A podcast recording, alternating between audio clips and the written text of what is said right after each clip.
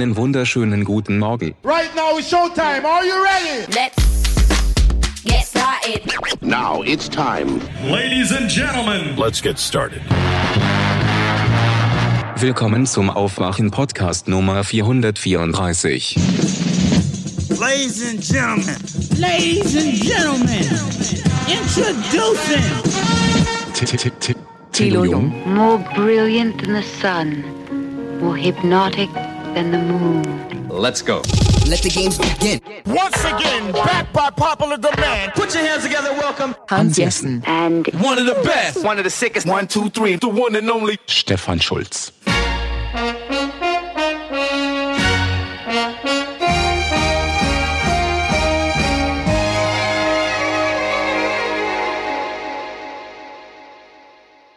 Manchmal haben wir gar kein Intro-Intro, diesmal haben wir zwei. Danke, danke Maximilian und P-Bird und unsere Präsentatorin von Folge 434 heißt Stefanie. Dankeschön.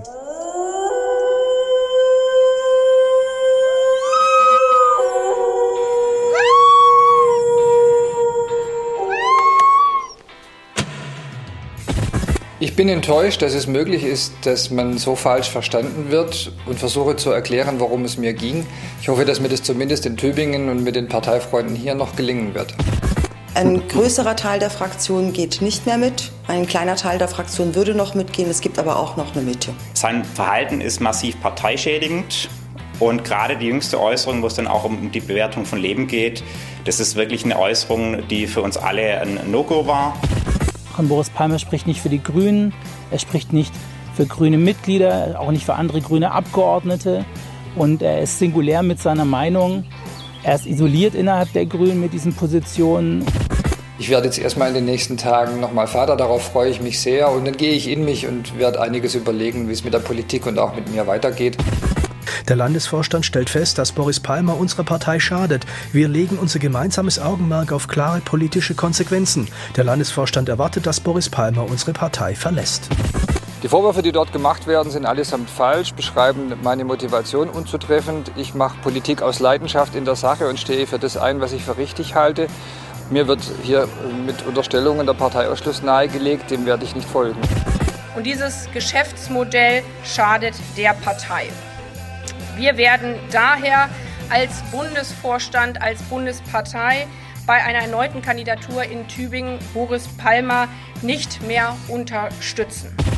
Ich persönlich stehe da in klarer Kontroverse äh, zum Kollegen Palmer. Aber wenn der Palmer diesen Satz weggelassen hätte und es anders äh, debattiert hätte, hätten wir streitig debattiert. Ist das der Sinn und Zweck einer Demokratie, dass man nur noch abgeschliffen als Politiker redet und nur noch alles platt gemacht wird und gleich redet? Ist das das, was wir wollen? Ich glaube mal nicht. Ich habe einen Sachverhalt zutreffend, aber ziemlich dämlich beschrieben. In Deutschland sind 40 Prozent der Toten vorher im Pflege- oder im Altenheim gewesen. Und ab dem Moment, in dem man in ein Pflegeheim kommt, hat man im Schnitt noch elf Monate zu leben. Darauf habe ich mich bezogen. Das ist hart, aber es ist die Wahrheit in unserem Land. Morgen. Guten Morgen. Hallo. Hallo, guten Morgen. Dass wir bei den Kontaktbeschränkungen jetzt in einzelnen Ländern vier oder fünf Personen treffen dürfen. Nächste Woche sagt wahrscheinlich einer, ich kann mehr. Ich mache sechs. Das finde ich sehr äh, unglücklich, weil die Menschen nicht verstehen, was wir da machen. Wake up and clear your brain. Time to listen to what people are saying. Government is lying again, and the media is acting insane. It's good to stay in bed and ignore the talking heads, but you can sleep when you are dead. So wake up. Das sind keine Nazis. Ihr wisst gar nicht, was das ist. Das geht nicht so. Da geht es einfach darum, Meinung zu, zu sagen. Und Meinung ist, ist demokratisch und dafür Ordnung, wenn es sachlich ist und ordentlich ausgedrückt wird. Hm. Guten Morgen. Wie ist denn unsere demokratische Meinung heute? Ist ja alles Okay. demokratisch jetzt. Ja, wir haben gerade eine halbe Stunde hier schon intern. Wie ist die Stimmung? Ich meine jetzt demokratisch. Hans ist noch ganz erschöpft, der musste gerade Passwörter kopieren, Browserfenster schließen, Browserfenster öffnen. Das versteht doch keiner mehr heute. Wo ist die allem Merkel? ich nicht. Das kann nicht Allem- sein so, ey. Vor allem ich nicht. An so einem scheiß Gerät, das immer, das nur Ja oder Nein sagen kann. Ja, nur, genau, das Gerät immer hat nur. Hm. immer nur zwischen 0 und 1, aber das vielfältig hin und her schalten kann. Ja, man muss dem ja. von dem vorgeführt und verarscht zu werden und eigene Dummheiten erzählt gekriegt zu kriegen, ist deprimierend. Wir sehen das ganz Opfer. Du positiv. Hans ist jetzt technisch etwas versierter als noch vor einer Stunde. Gerade in Technologien, die für den kommenden Journalismus so wichtig sind. Das heißt, Hans Jessen steht noch eine große Zukunft im Journalismus bevor. Ja, eine große Zukunft im Erhöhen von Frustrationsschwellen. Gehört alles Dinge, die seit Jahren funktioniert haben, auf einmal wegen irgendeinem Scheiß-Update im Hintergrund nicht mehr. Ja. Ey, hier Wie geht's dir wieder denn, Hans? Da ist, da ist alles Bill Gates dran Mhm. schuld. Ja, das, ist, das sind Das die ist- ja? eigentlichen Viren, die für die er wirklich schuld ist. Ah. Wo kommt dein Computer her, Hans? Ah. Ist das etwa Also- ein Windows-Rechner? Rasenmäher und Flugzeuge bei Stefan. Ja, es, die Zivilisation in Frankfurt kommt zurück. Äh, Ich mache das hier allerdings auch, alles, was ihr bisher im Aufwärm-Podcast erlebt habt, technischer Natur, ist alles auf Windows gemacht. Lasst euch nichts einreden von irgendwelchen Mac-Usern. Wollen wir, wollen wir basierend darauf mal gute Laune verbreiten? Mach Hans, das kennst Laune. du nämlich, das kennst du nämlich noch nicht. Ich weiß leider, dass Stefan, dass Stefan das schon kennt. Was denn? Darum, Hans, Ah. wir müssten, wir, ich musste, da, ich musste das jetzt Ja, verfremden, damit wir hier äh, Datenschutz einhalten. Ich werde nicht verraten, wer das ist, Hans. Falls du es trotzdem errätst, hast du ja zwei Minuten Zeit, das äh, Und wo wir gerade beim Stichwort sind, ja, ich habe den letzten Aufwachen-Podcast gesehen, dieses Dreigestirn aus Hans Jessen, Thilo Jung und Stefan Schulz. Was für eine ekelhafte, boshafte Diffamierungs- und Verleumdungsbagage ist das in der Zwischenzeit geworden. Leck mich und plustern sich da auf. Ey Leute, ihr drei. Seid Verbrecher. Ihr seid Faschos. Ihr seid jetzt die Faschos. Echten Faschos. Wir waren das nie. Und ihr seid zu echten Faschos mutiert, die für Faschos arbeiten. Und ihr agiert, agiert auch genauso. Eure Überheblichkeit, euer Tonfall, eure Argumentation und was auf was ihr da rumreitet, ist absolut auf demselben Niveau wie diese primitiven Arschlöcher, die bei den Nazis und bei Goebbels im, im Propagandaministerium rumgehangen haben. Und das ist keine Übertreibung, verdammt nochmal. Ich hab echt gedacht, ich krieg die Tür nicht zu, als ich mir das angeguckt hab. Ich hab das von den Zuschauern, ich guck mir euren Scheiß auf, Einschlafen-Podcast also ich glaube, ich kriege die Tür nicht zu. Diese Redewendung kannte ich noch nicht. Sehr gut, ja. Die ist, die ist neu. Aber anso ansonsten Ist ist, noch nicht, die, ist, ist noch nicht durch. Hans, äh, bitte mit Okay. deiner Bewertung warten. schon seit Ja? ewigen Zeiten nicht mehr an. Ein Zuschauer von mir hat mir das mitgeteilt. Guck mal, die ziehen da über Ken Jebsen und über, über, über, über Widerstand 2020 und so weiter her. Ich hoffe, ihr lasst euch das gut bezahlen. Ich hoffe es. ja. Weil wenn ihr das freiwillig tut, oh Gott, ja? Könnt ihr euch noch im Spiegel in die Augen gucken bei dem, was ihr da gerade veranstaltet? Oder seid ihr wirklich so hirntot, dass ihr nicht rafft, was ihr da gerade tut? An wen ihr euch da verkauft habt? Verachten, ich kann ihn nur noch verachten. Zutiefst verachten. Aufwachen-Podcast. Ende. Peinliche, primitive, boshafte Nummer, die da läuft. Und die drei sind alle drei wirklich blöd wie 10 Meter Landstraße. Nichts drauf. Plustern sich da aber auf. Stefan Schulz, ich hab noch ein Buch geschrieben, ich weiß alles. Thilo Junge, ich war mal jung und naiv und jetzt weiß ich auch alles. Und Hans Jessen denkt sowieso, er hat die Weisheit mit Löffeln gefressen. Im Grunde genommen sind sie nur doof und arrogant. Ende.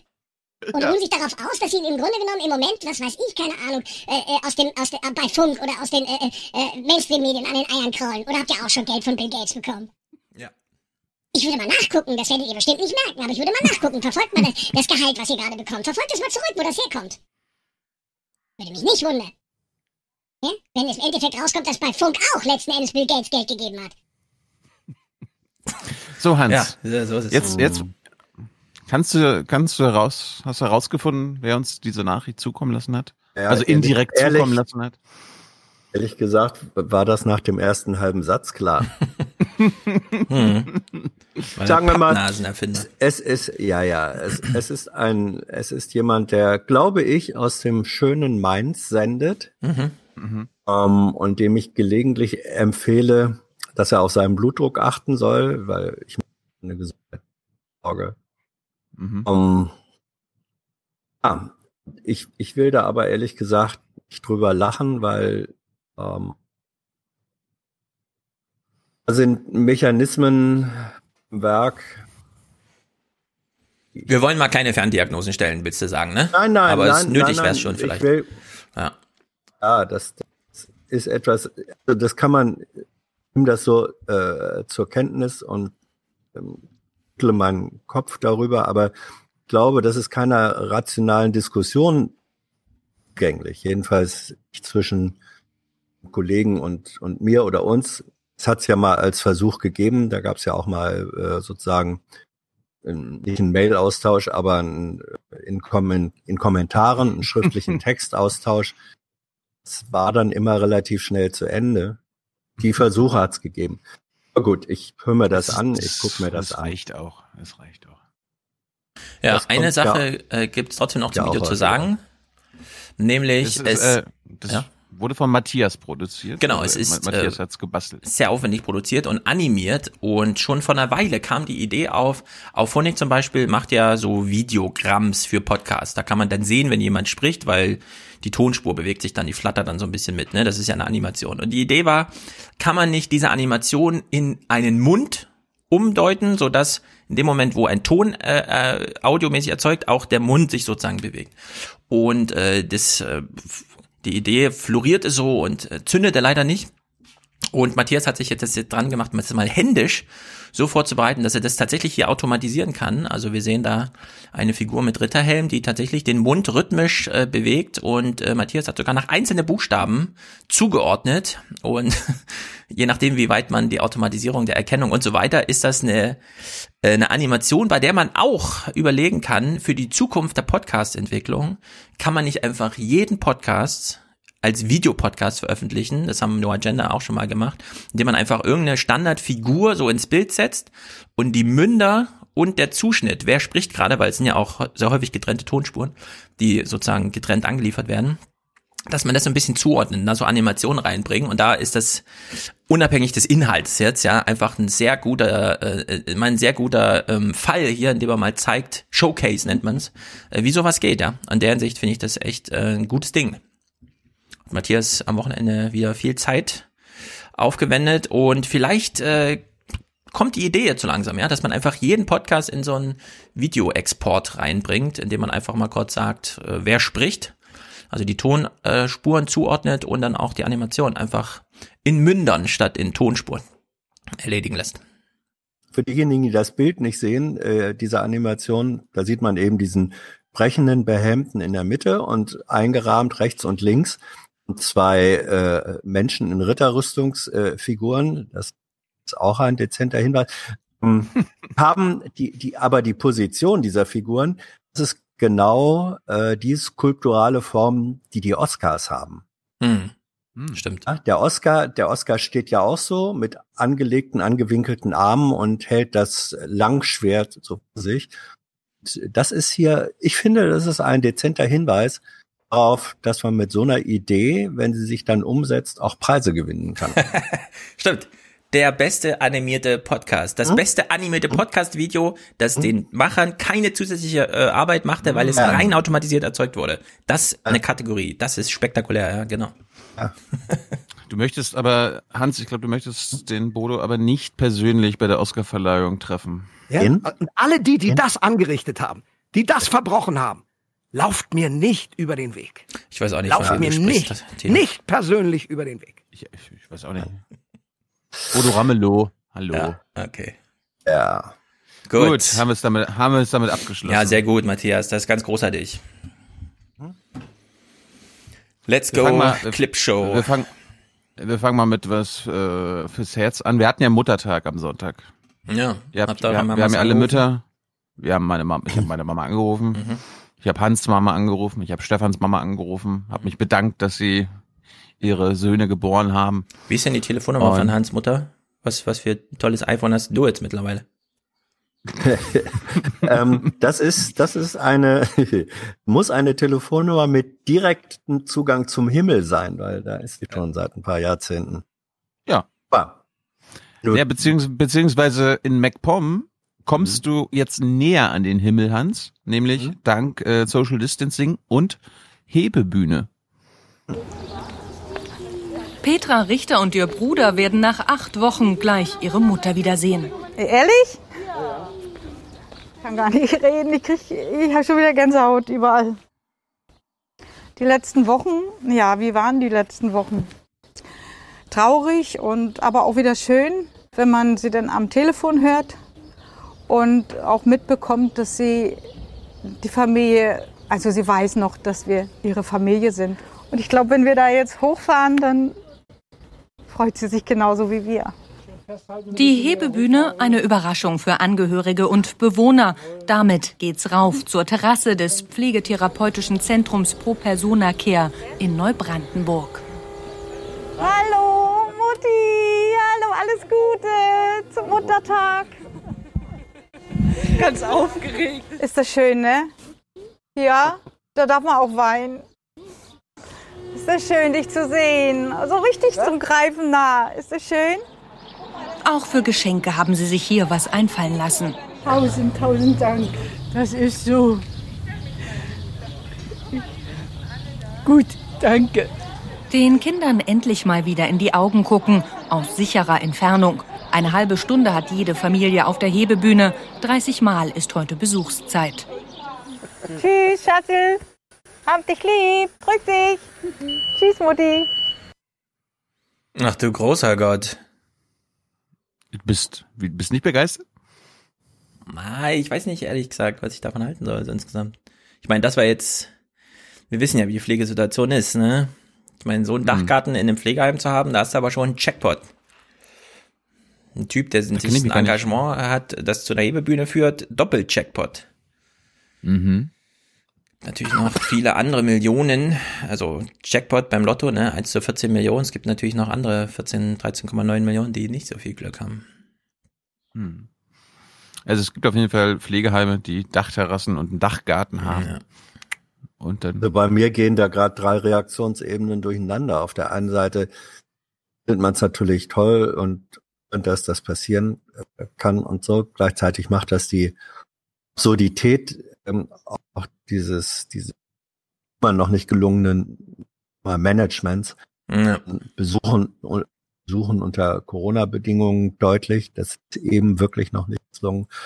Die dritte Ebene ist, ähm, also das letzte Mal, als ich solche Besuchsbilder irgendwie gesehen habe, das war, als die Mauer noch stand. Heute auf Hm. dieser, ja, Da ist Springer eine Mauer. oben auf dem Da Balkon. steht- Da steht die Ja, Mauer noch. ja, und die Leute auf der Besuchertribüne West vom Brandenburger Tor winkten dann rüber und auf der anderen Seite oder in der Bernauer Straße war das auch so ähnlich. Das sind ganz eigenartige Assoziationen, die da durcheinander gehen. Aber ich möchte jetzt gerne mal in den Vordergrund ähm, lassen, die es ist gut, dass die Ebene wenigstens so ein direktes Moment da ist. Das zeigt auch, viel da noch zu arbeiten ist, dass das in vernünftige Bahnen wieder gerät. Kann nicht sein so, dass, dass Leute mit Hebebühnen, das ist. Ja. Nö, kann nicht die Lösung sein, aber es könnte die Lösung sein, wenn ich Hans besuchen wollen würde. Hans, ich, be, ich besorge mir jetzt eine Hebebühne Mhm. und äh, komme damit in deinen Teil Berlins und Ja. äh, grüß dich dann von der Straße mit genug Entfernung und Mundschutz. Ja, du kennst ja so ein bisschen meine Wohnsituation äh, und die Ja. und die Umgebung. Dann müsstest du in So- Kauf sollte nehmen. kein dass- Problem sein. Ja. Pass auf, das sollte kein Problem sein, aber du müsstest in Kauf nehmen, ähm, dass ich, während du oben auf der Hebebühne bist, ich unten äh, vor dem Café gegenüber sitze, um R und dir von unten zuwinke. Mhm. Aber Berlin hat ja den Vorteil, es wird ja nirgendwo eigentlich höher gebaut, als die Feuerwehr schafft in diesen sechsten Stock. Es gibt ja Ja. diese. Die berühmte Berliner Traufhöhe. Richtig. Und in der Hinsicht seid ihr, glaube ich, ihr könnt gut Rentenrepublik werden in Berlin. Das ist, die Feuerwehr kann euch da helfen. Ja. Apropos Rentnerrepublik, ich möchte was nachreichen. Äh, Stefan hat sich ja letztes, Jahr wieder, letztes Mal wieder lustig gemacht über meine, mein Dauercamper-Dasein. Hm. Ähm, Hans, es gibt dank Buten und Bin mal wieder historisches Material. Und äh, hast du 1998 noch in Bremen gearbeitet? Ja? Sicher. Okay, das war sicher. Dann gehe ich davon Mhm. aus, dass Hans, dass, dass Hans Jessen jetzt für diese Bilder und diese O-Töne, wenn nicht äh, persönlich verantwortlich war, aber im Grunde zuständig war. Und Hans, ich möchte dir danken. Ich möchte dir nachträglich als Leiter der Buten Bin Redaktion einen äh, Fernsehpreis verleihen. Andi, ich war nie Leiter der Buten Redaktion. Ja, ist mir egal, aber du bist hier, So. ich, Ja. ich kann mir das nicht, ich kann mir das nicht anders erklären, das kann eigentlich kein anderer solche O-Töne gesammelt. haben. Das ist Familie Kunter mit Du, äh, sag uns mal ganz kurz, 1998 war ein ganz regnerischer Sommer, glaube ich. Sein. Was? Ich weiß es nicht. Gut, aber auf jeden Fall, es geht um den regnerischen Sommer in Bremen und Dauercamper campen mit trotzdem. Familie Rote aus Minden gerade in Bremen angekommen. Äh, der Campingplatz ist uns von unseren Campingmitgliedern, Campingclub-Mitgliedern schon empfohlen worden. Die waren vor 20 Jahren schon hier. Haben die diesen Platz schon benutzt, Aber es sozusagen. ist viel zu kalt. Ah, das können wir vorher nicht wissen. Camper Außerdem macht kein schlechtes das Wetter. nichts. Trinken Sie auch? Ich habe auch einen schönen roten. Ja. Also es zieht sie nicht in die Sonne. Das ist meine Oma übrigens. Also so Mhm. würde meine Oma euch auch auf dem Campingplatz begrüßen. Doch, Sonne schon. Sonne ist nicht schlecht. Lieben wir Aber wir haben gerne unsere eigenen Betten. Jetzt denkst du dir, hä, Eigen, eigene Betten? Stefan, du siehst jetzt, wo ich meine ersten zehn Jahre auf dem Campingplatz immer verbracht habe, wo ich meine Nächte verbracht habe auf dem Campingplatz, weil der Wohnwagen, den wir jetzt sehen bei Buten und Binnen, ist genau derselbe, den Oma Helga hat. Und ihr könnt sie auch nachher darauf ansprechen. Und hier haben sie alles, was sie brauchen. Ja, das ist normalerweise ein kompletter zweiter Haushalt. Da ist alles drin.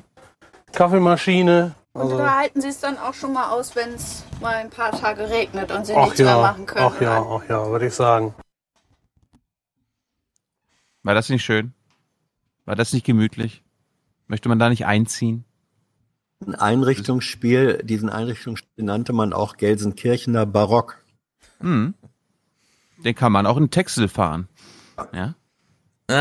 Kann man, kann man sich kaufen, könnt ihr hinfahren. Aber es wäre ja nicht Buten und Binnen, wenn es nicht noch andere schöne O-Töne geben würde. Wird ihr nicht lieber in der Sonne? Für Ostern sind ja ganz schlechte Wettervorhersagen. Ja klar, wer wäre nicht gerne in der Sonne. Aber das Geld fehlt. Ja.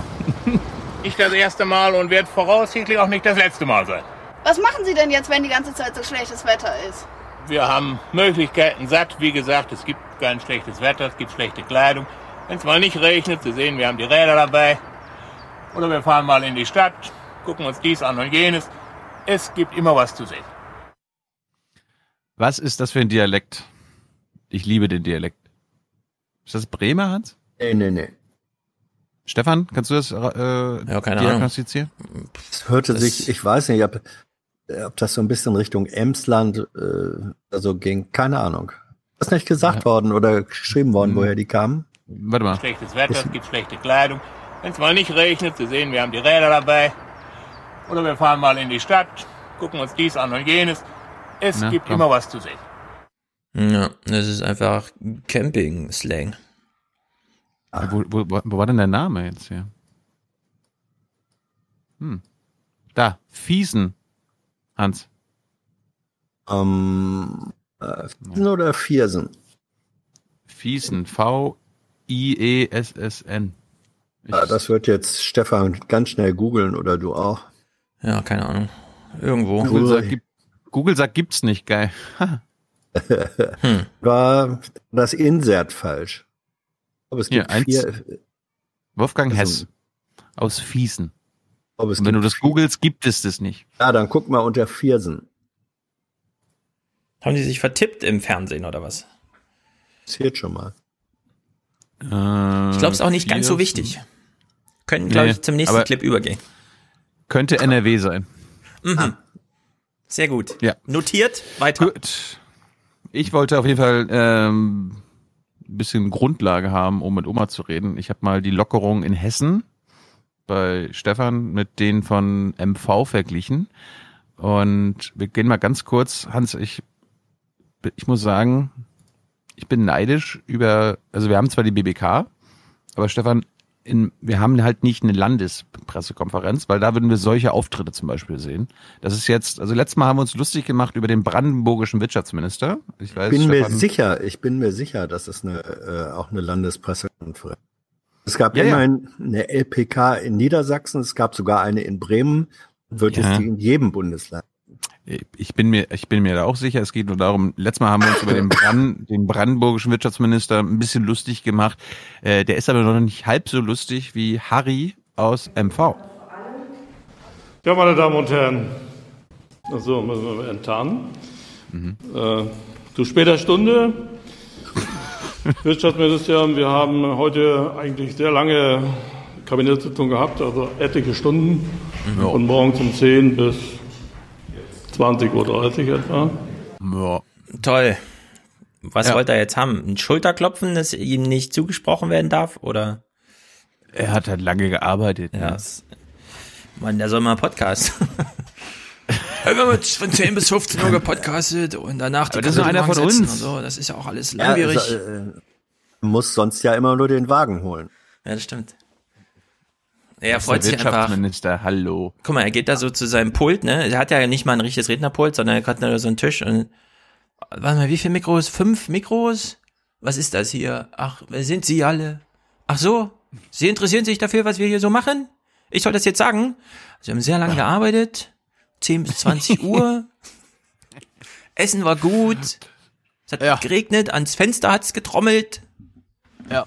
Ja, plötzlich stehen sie alle in der hast du. Stefan, hast du einmal, hast du auch nur ein einziges Mal Arbeitstag nein. eines Landeswirtschaftsministers, oh, wenn du Eben. nicht ein, ein einziges Mal wenigstens das äh, verfolgt hast, Hast du mit den Leuten überhaupt nicht die Recht, Das stimmt, das stimmt, das stimmt. überhaupt nicht das Recht, in dieser Weise lustig.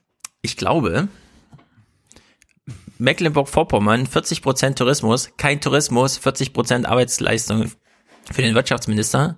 Hat natürlich viele Anrufe mit, na, leider erst, ich muss wieder vertrösten und so. Und ich glaube, ja, guter Auftritt von dem Mann. Ich wollte es auch nur sagen, es ist ein guter Auftritt. Äh, wir gucken uns mal weiter? an. Ja, ja, pass auf, wir gucken uns mal an, was sie denn beschlossen haben und wollen das ja mit Hessen vergleichen. Mhm. Ähm, hier ist Nummer eins. Vom 14. Mai an gibt es wieder Schulunterricht und zwar klassenweise an einem Tag pro Woche.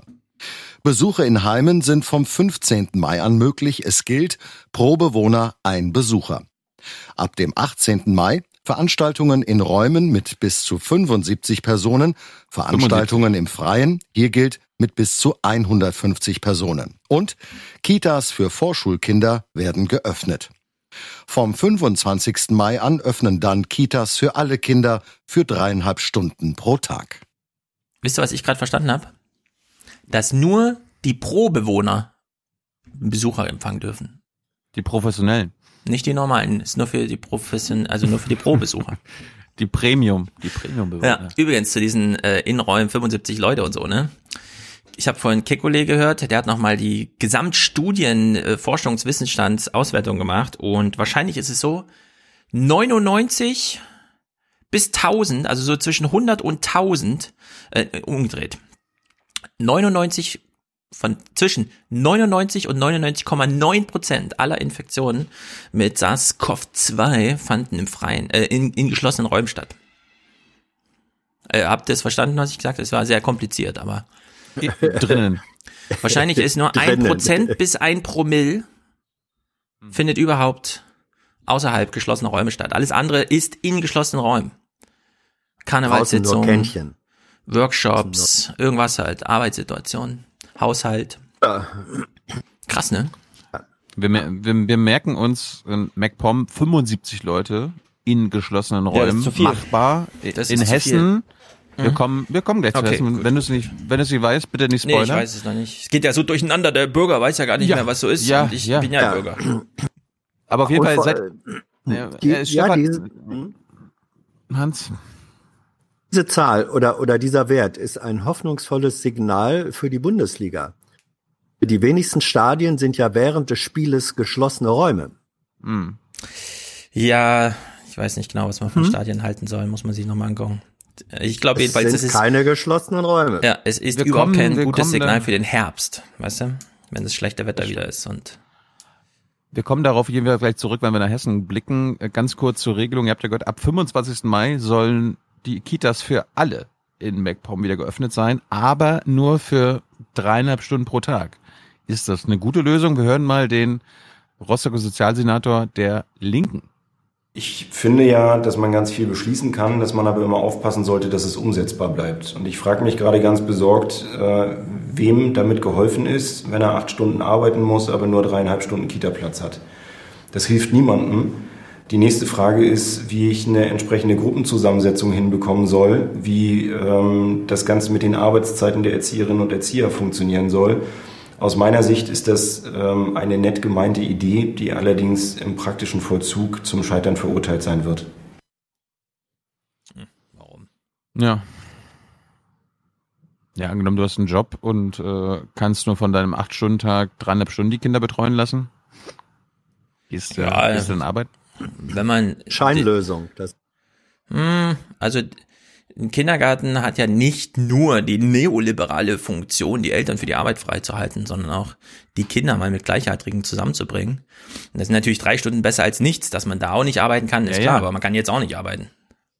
Dass das fürs Kind besser ist, keine Frage, aber kann denn die Mutter oder der Vater arbeiten gehen, wenn er, wenn er nach drei Stunden schon wieder weiß, okay, das Kind muss abgeholt werden? Nee, das, die, Eltern können eh nicht arbeiten gehen. Na. Also es ist eh ausgeschlossen, dass man arbeiten geht. Ja, nee, also ich habe gestern eine, eine äh, Reportage gesehen, da war eine Mutter genau in dieser Situation, sie war, glaube ich, freie Journalistin, die hat dann gesagt, das hilft mir in Wahrheit eher weniger, weil äh, ich kann meine, ich kann kaum meine Arbeit, meine Recherche oder sonst was, wenn ich Außentermine habe, damit abzustimmen, ist fast schwieriger, wenn es durchgängig anders wäre. Also es ist, es ist ein symbolischer Akt, aber ob der wirklich. Nee, das ist gut hat- für die Kinder. Das ist nicht nur symbolischer Akt. Ja, da, ja. ihr dürft jetzt, jetzt nicht nur aus, die Eltern sollen für die Wirtschaft zur Verfügung stehen sehen, sondern es geht ja auch mal um die Kinder. Nein, und das die sehen dann einfach andere da Kinder. bin ich der Letzte. Das ist ja genau, das ist ja schön. Nur wie ist es mit der Machbarkeit und Umsetzbarkeit aus Elternsicht?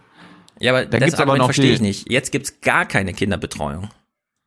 Selbst bei drei Stunden kannst du sagen, okay, dann habe ich jetzt mal Ja. in Ruhe Zeit, mich um irgendwas im Haushalt zu kümmern, Geschirrspüler ausräumen, ohne dass das Kind die ganze Zeit betreut werden muss, mal im Keller irgendwas machen, mal einkaufen gehen, ohne das Kind die ganze Zeit da rumschwirren zu haben. Das, ne, mit Maske im Einkaufsladen ist ja auch. Also drei Stunden sind einfach besser als null Stunden, dass man dann nicht gleich wieder für den Arbeitsmarkt zur Verfügung steht. Okay, aber das kann nicht die Kritik sein. Aber wenn von den drei Stunden dann wieder eine Stunde für Weg hin und zurück drauf geht, also Ah, eine Stunde zum Kindergarten, also das ist nur wirklich sehr selten in Deutschland. Wir hören mal, wir hören mal, was denn die Erzieher und Lehrer äh, vor den Kitaschließungen erwarten. Und wir hören mit Manuela Schwesig. Die Gewerkschaft äh, für Erziehung und Wissenschaft äh, sagt, die fordern, äh, die Öffnung der Kitas und Schulen mit Corona-Tests zu begleiten. Wie realitätsfern ist das? Gibt es das möglicherweise dann? Sicherlich ist es nicht möglich, alle Kinder und alle Erzieher jeden Tag zu testen. Aber ich habe in der Kanzlerschalte am Mittwoch genau auf dieses Thema hingewiesen. So wie wir jetzt bei Altenheime Tests machen, kann ich mir auch vorstellen, in Kitas und Schulen zu Testmodellen zu kommen. Das heißt nicht für alle und immer jeden Tag. Und äh, solche Modelle entwickeln wir gerade und äh, das können wir damit begleiten. Aber Sie haben ja eben selber die schönen Widerspruch hier in der Sendung aufgezeigt. Der eine sagt, äh, da müssen noch wieder für alle Eltern acht äh, Stunden drin sein und die anderen sagen, seid mal bitte vorsichtiger. Und genau in diesem Quadrat bewegen wir uns und ich bin dankbar für gute Vorschläge. Ach ja. Und äh, Aber war wenn- gelogen, wenn was ich Gäste sagte, ne? Aber Wir wollen ja das auch mal Gelogen? einschätzen, oder? Na, klar war das gelogen. Es wäre nicht machbar, alle zu testen, aber hallo. Wir könnten, ihr, ihr, ihr kennt Ja, ja, den. Unterschied zwischen Screening und Tests. Beim Screening, wo man davon ausgeht, diesen Negativ kann man ja poolen. Wir kämen also locker auf sechs, sieben Millionen Tests pro Woche in Deutschland und da kann man natürlich locker so eine Screening-Infrastruktur hier etablieren. Ich fand übrigens auch diese Formulierung sehr hübsch. Einen sagen so, die anderen sagen so. In diesem, in diesem Quadrat, in diesem Ja. Quadrat bewegen wir uns. Ja. Die einen sagen so, die anderen sagen so. Heute so, und, und diesem, so. und, und das ergibt ein Quadrat. Ja. Ja. Aber Tilo, geh ruhig kritischer mit diesen Clips um, die du mitbringst. Äh, du musst deine, nur weil es deine Landesmutter ist, hier sie nicht einfach durchgehen lassen, ja. Das, ich bin ja bekannt dafür, eine Manuela Schwesig Naja, äh, Anhängerin deswegen sag zu sein. ich's, deswegen Mhm. sag ich's. Ich fand's ganz lustig, äh, die haben dann so eine, eine Facebook-Frage eingeblendet und äh, da hat die Mutter eine andere Meinung als zum Beispiel Stefan. Einblenden, was wir da sehen. Sie schreibt so ein Blödsinn, einmal die Woche zur Schule gehen, aber Versammlung mit 75 Personen, das geht. Da kann ich mein Kind ebenso zu Hause lassen und weiter mit ihm zusammen üben. Der eine Tag bringt jedenfalls nichts. Sollen sich endlich mal was Genaues einfallen lassen. Ja, Frau Schwesig, was sagen Sie zu dieser Kritik aus dem Volk? Ja, es gibt Eltern, die sagen, äh, wir wünschen uns mehr für die Kinder. Das verstehe so? ich auch. Aber es gibt auch Eltern, die große Sorge haben. Es geht ja hier auch um eine Schulpflicht. Die sagen, das ist uns alles viel zu viel und viel zu schnell. Wir haben in den Schulen ganz klare Abstandsregeln. Das heißt, wir müssen, können gar nicht alle Klassen es können nicht alle Klassen an allen Tagen wieder zur Schule gehen, sondern wir müssen es Stück für Stück machen. Und alles, was wir heute vorschlagen, ist nicht in Stein gemeißelt. Wenn wir mit dem ersten Schritt gute Erfahrungen machen, können wir das System wieder hochfahren. Aber ich glaube, dass alle Eltern ein Interesse daran haben, dass wir nicht mit unseren Kindern spielen. Und warum sollte ich jetzt was gegen die Meinung der Mutter haben? Das bringt nichts. Naja, sie war ja sauer, dass es 75 Männer Menschenversammlung gibt, gleichzeitig die Schule auf Sparflamme. Ist doch Quatsch. Sehe ich doch genauso. Ich finde, ich sollte alles zubleiben, außer die Schule. Nee, nee. Sie hat gesagt, dieser Ein-Tag-Schule, das bringt nichts. Da kann ich sie auch gleich hier behalten. Naja, aber dass das Quatsch ist, ist ja klar. Ne? Also Schule ist besser als keine Schule. Das ist einfach so. Ja, und, und bei, bei ihr ist so ein bisschen Schule ist äh, dümmer als gar keine Schule. Das war jetzt ihre Haltung. Ja, aber das ist doch Quatsch. Das wissen wir doch alle. Das hat sie halt in dem Furor und den teile ich absolut geschrieben. Alles wird wieder geöffnet, außer die Schule. Da habe ich eine Woche, also einen Tag in der Woche. Das bringt mir auch nichts. Ja? Also diesen saloppen Halbsatz würde ich dann auch hinterher schieben. Nun gut, wir gehen mal nach Hessen. Na, warte mal. Versammlung mit 75 Leuten indoor sind wieder erlaubt. Und Schule ist immer Ja. noch geschlossen. Das ist doch, das Aber müsst ihr auch mal kurz sagen. warte. Das ist krank. Ja, Oder warte nicht? mal ab, was in Hessen erlaubt ist jetzt. Ja, aber Warte sagt mir doch mal kurz. Ich habe gerade gefragt, das ist krank, ja? Da würdet ihr auch bei. Okay, gut. Ich bin, ich würde doch nicht hingehen. Ja, das sowieso. Äh, ich frage mich sowieso, ob die Leute, wer, wer soll denn das machen jetzt? Was, was mich ja äh, auf die Idee gebracht hat, das mal zu vergleichen, war dieser Kommentar, der Nebensatz bei Berlin direkt.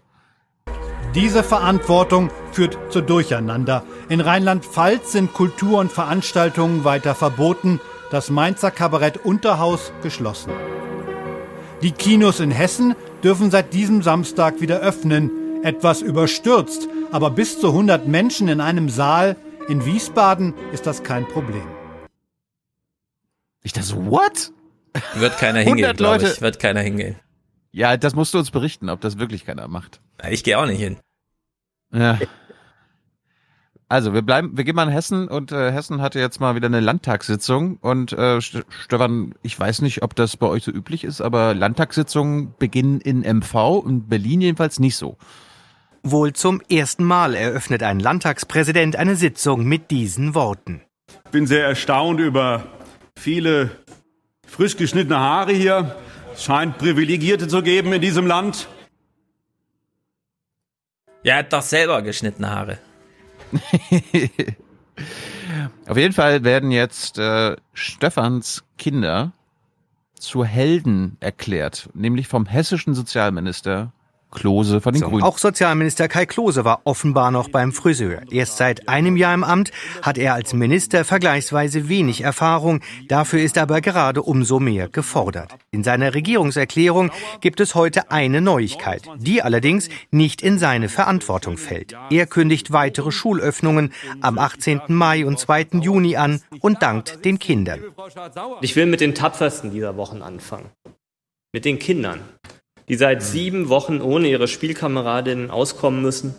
Und mit ihren Eltern, die die Kinderbetreuung neben dem Homeoffice oder anderer Verpflichtungen meistern müssen. Sie sind meine besonderen Heldinnen und Helden.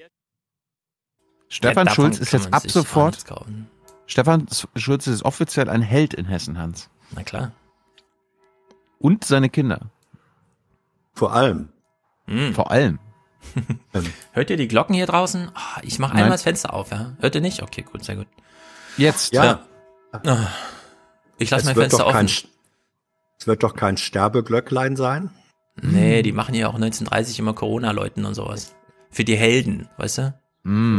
Ja, ja, ja. Auf jeden Fall wollen sie in Hessen jetzt auch die Kita und Schulen langsam wieder aufmachen. Und ähm, wir hören da den Klose dazu und was denn die Oppositionsführerin dazu sagt. Für die Öffnung der Kitas gibt es hingegen noch kein Datum. Für sie ist Klose aber zuständig. Er könnte sich zum 2. Juni einen eingeschränkten Betrieb der Kitas lediglich vorstellen. Die SPD zeigt sich enttäuscht, das sei alles nur Stückwerk und ärgert sich. Dass Sie heute aus Anlass der Regierungserklärung jetzt mal zwei Daten in den Raum werfen, wozu ich eine Meinung habe, dass die Schulen von dieser Stelle hier oder durch die Pressemitteilung des Ministers heute erfahren aus der Presse, wann es in der Schule weitergehen soll. Das ist nicht in Ordnung. Sie müssen mit den Institutionen dieses Landes und vor allem mit den Eltern anders umgehen, meine Damen und Herren. Hm. Also, ja. Also die SPD-Oppositionsführung hört sich hier nach an, ne? Das kann nicht sein so. Ja, aber was genau hat sie kritisiert? Ja, dass jetzt irgendein Datum in den Raum gestellt wird, ohne dass man wirklich einen Plan hat. Ja, und das ist aber die, also die, na, die, nee, die Kritik hört man aus ganz unterschiedlichen Ländern um, und sie geht immer in die Richtung, gesagt wurde, äh, das sagen ja auch Schulleiter und sagen, ihr könnt Mhm. uns nicht äh, am Tag eins sagen, dass übermorgen müsst ihr wieder aufmachen, mal zu, dass ihr das hinkriegt. Also der Vorlauf, die Absprache mh, ist ungenügend und äh, es ist offenbar auch so, dass die Zeit, die ja nun da gewesen war, nicht genutzt wurde, um zum Beispiel zu überlegen oder auch Veränderungen vorzunehmen, Kinderausstattung, ähm, äh, Stattung und, und Betrieb mit Abständen und so weiter. Da ist einfach diese längere Pause offenbar nicht genügend genutzt worden. Ich weiß nicht, zu welchen Anteilen Sache von jeweiligen Schulleitungen ist, was sicherlich auch was zu tun hat mit mangelnder Absprache oder auch Vorgabe seitens der Schulbehörden. Diese Kritik finde ich berechtigt. Und dann kommt noch die Machbarkeit dazu. Also gerade in den Kitas sind die überhaupt gut, gut, äh, gut genug ausgestattet? Haben gibt es genug Erzieherinnen zum Beispiel, die nicht in der Risikogruppe sind?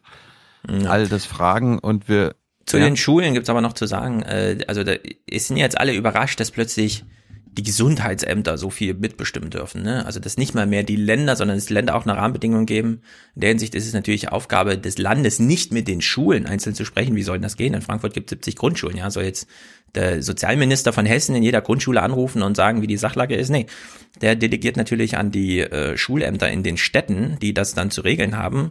Das kann klappen, es kann aber auch nicht klappen. Wenn man da einzelne anekdotische Geschichten hört, heißt das nicht grundsätzlich, dass es überall so ein Versagen gibt wie in NRW, ja, wo man einfach wirklich nur drei Tage vorher auf Landesebene entschieden hat, wann die Schulen aufmachen. Das war hier in Hessen Aber ganz das, anders. das, also das klang jetzt eben so, dass sie sagt, was ist denn das? Ihr schmeißt hier eben das Datum in den Raum und wo ist da vorher die Absprache und so weiter.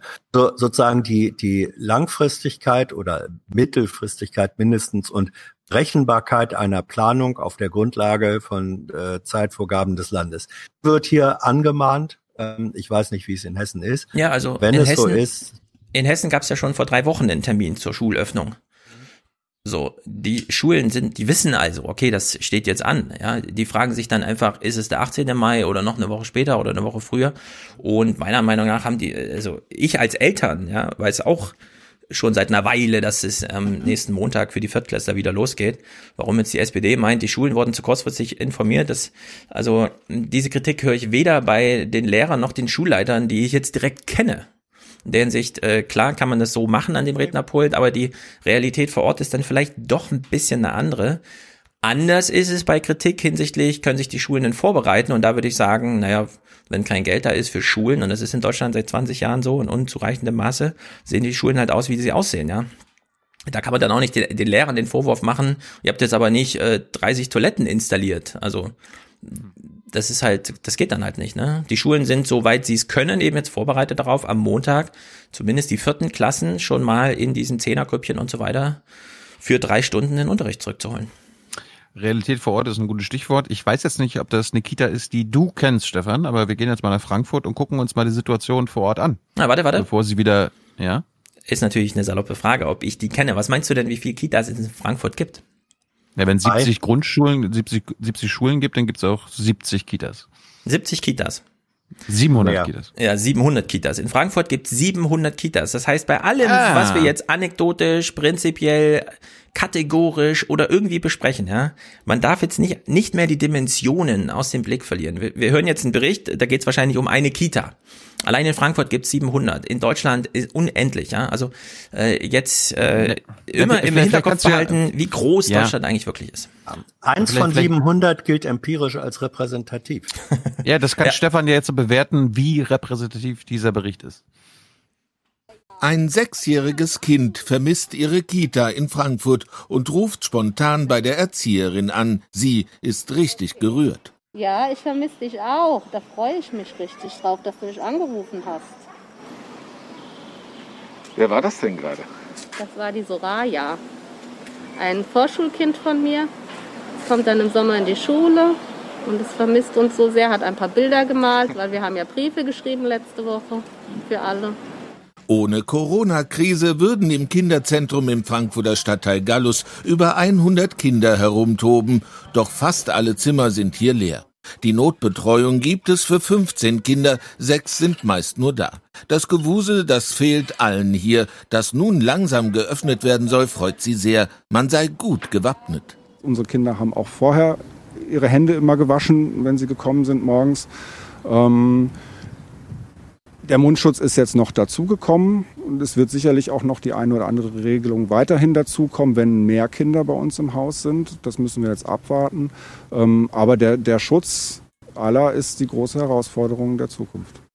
Allein die Erzieherinnen tragen Mundschutz. Kindern sei das nicht tagelang zuzumuten. Sie brauchten Nähe. Trotz Risiken, die Kita sei auf die geplanten Lockerungen gut vorbereitet, sagt die Leitung. So wurden die kleinen Tische für das Mittagessen auseinandergezogen. Ab 2. Juni nun sollen wieder viel mehr Kinder kommen können. Hier werden sie dann aber neu verteilt und in kleineren Gruppen betreut. Wie viele im ersten Schritt wiederkommen können, ist noch unklar. Natürlich haben auch wir Kolleginnen im Haus, die äh, zur Risikogruppe gehören. Wir müssen einfach damit rechnen, dass wir hinterher nicht in der vollen Besetzung wieder arbeiten können. Wie repräsentativ war das? Sehr, würde ich sagen. Hm, fand ich auch. Ja, und ich finde, das zeigt mindestens exemplarisch die Situation, in der, in der alle stehen. Die komplettes oder weitestgehendes Lockdown ist eben wirklich keine Sache auf Dauer, sondern man muss da irgendwie rauskommen und rauskommen ist auf, wie man es macht, es ist ein permanentes Testen. Es ist, eine, äh, es ist so ungefähr, als wenn äh, eine Ja, Screening. Dieses, wir sollten uns langsam an das Wort gewöhnen. Screening. Ja, also ich meinte jetzt mit mit Testen nicht nicht im Sinne Ach so. von virologisch testen, sondern probieren. Wir probieren aus, wie Lösungen aussehen. Und äh, da, probieren es die einen so und die anderen so und dann wird es hoffentlich auch sowas wie Practice-Vergleiche geben und so. Und dann wird sich wird sich rausstellen, oh, das Ja. eine funktioniert ganz gut, das andere nicht. Im Übrigen findet ja auch ein Lernen in diesem Prozess statt. Also das glaube ich schon mal an anderer Stelle gesagt, äh, eine Sache, die, die mir im Supermarkt richtig toll gefallen hat, dass äh, die, der Abstand mit den Wagen vor der Kasse, hinter mir krähte dann auf einmal, war so eine Familie, krähte so ein wirklich kleines Kind, Abstand halten, Abstand halten. Mhm. Das heißt, äh, ich weiß nicht, die, die war äh, auch Kita-Alter oder so. Das heißt, auch Kinder können diese Sachen, dass man sagt, jetzt halten wir ein bisschen mehr Distanz, ein Stück weit spielerisch lernen, ohne dass das eine Unzumutbarkeit ist und so. Ich hoffe einfach, dass in, im Lernprozess dieses allmählichen Lockerungsausprobierens auch Sachen gelernt werden, äh, die helfen, Ja. dem Virus die Übertragungswege äh, schwer gemacht werden. Da muss man aber nochmal klar sagen, bei Kindergarten, also für Kindergärten gibt's relativ wenig Spielraum, weil Masken fallen da aus. Äh, Ah, ja. Social Distancing fällt da aus. Du kannst nur die Kita entweder aufmachen oder nicht. Ne? Du hast natürlich den Effekt, äh, siehe Kikoles Zahlen, im Sommer, wenn die Kita ein großes Außengelände hat, sind die Kinder eh die ganze Zeit draußen. Ne? Draußen ist sozusagen, da weht Wind, da verweht's. Äh, wir haben den großen Vorteil, dass Kinder asymptomatisch sind, wenn überhaupt. Das heißt, sie husten und niesen nie und eine Art, also ich habe vorhin erst wieder einen Text äh, auch äh, von Twitter, der ist sehr interessant, da wird mal äh, Sprechen, Niesen, Husten und so weiter ins Verhältnis gesetzt. Einmal niesen, Faktor Millionen, ja, Faktor 1000 bis Millionen mehr Viruslast einfach nur sprechen. Sprechen mit einer kleinen Lunge wie Kinder noch mal weniger, ja, dadurch, dass Kinder äh, nicht wegen äh, Covid-Erkrankungen plötzlich anfangen rumzuhusten und rumzunießen wie so ein älteres Ehepaar auf einer Karnevalssitzung und dann sitzen alle noch drei Stunden in dieser Wolke und so weiter, hat man da einfach grundsätzlich ja, dieses, dieses Testen, was du jetzt meinst, verschiedene Variationen auszuprobieren, das kann man dann so mit der Grundschule und in der weiterführenden Schule natürlich machen. Aber im Kindergarten ist halt einfach, entweder der ist offen oder nicht. Ja, also da gibt's jetzt wenig, außer Hände waschen, alle kommen und waschen Hände und gehen nach Hause und waschen erstmal Hände, ist da wenig zu machen, so grundsätzlich. Das wollte ich ja mal vergleichen. Wir haben ja vorhin den Rostocker linken so äh, Sozialsenator gehört, der wünscht sich, äh, dass es für alle Eltern acht Stunden Angebot gibt. Und die GEW, also die Lehrer- und Erziehergewerkschaft, äh, fordert ein MV testen, testen, testen. Jetzt hören wir mal die Linken in Hessen und die Gewerkschaft in Hessen.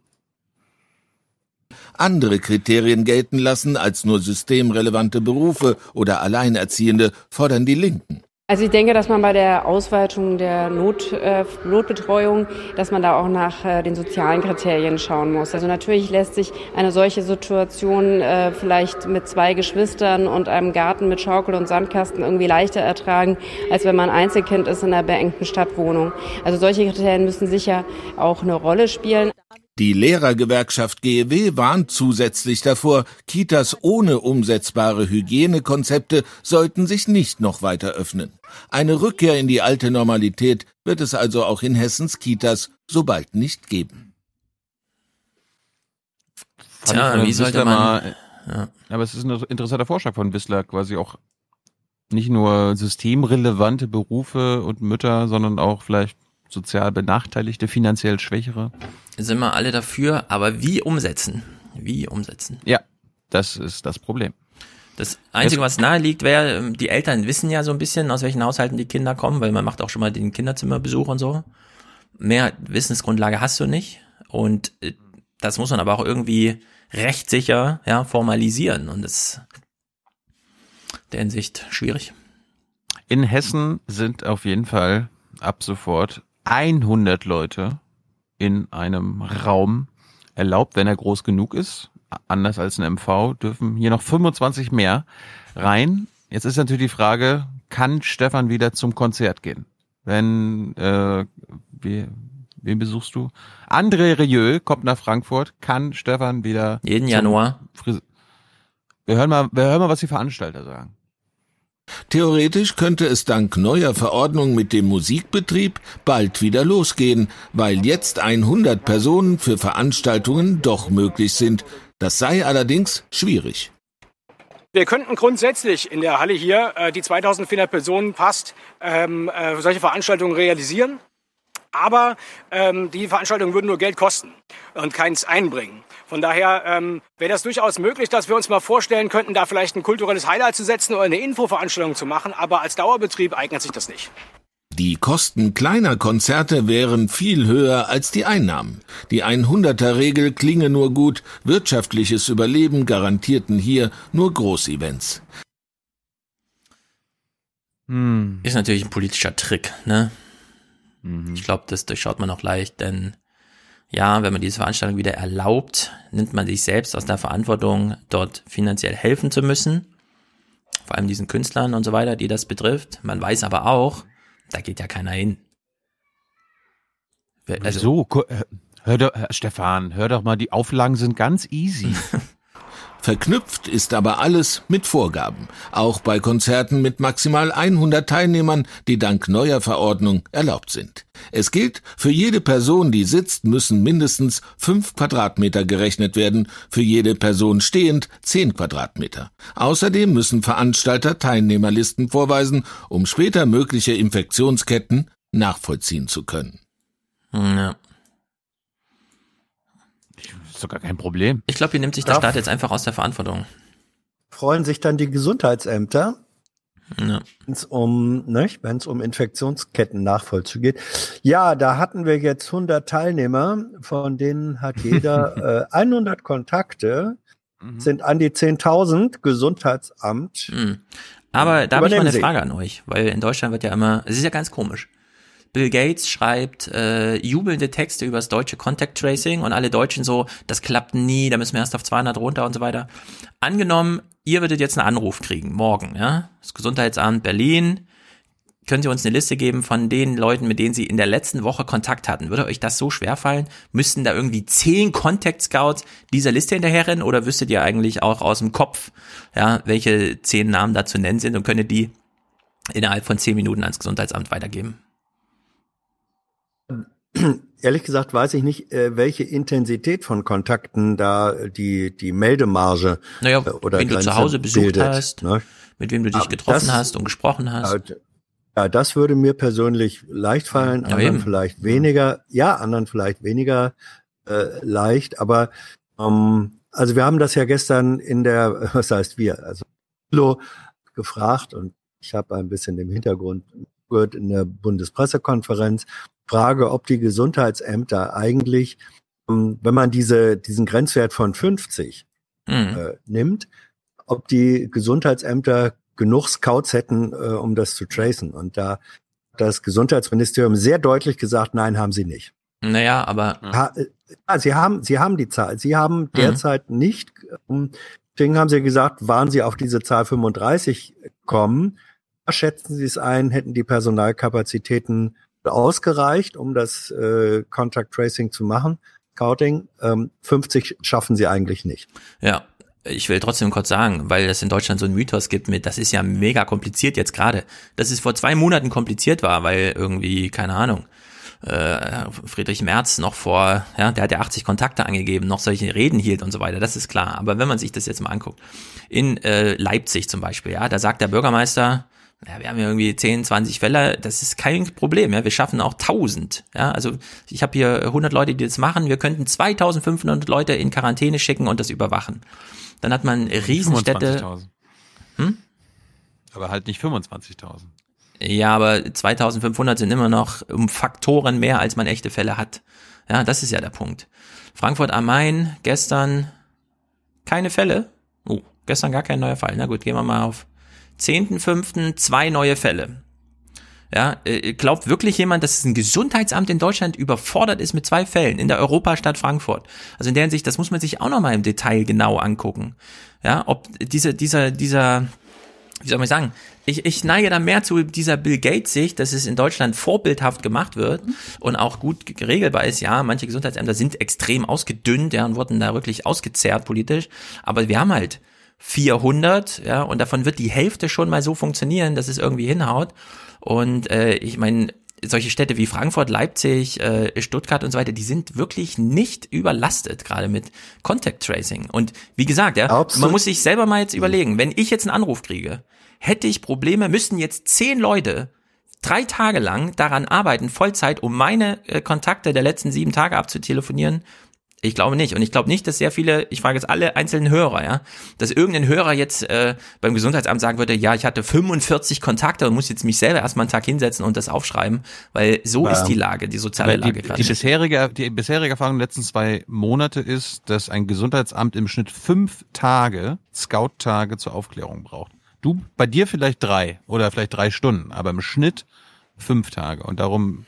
Ja, wo hast du die Zahl Und- her? Das, also für Frankfurt, für Leipzig, für Stuttgart stimmt die einfach nicht. Das ist, das ist einfach nicht, also ich weiß, es wird jetzt mit Zahlen hantiert und so weiter, aber ich kann mir das ehrlich gesagt nicht so ganz vorstellen.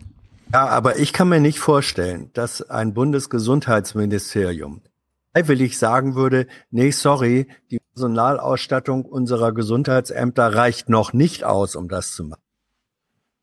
Das macht keine, keine Behörde, gibt freiwillig negative Meldungen, wenn sie Anlass dazu hat, eine positive Meldung zu geben. So Ja. alleine aus, aus, aus der Logik der Antwort des Gesundheitsministeriums schließe ich, dass eben die andere Rechnung, und die sieht ja so aus, 50 Fälle pro 100.000 Einwohner, im Schnitt äh, hat ein Gesundheitsamt einen Einzugsbereich von 200.000 Einwohnern, bedeutet 100 Fälle pro Woche, die getraced werden müssen. 100 Ja. Fälle pro Woche. Das sind äh, bei einer Fünf-Tage-Woche sind das sind das äh, 20 pro Tag. Wenn du jetzt fünf Tage fürs Tracing brauchst und das ist glaube ich der Wert, mit dem allgemein gerechnet wird, du bei einer Summe, die dann heißt, wir brauchen pro Gesundheitsamt ungefähr äh, 100 Mann-Tage Tracing, äh, Scouting. Haben wir die Möglichkeit? Offenbar Ja. nicht. Ich, ich akzeptiere alles. Äh, Also ich habe natürlich die Zahlen gehört, die so hochgerechnet werden. Ja? Nur man muss dann eben genau schauen. München gestern 85 Fälle. Da würde ich auch sagen, das ist krass, ja, das ist viel. Dann geht man nach Köln, auch eine Millionenstadt, zwei Fälle. Und es ist die Tendenz auch mit Tag davor, ja, drei Fälle, zwei Fälle, also Meldungen. Und da würde ich sagen, hm, das schafft so ein Gesundheitsamt schon. Da kann man den, also da kann man der Lösung auch mal was abgewinnen. Da muss man nicht immer die ganze Zeit diesen Mega-Stress fahren. Das Ja. schafft ja ganz Deutschland nicht und wir sind zu blöd sind- und so. Nee, sind- wir sind ja sehr vorbildhaft, was das angeht. Dabei sind wir uns einig, dass sie es jetzt locker schaffen. Aber was ist, wenn es jetzt wieder eskaliert und so? Ja, dann muss wieder Lockdown her. Deswegen gibt's ja die 50 Regel und das finde ich auch gut. Und offenbar, also wir drehen uns da ein bisschen im Kreis, aber wenn das, wenn das Gesundheitsministerium selber sagt, unsere Kapazitäten, Scouting-Kapazitäten reichen im Schnitt und die können als Bundesgesundheitsministerium nur vom Bundesschnitt ausgehen. Im Schnitt reicht es ähm, 35 neu gemeldete Fälle, aber nicht für 15. Das ist die Position des Gesundheitsministeriums und die nehme ich in dem Punkt ernst. Ja, ich nehme die auch ernst. Nur ich sehe eben auch hessenweit gestern 19 Meldungen, komplett, ja, 19 Meldungen. Da würde ich sagen, Du kannst das, ja jetzt, du die kannst ja jetzt nicht die überfordert Scouts. sein. Nee, aber du kannst ja jetzt schlecht die Scouts äh, sozusagen wöchentlich vom einen Gesundheitsamt zum anderen schicken. Du musst ja darauf vorbereitet sein, dass äh, auch in einer Stadt äh, oder Region wie, sagen wir, Köln oder sonst wo, natürlich zwei Fälle, ähm, das, da kann, da kann die Hälfte der Scouts noch Überstunden abbummeln. Aber wenn es dann auf einmal, und das kann auch relativ schnell passieren, auf einmal sind es 35 Fälle. Aus Mhm. welchen Gründen auch immer. Und auf diese Situation musst du vorbereitet sein und Vorbereitung, ich meine, die, äh, die Besatzung einer Feuer, einer Berufsfeuerwehr äh, muss darauf vorbereitet sein, dass ein Großbrand ist und an den meisten Tagen des Jahres kein Großbrand ist. Danach kannst du aber keine Personalstärke ausrechnen. Sondern Du musst vom Großbrand ausgehen. Und analog ist das doch hier. Ich sehe ja die Schwierigkeit ein. Ich sehe ja die Schwierigkeit ein. Ich weiß auch nicht, ob man es vernünftig machen kann, aber das Problem ich einfach erst. Nee, das Problem ist, wir brauchen die fucking App, damit die äh, Gesundheit, Gesundheitsämter Mhm. entlastet werden können und nicht 50 Scouts mehr brauchen. Ach, da gibt's auch. Also Dafür davon- ist die App ja Bin ich da. so skeptisch. bin ich, da- da find, fand ich, finde ich das, was Kekulé äh, gestern gesagt hat, äh, kritisch zur App. Das finde ich ist ein relevanter Punkt, dass er gesagt hat, mh, alleine das, was aus äh, technologischen Gründen mh, als Zeitlimit gesetzt wird, ich glaube, waren es äh, 15 Minuten äh, oder so, erst bei 15 Minuten Kontakt die App Alarm. Das ist ähm, ein willkürlicher Wert. Ja? Du kannst dich anstecken bei 30 Sekunden äh, Kontakt, wenn dir einer ins Gesicht niest. Und warum, warum bist du bei 14.30 nicht gefährdet, aber ab 15 Minuten bist du gefährdet? Also das ist so ein Punkt, wo ich sage, ja, das ist für mich eine, ich bin im Prinzip für die App da, wo sie nutzt, aber ich weiß nicht, ob mit dieser Konfiguration sie dann schon nutzt. Ja. Also ich bin ein totaler Fan der App, weil das eine raffiniert geile Technologie ist, die ein echt krasses Problem löst, also theoretisch, während sie zu 100% Privatsphäre garantiert, und zwar wirklich zu 100%. Ähm, das finde ich spektakulär, weil man dann ableiten kann, oder können wir auch ein paar andere Sachen mal mit ein bisschen mehr Privatsphäre leisten. Allerdings glaube ich, die wird für den also ich bin super skeptisch, was die App angeht. So euphorisch, wie ich bei den ähm, Masken bin, ja, so skeptisch bin ich bei, den, bei der App. Lass uns doch mal Oma Ja, anrufen, geben. sonst äh, Ah. macht die Mitte, macht die Mittag. Ich hätte Mhm. einen Vorschlag, äh, ich hätte einen Vorschlag, wir gehen heute mal mit ihr die Top Ten der äh, Politiker durch. Das müssen wir mal, das müssen wir abfragen. Was machst du? Gerne. Also Hans, Thema Muttertag, Wohnwagen, Top Ten. ja, gut. Ja? Hallo? Hallo Oma, hier ist Thilo. Hallo, Tilo. Und hier ist Hans. gedacht, Hallo Helga. Ich habe gedacht, du meldest dich gar nicht heute. Nur haben wir schon Mittag gegessen und ich habe gesagt, da wird Tilo angerufen. Nur eben bei der Apotheke, da brachte noch Pampers und äh, nun habe ich mir gerade hingesetzt. Ich denk, mal sehen. Ja, wir hatten, wir hatten ein paar Tech wir hatten technische Probleme, Oma. Darum hat's, hat sich also eine halbe Stunde ver, verlagert. Entsch- Entschuldigung. Ja, ja, ja, ja, ja. Hans weiß nicht so gut, wie man an ein Telefon rangeht. Aha. Oma, Oma, wie war dein Muttertag? Mein Muttertag war nicht ganz so schön. Meine Tochter, deine Mutti, die war da gewesen, aber Tante Silvi war auch hier und die ist gleich wieder abgehauen. Die hat bloß einmal am Computer geguckt und dann war sie weg. Tilo, ich war sehr traurig. Ich habe geweint. Hm. Ich sag die, die Denk zweite Tochter und dann, dass sie nicht bleibt. Sie hat auch zu Hause Gäste. Aber sonst war Denk es sehr schön. Wir haben uns das schön gemütlich gemacht.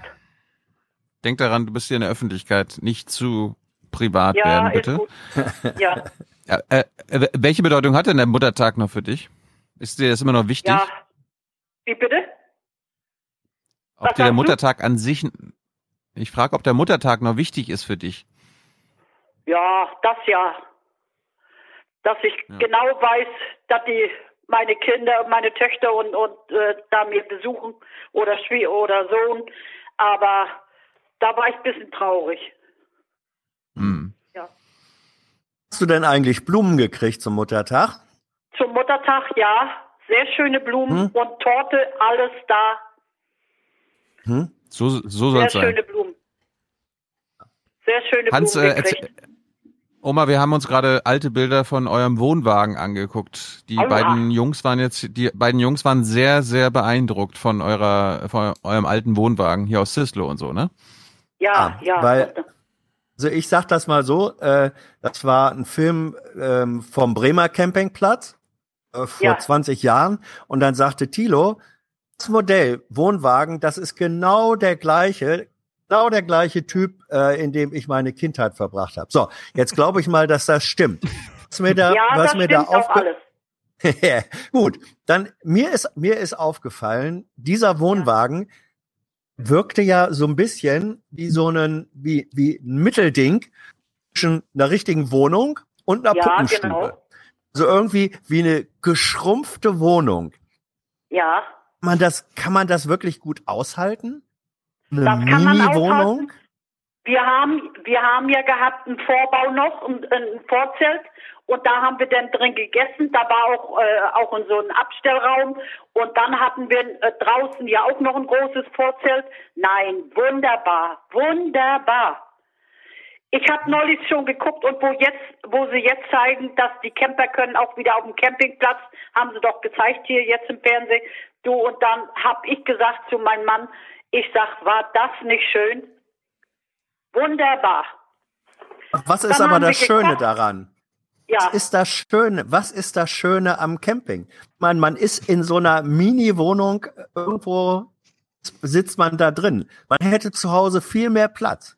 Du bist in der Natur, Hans. Du bist am Ja, See. du, äh, du hast Äh, ja nicht das- bloß, du hast ja nicht bloß im Wohnwagen gesessen. Wir hatten ja auch noch ein Boot und mit dem Boot sind wir ja auch auf Wasser gefahren und dann habe ich gebadet. Ich bin über den ganzen See geschwommen. Ich habe Ah. meine Enkelin, meine Enkelin habe ich das Schwimmen beigebracht, Maxi. Hm? Die war so lütt gewesen, die hatte ich auf dem Arm. Alles wunderbar. Wir hatten ja auch ein großes Boot. Hm? Nein. Oma, äh, Ja. Oma, äh, du hast gerade Fernsehen schon angesprochen. Sagt dir, wenn du diese Melodie hörst, sagt dir das was? Hör zu. Es ist 19.30 Uhr. Hier ist das Nordmagazin. Ja, die Nachrichten. Hörst, du- hörst du das eigentlich oder guckst du das jeden Tag? Wir, du, äh, weißt du was? Ich habe mir hier mal auf den Zettel aufgeschrieben, wieder weil du mir gesagt hast, was für einen Sender ich guck. NTV. Das sind Nachrichten, das ist der Sender. Da spricht der Söder ja aus Bayern, der Präsident oder was das da ist. Wunderbar. Der Präsident, ja. Den Sender, den, ist- den gucken wir viel. Das ist Kanal Und dann höre 10, ich ja? auch die Nachrichten alle davon. Nein, nein, nein, nein. Äh, Ich meine, äh, der, was da eben gespielt worden ist, da, das gucken wir auch, aber äh, viel gucken wir auch den Sender jetzt wegen das Ganze, was nur alles in der Welt immer passiert. Ist ja jetzt im Moment wieder so viel, du weißt ja gar nicht, was was du hinhören hören sollst. Jetzt auch mit den Kindern und das all da, was da, Vergewaltigung und, und so was alles.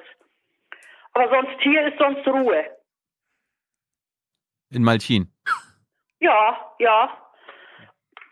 Morgen haben wir noch Okay, beide und- einen Arzttermin. Morgen muss ich zum Arzt und Opa auch wegen Blut, weil unsere Ärztin in, in Urlaub geht und dann habe ich morgen einen Termin.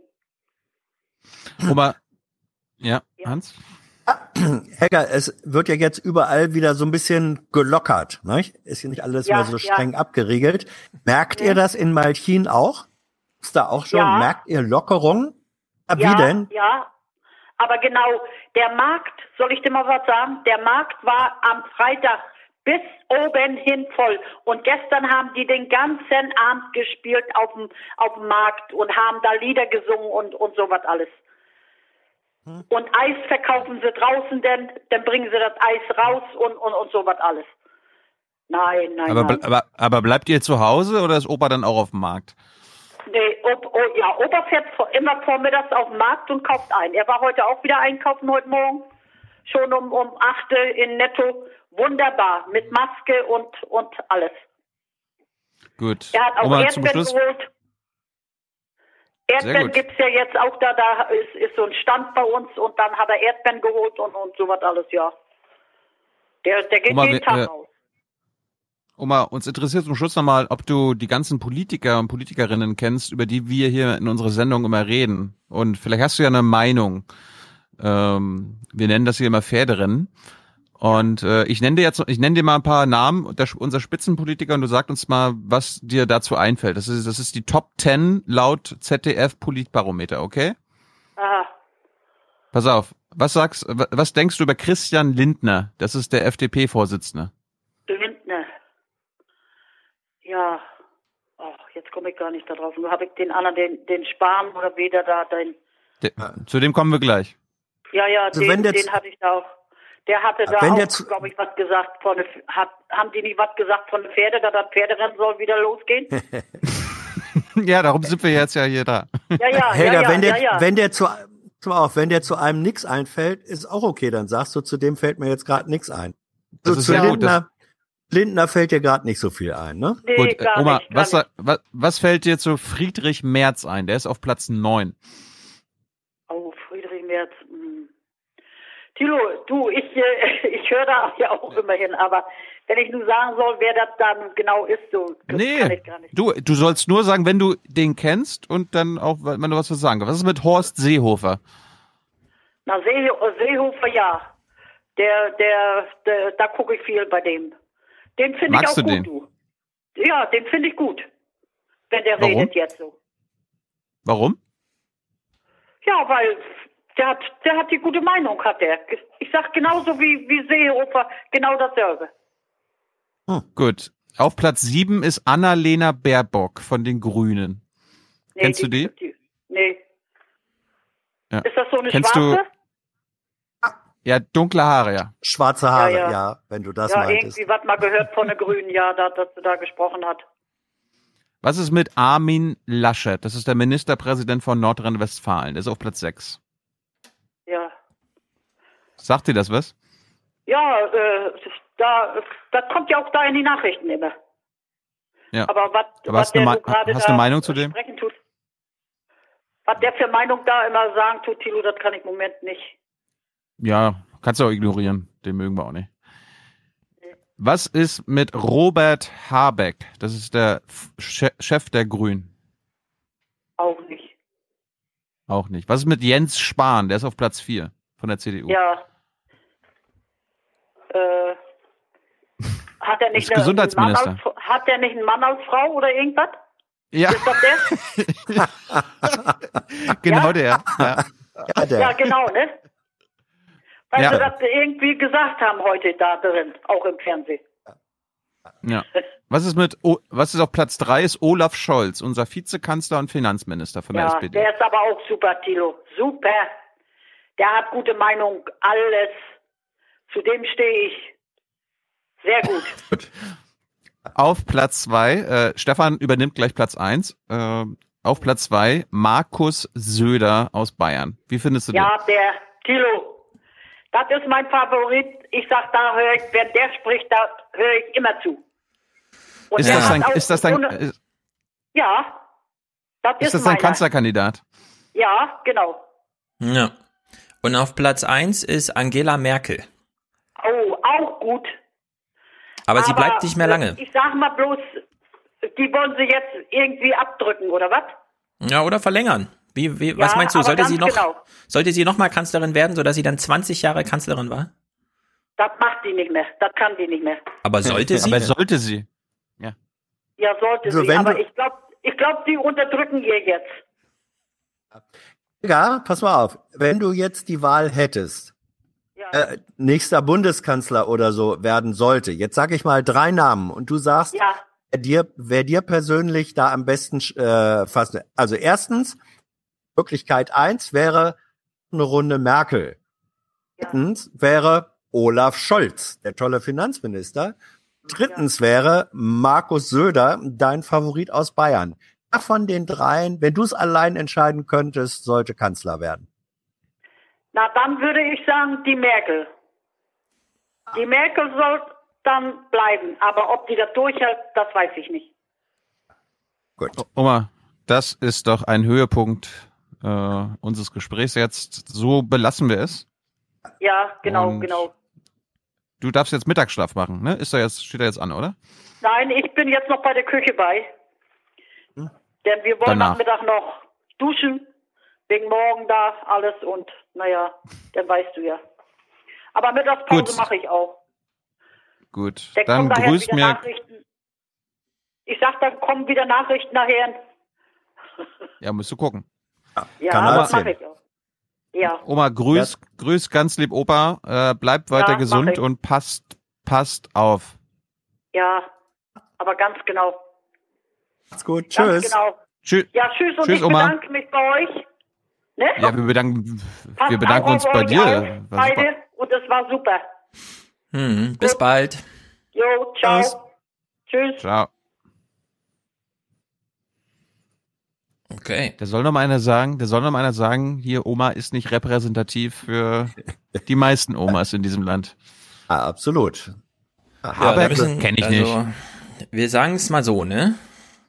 Wenn jetzt Infratest DIMAP oder so irgendwo anruft und diese Namen vorliest, Mhm. dann sind das die Antworten. es ist egal, wie ähm, toll Ellen Eni die Zahlen dann vorträgt. Äh, Das ist die Ur das ist der Ursprung dieser statistischen Zahlen, die jetzt da verkündet werden. Und das ist Ein- mal das, das, ein das, Ursprung.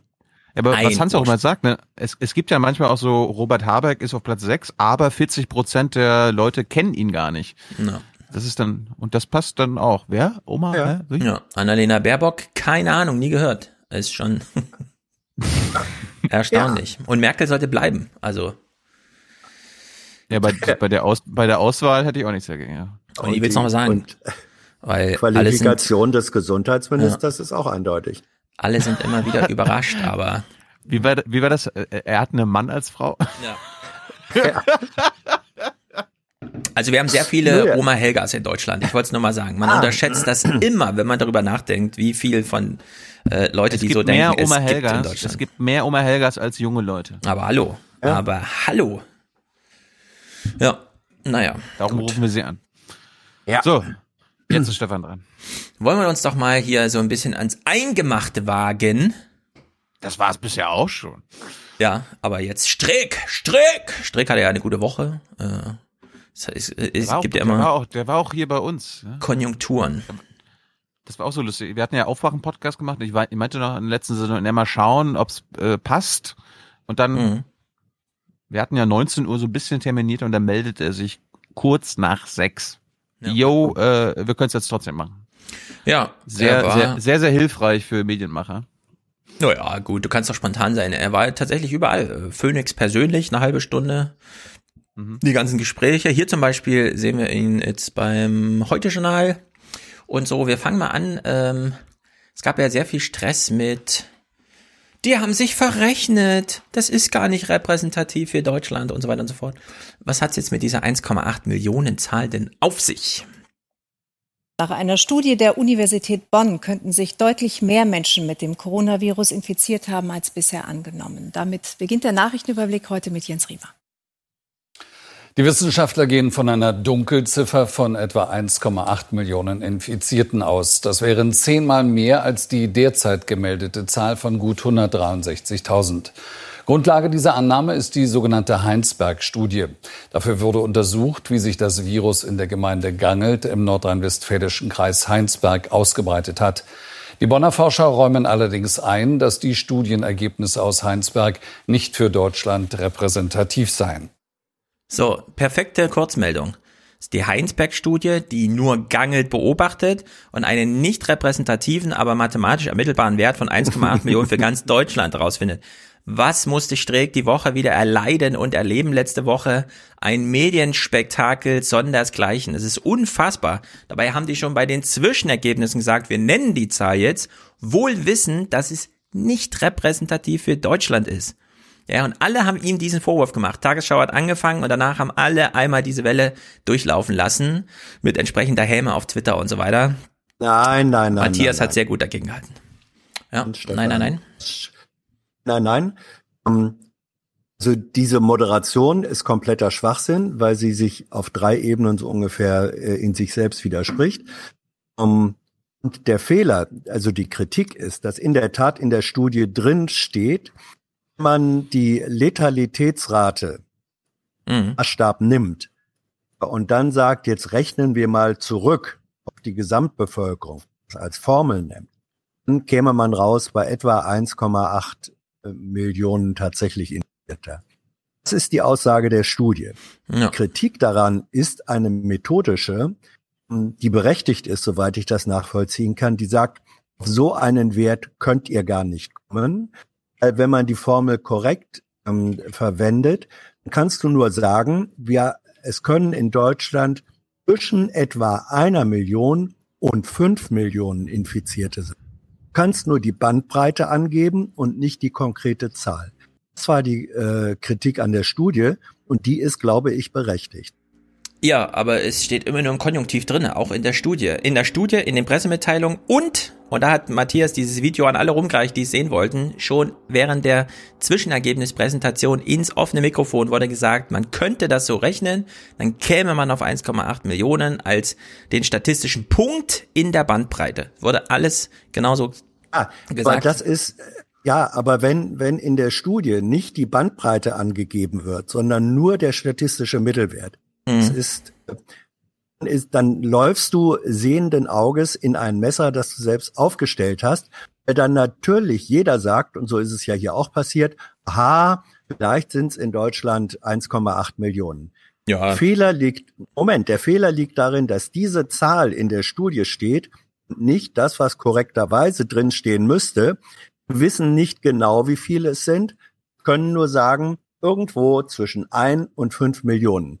Das war aber eine Schätzungszahl als Bandbreite, die schon lange vor der Studie kommuniziert worden war. Also in diesem Punkt hat die Studie tatsächlich nichts geliefert, hat aber durch die Nennung der einen Zahl so getan, als hätte sie etwas geliefert. Deswegen ist die Kritik daran völlig berechtigt. Ja, ich hätte diese Zahl überhaupt nicht genannt. Kann ja jeder selber die Zahl der Toten mal 300 rechnen. Ja, da braucht man ja keine Wissenschaft für, weil das schafft man sogar im Kopf. In der Hinsicht äh, alles halb so wild. Ich fand trotzdem die äh, der Hinweis in den kritischen Texten, das ist ja gar nicht repräsentativ, ja, der wurde von Anfang an auch in der Studie in dieser Art Konjunktiv mit genannt. Ja, es, und entsprechend war eben am Montag bei den Tagesthemen das so und im Heute-Journal wurde es genauso gesagt. Die Ergebnisse. 15 Prozent der Menschen in Gangelt haben eine Covid-19-Infektion durchgemacht. Sieben Menschen sind daran gestorben, eine Sterblichkeitsrate von 0,37 Prozent. Wenn man diese Rate hochrechnet auf ganz Deutschland, wären 1,8 Millionen Menschen mit Covid-19 infiziert. Zehnmal mehr als vom Robert-Koch-Institut erfasst. Das ist nicht so, dass man jetzt behauptet, dass es genauso viel sind. Das soll, das ist eine Modellrechnung. Eine umstrittene Modellrechnung. Die Dunkelziffer bleibt weiter noch recht dunkel. Ja, so. Man muss aber trotzdem anmerken, äh, Gangelt, weil die immer sagen, nicht repräsentativ, da würde ich sagen, also Gangelt ist einer der ersten Orte, der betroffen war, aber nicht einer, der am schlimmsten betroffen war. Also die Repräsentativität ist schon gar nicht so weit weg von einer deutschen äh, Zahl, wie man äh, jetzt immer unterstellt, weil man denkt irgendwie, ach Gange, das war ja auch ein Hotspot und so. Da gibt's mittlerweile viele. Fahren. Hm? Redest dich um, Kumpf, äh, um Kopf und Kragen, weil, weil Streeck selbst hat auch in dem Gespräch mit uns auch mal gesagt, dass das die konkreten Zahlen für Gangelt nicht repräsentativ ja, sag ich können. Doch die ganze Zeit. Man kann, du hast eben gesagt, doch repräsentativ. Nein, nein, das habe ich nicht gesagt. Ich wollte noch, noch auf einen zweiten Kritikpunkt hinweisen. Der eine ist nicht repräsentativ. Den haben wir abgehakt. Es ist tatsächlich nicht repräsentativ. Sagen die Forscher, sagen die Journalisten, sagen wir, sagen alle. Ja, okay, abgehakt. Ich wollte nur sagen, Gangelt ist kein Ort, der besonders schlimm getroffen wurde. Der ist nur prominent, weil er als erstes getroffen wurde. Es gibt aber durchaus Orte und Landkreise in Deutschland, die haben Faktor 3, Faktor 4 von dieser Heinsberg-Durchseuchung durch schon durch. Das sind die vor allem nahen Bereiche Richtung Tschechien, in, in Bayern und so weiter.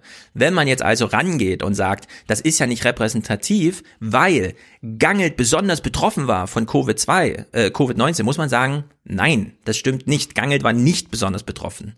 Deswegen könnte man, ja, auch wenn man die Kritik teilt, das ist nicht repräsentativ, muss man jetzt nicht glauben, na, wenn's, wenn die Zahl 1,8 Millionen falsch ist, dann bleibt man mal lieber bei den 160.000, die das RKI ermittelt hat. Nein, nein. Muss, also, äh, guck mal, Gangelt haben sie ermittelt, Dunkelziffer Faktor 5. Mhm. Fünfmal so viel tatsächlich Infizierte wie Gemeldete. Das ist für Gangelt seriös nachgewiesen. Aus diesem Nachweis ergibt sich dann die Letalitätsrate von 0,37 Prozent. Interessanterweise steht in der Studie selbst 0,36 Prozent, aber egal. Ähm, so, und wenn man, wenn man jetzt diesen Prozentsatz 0,37 Prozent weit umrechnet, dann landest du nicht bei einer Dunkelziffer äh, vom Fünffachen, sondern vom Zehnfachen. Bedeutet, du sagst, für Gangelt haben wir ermittelt, fache Dunkelziffer, wenn die Formel, die wir daraus aus den festgestellten Werten anlegen, die Bundesrepublik, dann kommen wir bei, landen wir bei einer Dunkelziffer von mutmaßlich des Zehnfachen. Das ist eine gewaltige Kluft zwischen dem Fünffachen und dem Zehnfachen als Dunkelziffer. Mhm. Das sind die Resultate der Studie. Und da kann man, finde ich, keiner Weise sagen, na, vielleicht ist es doch so halb repräsentativ. Wissen, vielleicht gibt es Nein, da auch gar, gar nichts repräsentativ. Es gibt, vermutlich gibt es gar keine es gar nicht Repräsentativität. Nee, ich wollte nur genau. sagen, die Zahlen vom RKI, die offiziell ermittelten, die, da liegen wir auf jeden Fall drüber. Das ist, das ist überall so. Das ist im Übrigen also meine nach wie vor Hauptkritik äh, an den Aussagen der Studie ist. Ähm, das ist, das ist politisch ähm, nah an der Manipulation dran. Gesagt wird, wir haben hier jetzt eine Letalität äh, errechnet von 0,37 Prozent. Das ist ein völlig anderer Wert als die zwei Prozent oder drei Prozent immer von der WHO und äh, RKI und so weiter angegeben wird. Das ist Bullshit. Diese zwei und drei Prozent bezogen sich immer lediglich auf die Zahl der gemeldeten Fälle. Mhm. Und jeder, jeder wusste, die Zahl der gemeldeten Fälle hat eine Dunkelziffer. Und wenn man die beiden Zahlen tatsächlich miteinander äh, in Verbindung setzen will, dann musst du bei Dunkelziffer 5, musst du den Wert, der nur auf die gemeldeten Fälle ist, durch fünf teilen und dann landest ja. du okay. bei 0,4 mhm. und dann sagen die beiden Zahlen genau das gleiche aus. Ja, eigentlich wollte ich mich ja auf den Weg machen zu einer langen Argumentation mit einer späten Pointe, aber ich wollte sie jetzt schon mal anmerken, da äh, du immer wieder darauf hinweist, was ich auch schon sage, es ist nicht repräsentativ, wir haben eine hohe Dunkelziffer, die kennen wir aber nicht. Ja, es gibt ja das Argument von Helmholtz und so weiter, wir müssten jetzt nur noch ein bisschen mehr das Virus zurückdrängen und dann könnten wir wieder auch mehr öffnen. Das ist auch für die Wirtschaft besser, weil das ist dann ein harter Kotzer-Lockdown. Das ist ja auch eine These, der Thilo sehr anhängt. Lieber einen harten, kurzen Lockdown. Ja, nur das Problem ist, wenn wir ein Virus haben, dessen Dunkelziffer um Faktor 2, vielleicht Faktor 3 in Gangelt Faktor 5 und in Deutschland vielleicht sogar noch mehr. Wenn der da drüber liegt, ist das Virus so unsichtbar, dass wir diese Zahl niemals so runtergedrückt haben, dass wir nicht nach zwei Wochen Öffnung wieder in einer exponentiellen Entwicklung wären. Wir wissen nicht, wo das Virus ist und wir wissen nicht, wie viel Virus da ist. Deswegen ist diese Helmholtz-Strategie völlig Banane. Die muss man jetzt einpacken. Die wird nicht funktionieren. Man kriegt das Virus nicht so runtergedrückt, dass diese Strategie aufgeht. Es gibt keinen Zustand ohne Impfstoff und ohne Medikament, in dem wir das Virus so runtergedimmt kriegen, dass wir dann sagen können, aber jetzt können wir wieder öffnen, so wie Helmholtz das versprochen hat. Wird nicht funktionieren.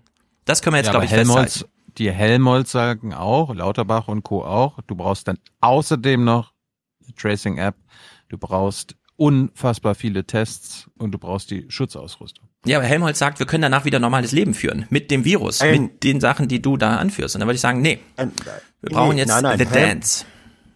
Auch das, ja, Mhm. aber was, Helm, was Helmholtz sagt, ist, wenn wir, das ist deren Argumentation, wenn wir Lockdown äh, noch konsequent äh, zwei, drei Wochen weiterziehen, dann haben wir es so weit, und das hat, das hat Strick bestätigt, hat ja gesagt, wir haben ja äh, in, in, äh, im Landkreis, wo wir testen, zwei neue Fälle oder so, äh, das ist lächerlich. Ja. Also wenn man die Zahl der tatsächlichen äh, feststellbaren Neuinfektionen so weit runterdrängt, wie jetzt Helmholtz das vorschlägt, dann hast du eine Chance, über Tracing tatsächlich relativ schnell. Das ist wie beim Moorbrand. Ja, wenn du sagst, wir, wir bringen den Brand so weit runter, dass wir nur noch einzelne Brandnester haben, die können wir jeweils dann äh, singulär ähm, äh, bekämpfen. Das ist der Ansatz. Nicht zu sagen, wir machen jetzt, Isolation. Wir, es ist nicht der Ansatz bei Helmholtz zu sagen, auch nicht bei Lauterbach, wir machen jetzt sozusagen noch drei Wochen Lockdown, ähm, verlängern und dann ist wieder alles wie vorher. Das sagt da keiner. Naja, also Helmholtz hat schon versprochen, es ist besser für die Wirtschaft, jetzt einmal richtig, richtig runterdrücken und danach Ah. wieder mehr öffnen. Ah, weil, Haben Sie weil sie sagen, wir, ja, natürlich, weil Unter sie sagen, den Voraussetzungen, Stefan. Ja, Ja, aber- sie sagen, ja, aber weil der Punkt sie ist sagen, doch- ja. weil sie sagen, wenn wir dann mehr öffnen, können wir das Risiko von mehr öffnen eingehen, weil wir äh, dann bei den relativ wenigen Fällen, die dann neu kommen, besser tracen können, sodass nicht sofort ein neuer Großbrand entsteht. Wenn das die Perspektive ist, kannst du natürlich auch mehr öffnen. Darum Ich will nur doch kurz markieren, äh, laut Streeck wird das Virus in ein Drittel aller Fälle asymptomatisch weitergetragen. Es ist unsichtbar. er hat gesagt, Ein Fünftel hat er gesagt, wenn man die äh, Karnevalssitzung und sowas rausnimmt, wo es eine extrem hohe lastige Virusinfektion, dann ist man bei ein Drittel asymptomatisch. Drosten hat gesagt, 43,6 Prozent kann man als gesichert, das sind asymptomatische Fälle.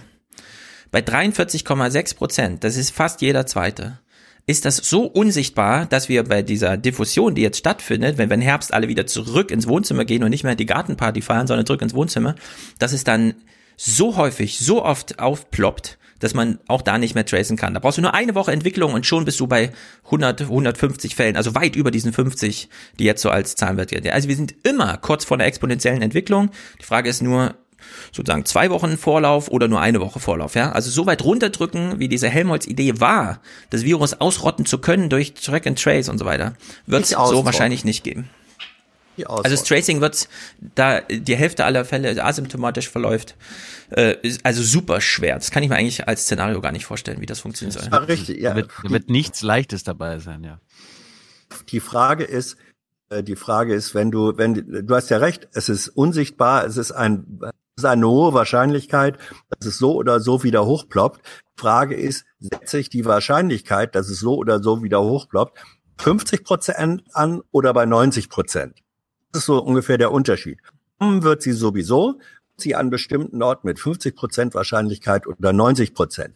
Und da sagen die Helmholtzer, wenn wir äh, mit unserem Ansatz äh, können wir besser liegen ähm, und sagen, wir drücken es auf nur noch 50 Prozent.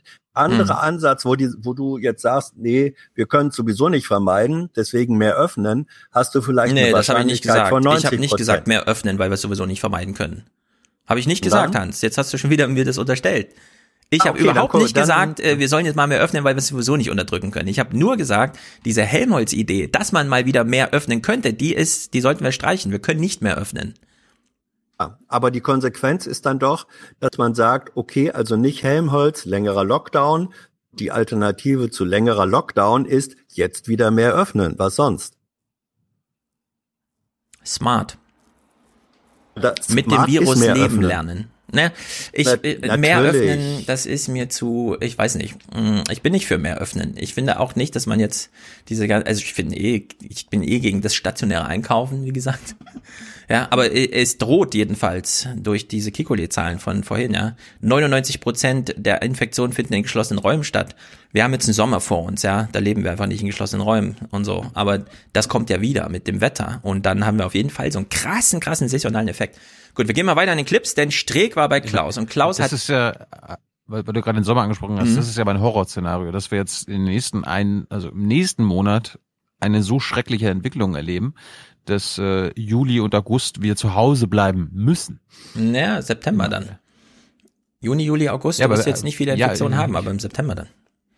Aug Ja, also lass, doch, die- lass doch jetzt die Infektionsentwicklung so außer Rand und Band geraten im Mai, äh, dass dann, keine Ahnung, Juli, August wir zu Hause bleiben müssen. Das wäre Ja, ich würde ja sagen, mein äh, Horrorszenario. es wäre, also ich kann mir gar nicht richtig vorstellen, wie man jetzt, ähm, selbst wenn man alles öffnet, ja, wie man jetzt in der exponentielle Entwicklung kommt, sondern die kommt dann erst im Oktober, wenn alle zurück, ja, zu Hause wieder, äh, wenn Veranstaltungen der Kirchen und so weiter wieder indoor stattfinden und so weiter. Jetzt, je- jetzt ist einfach Sommer.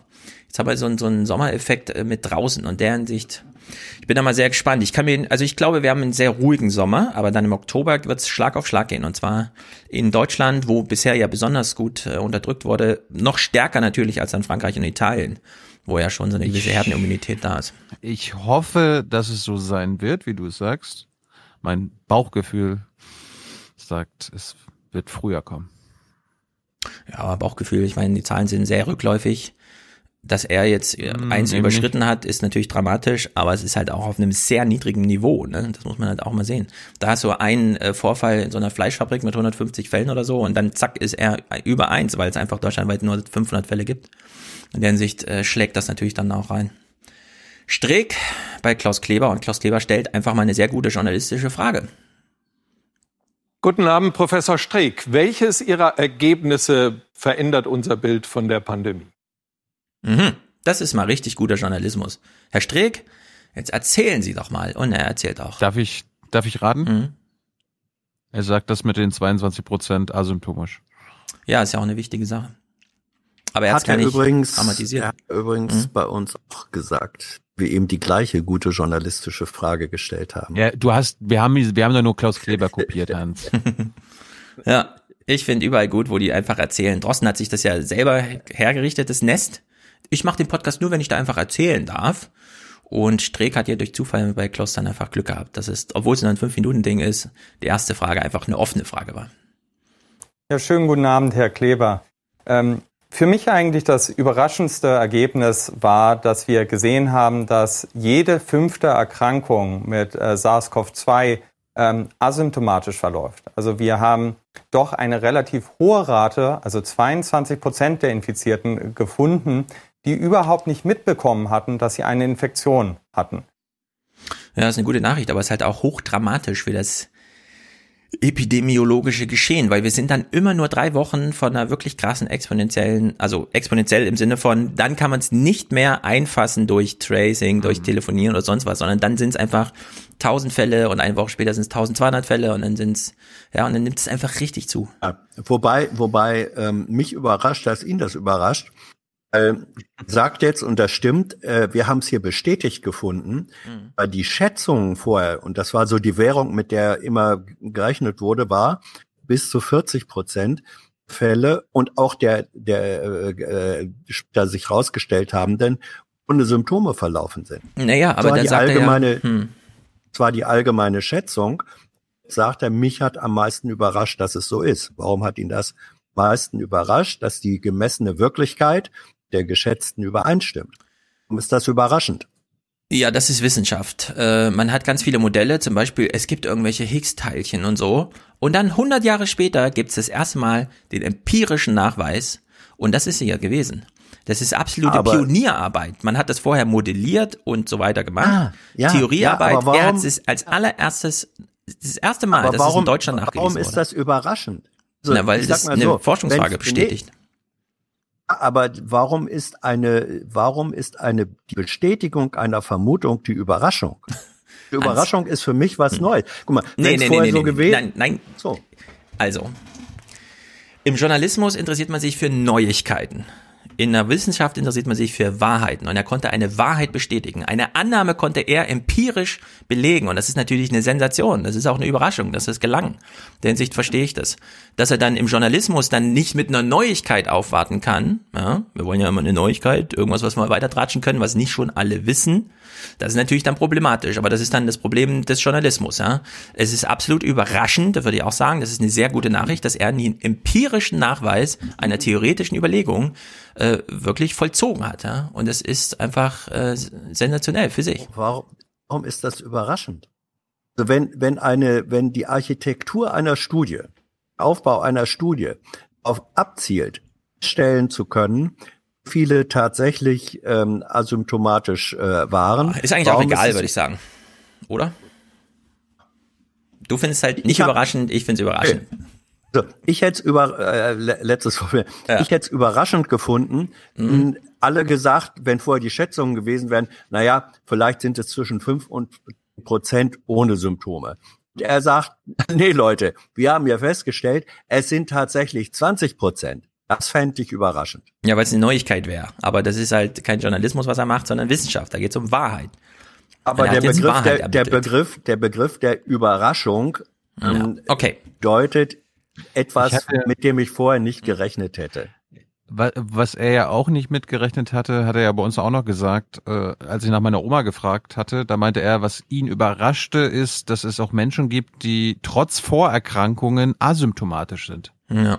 Das war für ihn Überraschung, das war mir auch neu. Ja, das ist aber so ein das, bisschen- Das, das würde ich als Überraschung jeweils journalistisch bewerten. Ah, echt? Ja. Ja, wir hören mal den nächsten Clip, der zielt darauf ab. Das heißt, von äh, 250 Menschen, die das kriegen, wenn ich jetzt mal schnell rechne, ist nur einer wahrscheinlich, der daran sterben wird? Nun, äh, das hängt eben davon ab, ob Sie jetzt 250 äh, Jugendliche, Erwachsene oder alte Menschen nehmen. Es hängt sehr von der Demografie ab. Ja, es hängt von der Demografie ab. Demografie muss nicht nur Alter sein. Er hat aber hier drei Altersklassen genannt. In der Hinsicht, wir bleiben mal dabei. Das hat aber Phoenix auch immer wieder betont. Es gibt durchaus ältere Menschen, die auch äh, eine Vorerkrankung haben, keine Ahnung, Krebs oder so, die es aber dann trotzdem ganz gut überstehen. Wir wissen aber aus der großen Studie, die wir auch mit Lauterbach beschrieben haben, U65, Tödlichkeit 1 zu 1000. Ja. Ü80 1 zu 6. Also das ist einfach ein eklatanter Unterschied. Da liegen auch mehrere Faktoren mit mehreren Nullen dazwischen. Also diese Krankheit ist für alte Menschen und wie wir jetzt wissen, auch für übergewichtige Menschen sehr viel tödlicher als für andere. Und da muss man eben auch wirklich sagen, ähm, 0,37, sagen wir mal 0,5 Letalität, ja. Wenn sich das demografisch so niederschlägt, ist das für den einen wie AIDS, ja, man hat's und dann weiß man, okay, ich habe jetzt noch so und so viel Zeit und dann bin ich tot. Für andere ist es aber wirklich nur ein Schnupfen. Kinder zum Beispiel, ja, Frauen unter 40 Jahren sind nicht vom Tode bedroht, statistisch gesehen, wenn sie äh, diese Krankheit bekommen. Muss Aber man es also gibt, es gibt aber es gibt aber auch 85-jährige Omas mit Vorerkrankung, die genau äh, also infiziert sind, aber wahrscheinlich angesichts der Dosis, die sie quasi an Viren abbekommen hat, äh, symptomfrei bleibt. Also das Ja. gibt es auch. Das finde ich die Und größte ist doch- Überraschung in der, Drost, äh, in der, Ja, genau. in der Streeck-Studie. Wenn du an der Karnevalssitzung teilnimmst, ist der asymptomatische Fall 1 zu 5, die Wahrscheinlichkeit. Wenn du nicht teilnimmst, sondern dich so, ja, mit wenigen, die dann in deinem Körper erst selber replizieren und so weiter, dann ist es 1 zu 3. Also das ist einfach, da liegen mehrere äh, Etagen dazwischen, ja, was die Gefährlichkeit angeht. In der Hinsicht, äh, nicht stundenlang in geschlossenen Räumen gemeinsam singen. Ja, das äh, dramatisiert die Lage. Vor allem sich nicht gegenseitig ansingen und äh, Äh, das erst die recht nicht, Tröpfchen, ja, also nicht die Tröpfchen mit der Konfettikanone aufeinander abschießen. Nee, besser nicht. Outdoor-Kirche. Ja, und er hat dann nochmal zum Kindern, also die demografische Einstiegshürde, Einstiegsschwelle in die Gesellschaft.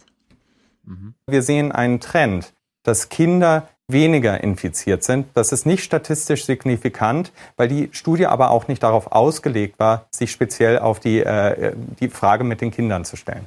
Sie haben aber Familien und häusliche Gemeinschaften untersucht und da was Interessantes festgestellt über die Verbreitung innerhalb einer Familie oder einer Gemeinschaft. Ja, also generell sehen wir eine sogenannte Secondary Attack Rate von 15 Prozent. Also dass wenn jemand im Haushalt ist, äh, sich eine 15-prozentige Wahrscheinlichkeit gibt, dass sich eine weitere Person infiziert. Aber was interessant ist, dass es davon abhängt, was für ein Haushalt das ist. Also in Zwei-Personen-Haushalt, wo meistens Paare zusammenleben, sehen wir 15 plus 28 Prozent, so eine deutliche Erhöhung der Infektionswahrscheinlichkeit. Die nimmt über drei Personen und zwei, vier Personen Haushalt dann ab. Beim Vier-Personen-Haushalt liegen wir sogar nur noch bei 15 plus drei Prozent, also wirklich einen niedrigen Wert, dass sich die weiteren Personen infizieren. Das ist Woran ja wirklich überrascht, überraschend. Man denkt doch, wenn mal in so eine häusliche Gemeinschaft das Coronavirus eingedrungen ist, so viel Abstand kann man in einem Haus ja gar nicht halten, dass beim, am Ende praktisch alle das kriegen. Das ist bei weitem nicht so. Nun, äh, dieser Wert ist von erstmal 15 Prozent ist nicht so überraschend, weil wir das von anderen respiratorischen Viren wie zum Beispiel auch der Grippe kennen. Ähm, dass beim Vier-Personen-Haushalt wir so einen niedrigen Wert sehen, da muss, kann ich eigentlich auch nur spekulieren. Ähm, es kann sein, dass man sich mehr auseinandergeht, mehr auch, wenn jemand erkrankt ist, mal äh, irgendwie nicht sieht. Ähm, es kann aber auch daran liegen, dass Kinder einfach keine guten Virenüberträger sind. Aber wie gesagt, das ist eine Spekulation von meiner Seite. Äh, die Studie kann das nicht beantworten. Ja, der gleiche Drama wie immer. Wir können über Kinder wenig sagen, weil wir sie zu, wenig in der Studie hatten. Aber trotzdem äh, interessante Anmerkungen. Wir wissen ja zum Beispiel, Kinder infizieren sich nur in ein Drittel der Fälle, in der sich Erwachsene infizieren und Hochalte sogar äh, im, nur ein Viertel im Verhältnis. Also umso älter man wird, umso empfänglicher ist man für das Virus. Meine These beim letzten Mal war ja schon, naja, ein Personenhaushalt mit mehr als zwei Personen ist wahrscheinlich eine Familie mit Kindern. Kann natürlich auch ein Pflegefall sein, der noch mit im Haus lebt, ja. Aber die Wahrscheinlichkeit in Deutschland ist eigentlich so, dass wir, wenn wir mehr als zwei Menschen in einer Wohneinheit haben, dann sind das eigentlich die Kinder, die noch nicht ausgezogen sind. In der Hinsicht könnte sein, dass die Kinder das hier sehr drücken. Er war ja dann auch bei äh, dieser tollen Sendung, wo er am Bonner Rhein-Uner-Ufer saß, weil man soll sich ja draußen setzen, bei Phoenix persönlich. Keine Ahnung, dieses Format ist mir zum ersten Mal untergekommen. Wo er auch nochmal über die Kinder und vor allem über die Nicht-Aussagekraft seiner Studie spricht. Wenn eine Person im Haushalt infiziert ist, dann ist die zweite Person äh, in einem Zwei-Personen-Haushalt häufig zu 43 Prozent infiziert. Das liegt daran, dass das meistens Paare sind und dann auch engeren Kontakt haben. Bei einem ähm, Drei-Personen-Haushalt äh, nimmt es ab auf ähm, rund ähm, 28 Prozent und dann runter auf 18 Prozent. Also bei Vier-Personen-Haushalt haben wir nur noch eine Wahrscheinlichkeit von 18 Prozent, dass sich eine weitere Person infiziert. Das, ich sage das jetzt mit aller Vorsicht, das würde nahelegen, dass die Infektion von Kinder auf Eltern oder von Eltern auf Kinder, weil das sind ja in aller Regel drei bis vier äh, Personenhaushalte, eher nicht so super einfach funktioniert. Das ist genau ein Punkt, den, den man die, die die Daten suggerieren, aber wir können es nicht beweisen. Und das ist immer ganz schwer in der Wissenschaft, solche Sachen zu beweisen, aber wir sehen keine Häufung von Infektionen in Familien, wo äh, Kinder äh, da sind. Ähm, aber wie gesagt, Kinder haben, darauf war die Studie nicht ausgelegt und dadurch können wir da auch nicht keine guten Aussagen treffen. Ja, ich sehe Hans schon mit dem Kopf schütteln, weil er noch die 66 Prozent im Kopf hat. Ich habe die Textstelle mal rausgesucht. Wenn man ein infiziertes Kind findet, ist mit 66-prozentiger Wahrscheinlichkeit auch jemand anders im Haushalt infiziert. Und da könnte man auch sagen, ja, irgendwo muss das Virus ja herkommen zu dem Kind. Ja, in der Hinsicht bestätigt das ähm, diese dieses Phänomen, was man hier gesehen hat, umso mehr Menschen im Haushalt, sehr wahrscheinlich Kinder, weil das die deutsche Sozialstruktur so nahelegt, sinkt ja diese Secondary Attack Rate, also das direkte Übertragen äh, einer weiteren Person. Nur da, wo infizierte Kinder sind, sind eben diese 66 Prozent. Das steht schon äh, in, einem, in einem einfach anteilmäßigen Widerspruch zueinander. Wir haben ihn ja auch das gefragt hat er gar nicht dritten. Er hat nur gesagt, das sagt nichts über den Infektionsweg aus. Genau, die Richtung kann nicht sagt, bestimmt werden. Richtig, die Richtung, nur es, äh, es ist eben äh, eindeutig so, da wo Kind infiziert oder wo ein mit einem infizierten Kind, ähm, äh, ein Haushalt, wo, wo ein Kind infiziert ist, ist die Secondary Attack Rate höher als da, wo kein Kind infiziert.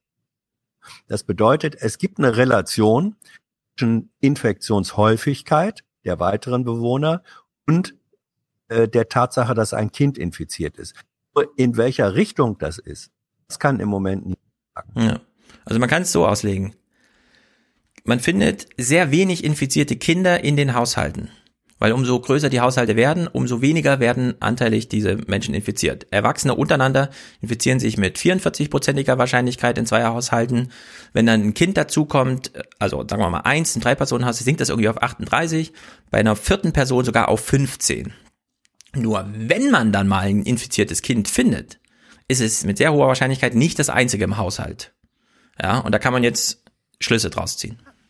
Ah, aber man weiß nicht, welche Schlüsse man draus ziehen kann. Das sagt er nun auch äh, äh, explizit. Das ist ja äh, äh dieser äh, diese Tatsache sinkenden Secondary Attack Rate äh, in größeren äh, in größeren Haushalten. Ähm, wurde ja auch schon in China ermittelt in der Studie. Das ist ja sozusagen die vorgangelt lag. Ein relativ ähnliches Ergebnis. Und da sagen die äh, Forscher dann auch wieder, ja, da muss man dann aber eben jetzt auch wieder berücksichtigen, wie sind die Lebensverhältnisse, wie, wie eng ist das, ähm, wie viel Zeit verbringen die miteinander. Also hinter diesen Zahlen steht noch ein, ist es auch noch gar nicht angesprochen worden, dass unter Umständen tatsächlich so etwas wie Kreuz- oder Grundimmunität eine Rolle spielen kann. Äh, bei der geringeren Secondary Attack Rate sind alles komplett offene Forschungsfragen, wo so ein paar Forschungsrichtungen angegeben werden, aber da kann im Moment einfach keiner mit irgendwelchen äh, schlüssig ableitbaren Thesen kommen. Ja, ist halt schade, dass man die Forschungsfragen dann nicht gestellt hat, denn in China, und das ist die Studie, die du angesprochen hast, die Kinder infizieren sich nur in ein Drittel der Fälle wie Erwachsene, wenn man die Situation über, übergreifend vergleicht. Ah, und es gibt da eine, es gibt einiges, eine Schulstudie. Ja, aber es gibt eine Schulstudie aus Frankreich, ja, die, ne, diese OAS-Studie, wo festgestellt wurde, die Schüler, nicht Kinder, sondern Schüler, Jugendliche, infizieren sich im gleichen Ausmaß wie Erwachsene. Also, genau, da, da wurden aber auch da, nur ein Drittel getestet aus der Schule, es war also nicht repräsentativ. Und man muss sagen, das sind zweitens Erwachsene, da hat Thorsten gesagt, das sind Kinder, die sitzen schon auf dem Moped und fahren durch die Gegend. Und es ist eben eine Studie, die bezieht sich nur auf Freiwillige. Da wurden einfach gefragt, wer möchte euch sich denn mal testen lassen? Und dann ist ein Drittel derjenigen hin und dann gibt es eben zwei Mechanismen, die das ausgleichen können. Die einen sagen, ich weiß ja, dass ich es hatte, also gehe ich nicht hin. Und die anderen sagen, ich will auch mal wissen, ob ich es hatte, also gehe ich hin. Ja, aber wenn das, wenn das Kriterium freiwillig ein Kriterium ist, Gangelt ist auch freiwillig. Nee, Gangelt war nicht freiwillig. Ah, na, selbstverständlich. Nein, in Gangelt hat man, in Gangelt gibt es 12.000 Einwohner. Man hat 919 angeschrieben, also, davon gab es eine kleine Rate, die hat natürlich abgelehnt, die dürfen ablehnen. Nein, ganz anders. Hä? Entschuldigung. Sie haben, sie haben angeschrieben 600 Menschen. Ja. 600 Menschen haben sie angeschrieben. Denen haben 400 gesagt, wir machen mit. Das heißt, eine, eine Ablehnungsrate, eine Nicht-Mitmachrate von, von 33 Prozent. Und das bedeutet, das Panel hat sich zu, oder Sample hat sich zusammengesetzt aus Freiwilligen. Ja. Jetzt muss ich aber wirklich ah. mal kurz äh, den Klugscheiß raushängen lassen. Bei diesen Studien, wenn man auf Freiwilligkeit achtet, also auf Zufälligkeit, man achtet auf Zufälligkeit, nicht auf Freiwilligkeit. Wenn man dann so ein Telefonbuch äh, sortiert, nach dem rufen wir an und den nicht. Entschuldigung, Freiwilligkeit war vorhin dein Begriff. Ja. Also ja, man will. Also, du führst ihn vorhin ein und jetzt sagst, ja. jetzt, jetzt ziehst du ihn wieder zurück. Was soll das? Nee, mache ich nicht. Ich sag nur, es, äh, man will ein zufälliges Panel haben. Dann ruft man die Leute an. Wenn die ablehnen, muss man neu würfeln, um auf die ähm, Ausgangslage zu kommen. Das wurde also hier nach diesen WHO-Regeln, die für diesen virologischen Fall da einfach ausschlaggebend sind, gemacht. Und man hat, was? Das ist kein zufälliges Sample, was man in Gangelt hat. Haben, so, die 600 die angeschrieben haben. Das war das zufällige Sample. Aus diesem Sample haben 400 gesagt, ja, okay, wir machen mit. Ob diese 400 genauso repräsentativ zufällig waren wie die 600, aus der Studie nicht hervor. Also dem gehen wir nochmal nach, weil da gibt's ab, ganz normale ah. Abläufe für jeden Studienleiter. Ja. Weil man hat ja. immer Leute, die sagen, nee, ich mache nicht mit, aber dann muss man ja. nacharbeiten, um die Zufälligkeit ja. wiederherzustellen. Das ist aber nicht gemacht worden. Ah, da, also, okay, dann lesen wir das auch nochmal nach. Also das ist mir, ah, noch, das kann ich mir nicht vorstellen, dass man hier so unsauber vorgegangen ist. Also deswegen bei dem einen Wert, jetzt weiß ich nicht mehr äh, ganz genau, äh, ob es, ob es äh, der, der Wert war, wie viele waren eigentlich vorher erkrankt. Da haben sie gesagt, ist der, da ist der Prozentsatz des Samples, das wir dann tatsächlich hatten, diese 400 plus ihre Angehörigen, deutlich niedriger als alles andere, was wir sonst hatten, woraus wir den Schluss ziehen, dass Menschen, die das schon irgendwie hinter sich hatten oder von der Infektion wussten, die haben dann sich nicht mehr freiwillig zur Verfügung gestellt. Das bedeutet für mich, der, der Rückschluss daraus ist, dass sie eben nicht gesagt haben, wir prüfen jetzt mal, äh, ob die 400 tatsächlich noch genauso repräsentativ sind äh, wie die 600. Sie haben das angenommen, weil sie sagen, nach den WHO-Richtlinien äh, reicht auch ein Sample von 200 aus. Wenn aber das Sample der 400 der freiwilligen Meldung von Leuten aus den eigentlich ausgewählten 600 basiert, würde ich dann schon mal die Frage stellen, äh, wie wurde da die Repräsentativität dieser Freiwilligen festgestellt? Also ich habe die Studie in dem Teil gelesen und da wurde mir die ganze Zeit erklärt, das, das war repräsentativ, das Panel. Deswegen gehe ich davon aus, dass es ein zufällig zusammengestelltes Panel ist und wenn dann, das ist immer so, ja, man hat immer den Fall, dass Leute am Telefon sagen, nein, ich mache nicht mit und deswegen gibt es ganz viele Verfahren, wie man die Zufälligkeit trotzdem gewährleistet wenn das nicht gemacht wurde, das würde mich mega überraschen. Ich lese es gerne nochmal nach. Äh, ich habe den Graph noch vor Augen. Äh, man hat äh, diese 1000, also 400, diese Haushalte ne, mit 900 und so weiter.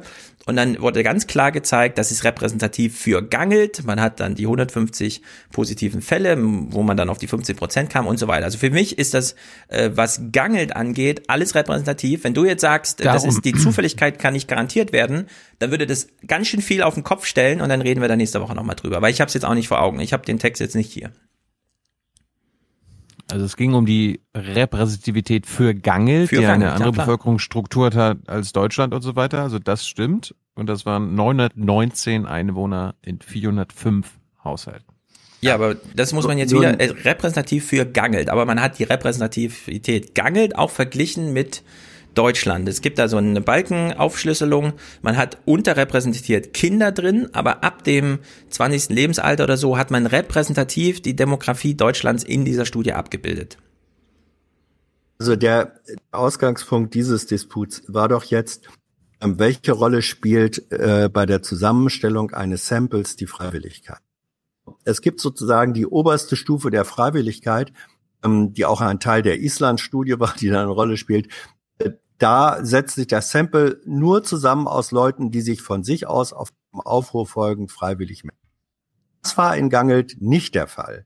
Sondern in Gangelt war der Fall, man hat ähm, repräsentatives Schreibsample äh, entwickelt, nämlich diese 600 Menschen, ähm, äh, und gefragt, macht ihr mit, ihr und eure Familienangehörigen? Äh, Denen haben dann 400 gesagt, ja, wir machen mit.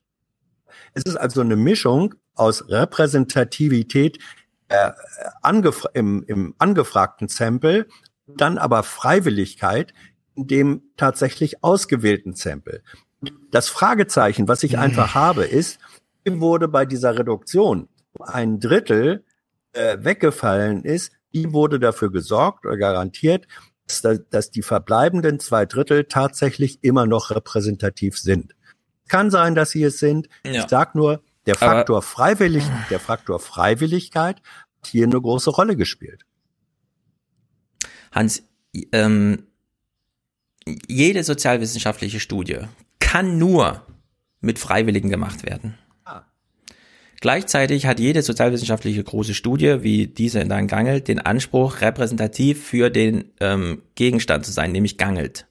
Das schließt sich nicht aus. Nur weil Leute am Telefon sagen, nein, ich mache nicht mit, weil da nicht bei jedem das freiwillige Einverständnis da ist, heißt das nicht, dass man die Repräsentativität nicht herstellen kann. Da gibt's Verfahren, mit denen das gemacht Weiß. wird. Und ich sage, die haben das in Gangelt beachtet und du sagst, die haben das nicht beachtet, es ist nicht repräsentativ für gesagt, Gangelt. Nein, das sage ich nicht. Mhm. Ich sage, ich weiß es nicht, äh, ob es Ach so, so okay, ist. na gut, dann weißt du es nicht.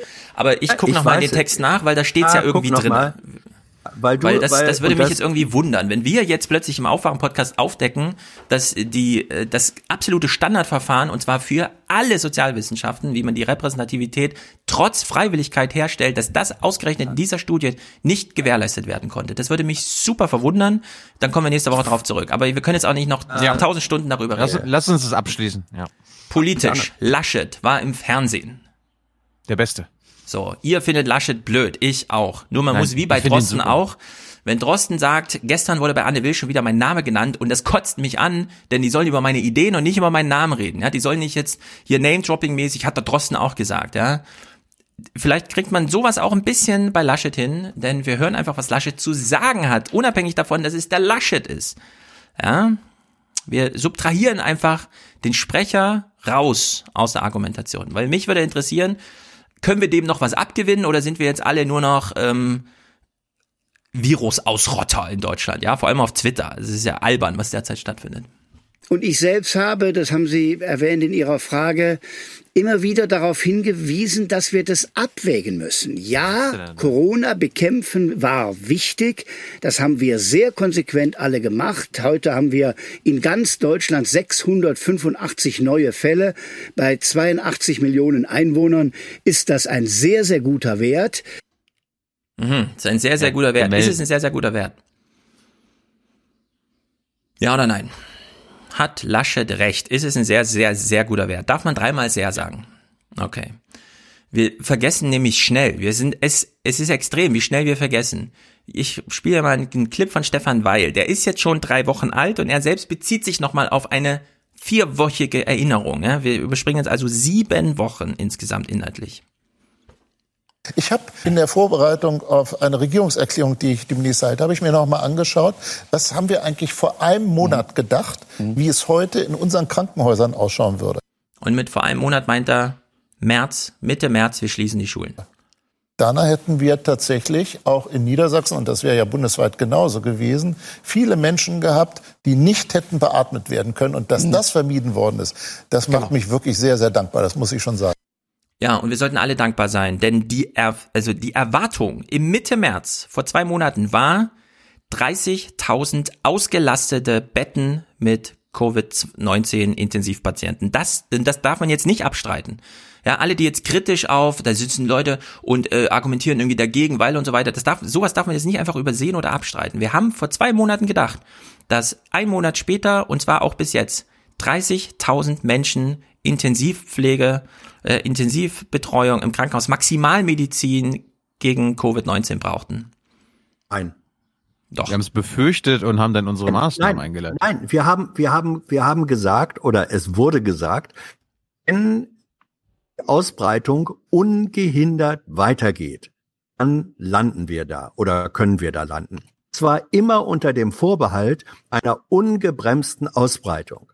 Und wenn man in und da, da, ich sag nochmal das berühmte ähm, Reiskorn- und Schachbrett-Beispiel. wenn man sagt, jetzt haben wir vier Reiskörner Haben wir auf dem verstanden, Hans. Haben wir letzte Woche schon verstanden. das ist gut. So, und wenn man sagt, und weil wir nicht landen wollen, dass Deutschland unter einem, einer einen Meter hohen Reisschicht verschwindet, deswegen bremsen wir diese Verdopplung durch Maßnahmen.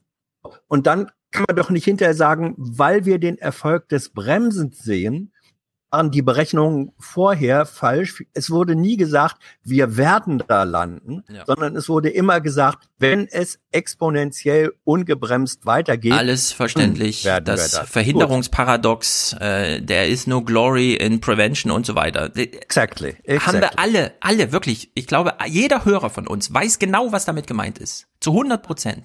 Absolutes Verständnis an dieser warum- Stelle. warum aber, sagst du dann- Ja, und jetzt kommt das Aber. dann, genau, sehr gute okay. Frage, Hans. Jetzt kommt das Aber.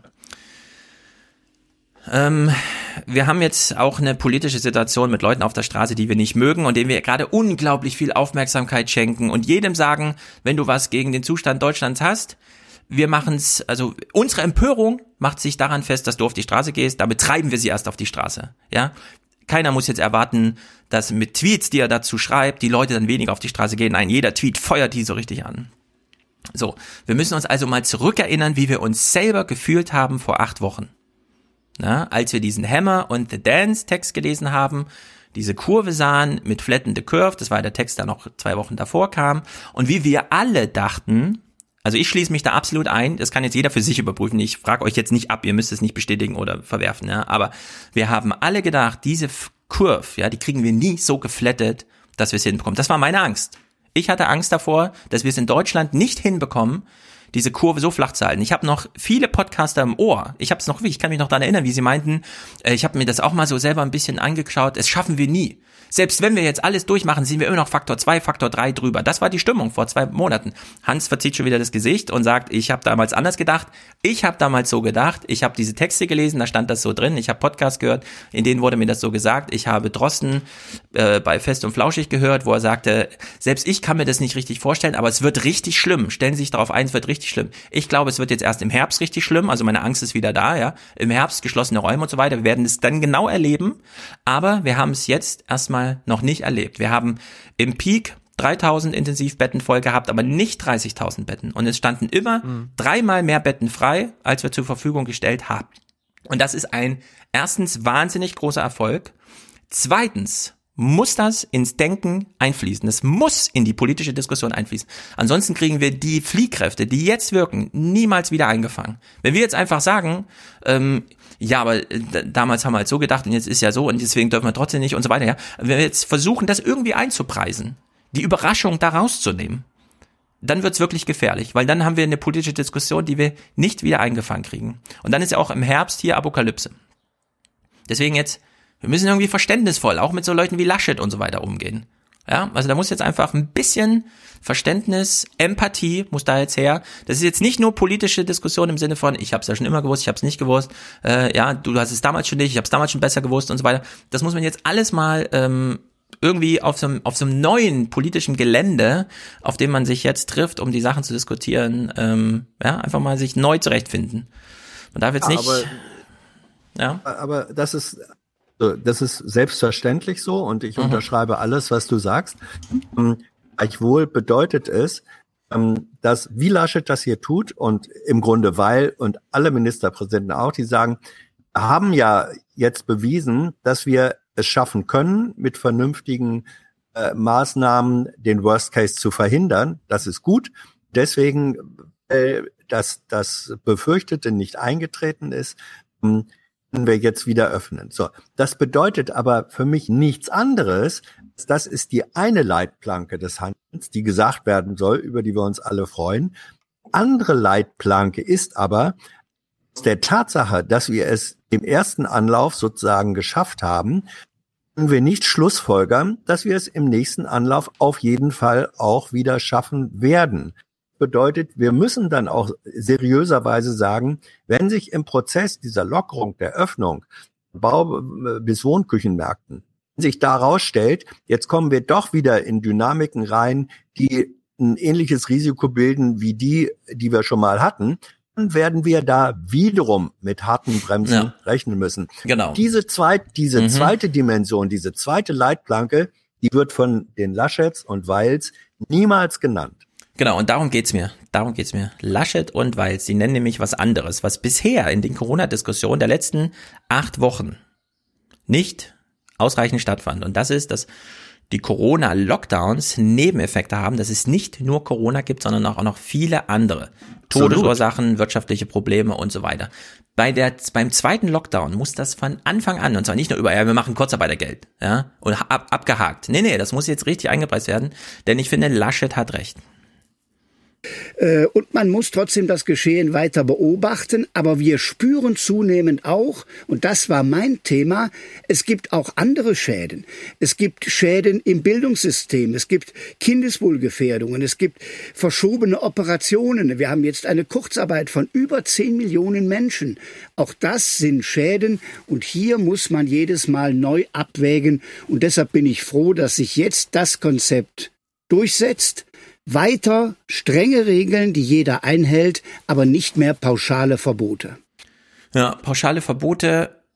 Es ist zum Beispiel darüber zu streiten. Hatten wir im März, als mit den ganzen Maßnahmen, war das noch eine politische Maßnahme oder war es eine Katastrophennotbremsenziehung? Und ich würde sagen, es war eine äh, Notbremsenziehung absolut alternativlos da fand auch keine politische Diskussion statt, sondern es wurde von heute auf morgen verkündet. Ich weiß es noch genau. Donnerstag sagt Drosten, wir sollten mal Schulen schließen. Freitag sitzen die Ministerpräsidenten zusammen. Am Montag ist keine Schule mehr. Da fand keine politische Diskussion statt. Das war reine notwendige, zur Abwendung einer Apokalypse, notwendige Notmaßnahme, aber keine politische Entscheidung ja. und entsprechend auch keine Diskussion vorher. Und das muss beim zweiten ja Mal anders sein. Wir sollten jetzt schon überlegen, wie wir im Oktober ja, darüber reden, wir das ankündigen. Es haben wir mittlerweile alle Masken, gut, ja, das ist schon mal ein großer Pluspunkt. Aber da ist noch einiges zu erledigen, ja, und diese Kräfteverschwendung, indem man sich jetzt mit Ken Jebsen auseinandersetzt, der hat nichts zu melden, der hat gerade keinen Einfluss, auf den hört niemand in der Politik. Ja, man arbeitet sich nur an dem ab, damit man da mal wieder ein Feindbild und so weiter findet und entsprechend dann auch diese ganzen Leute, die da in Stuttgart irgendwie rumstanden, die kann man auch einfach ignorieren. Das wäre meine Empfehlung. Da muss man jetzt kein Happening draus machen, weder online noch offline. Müsste aber nicht zustimmen.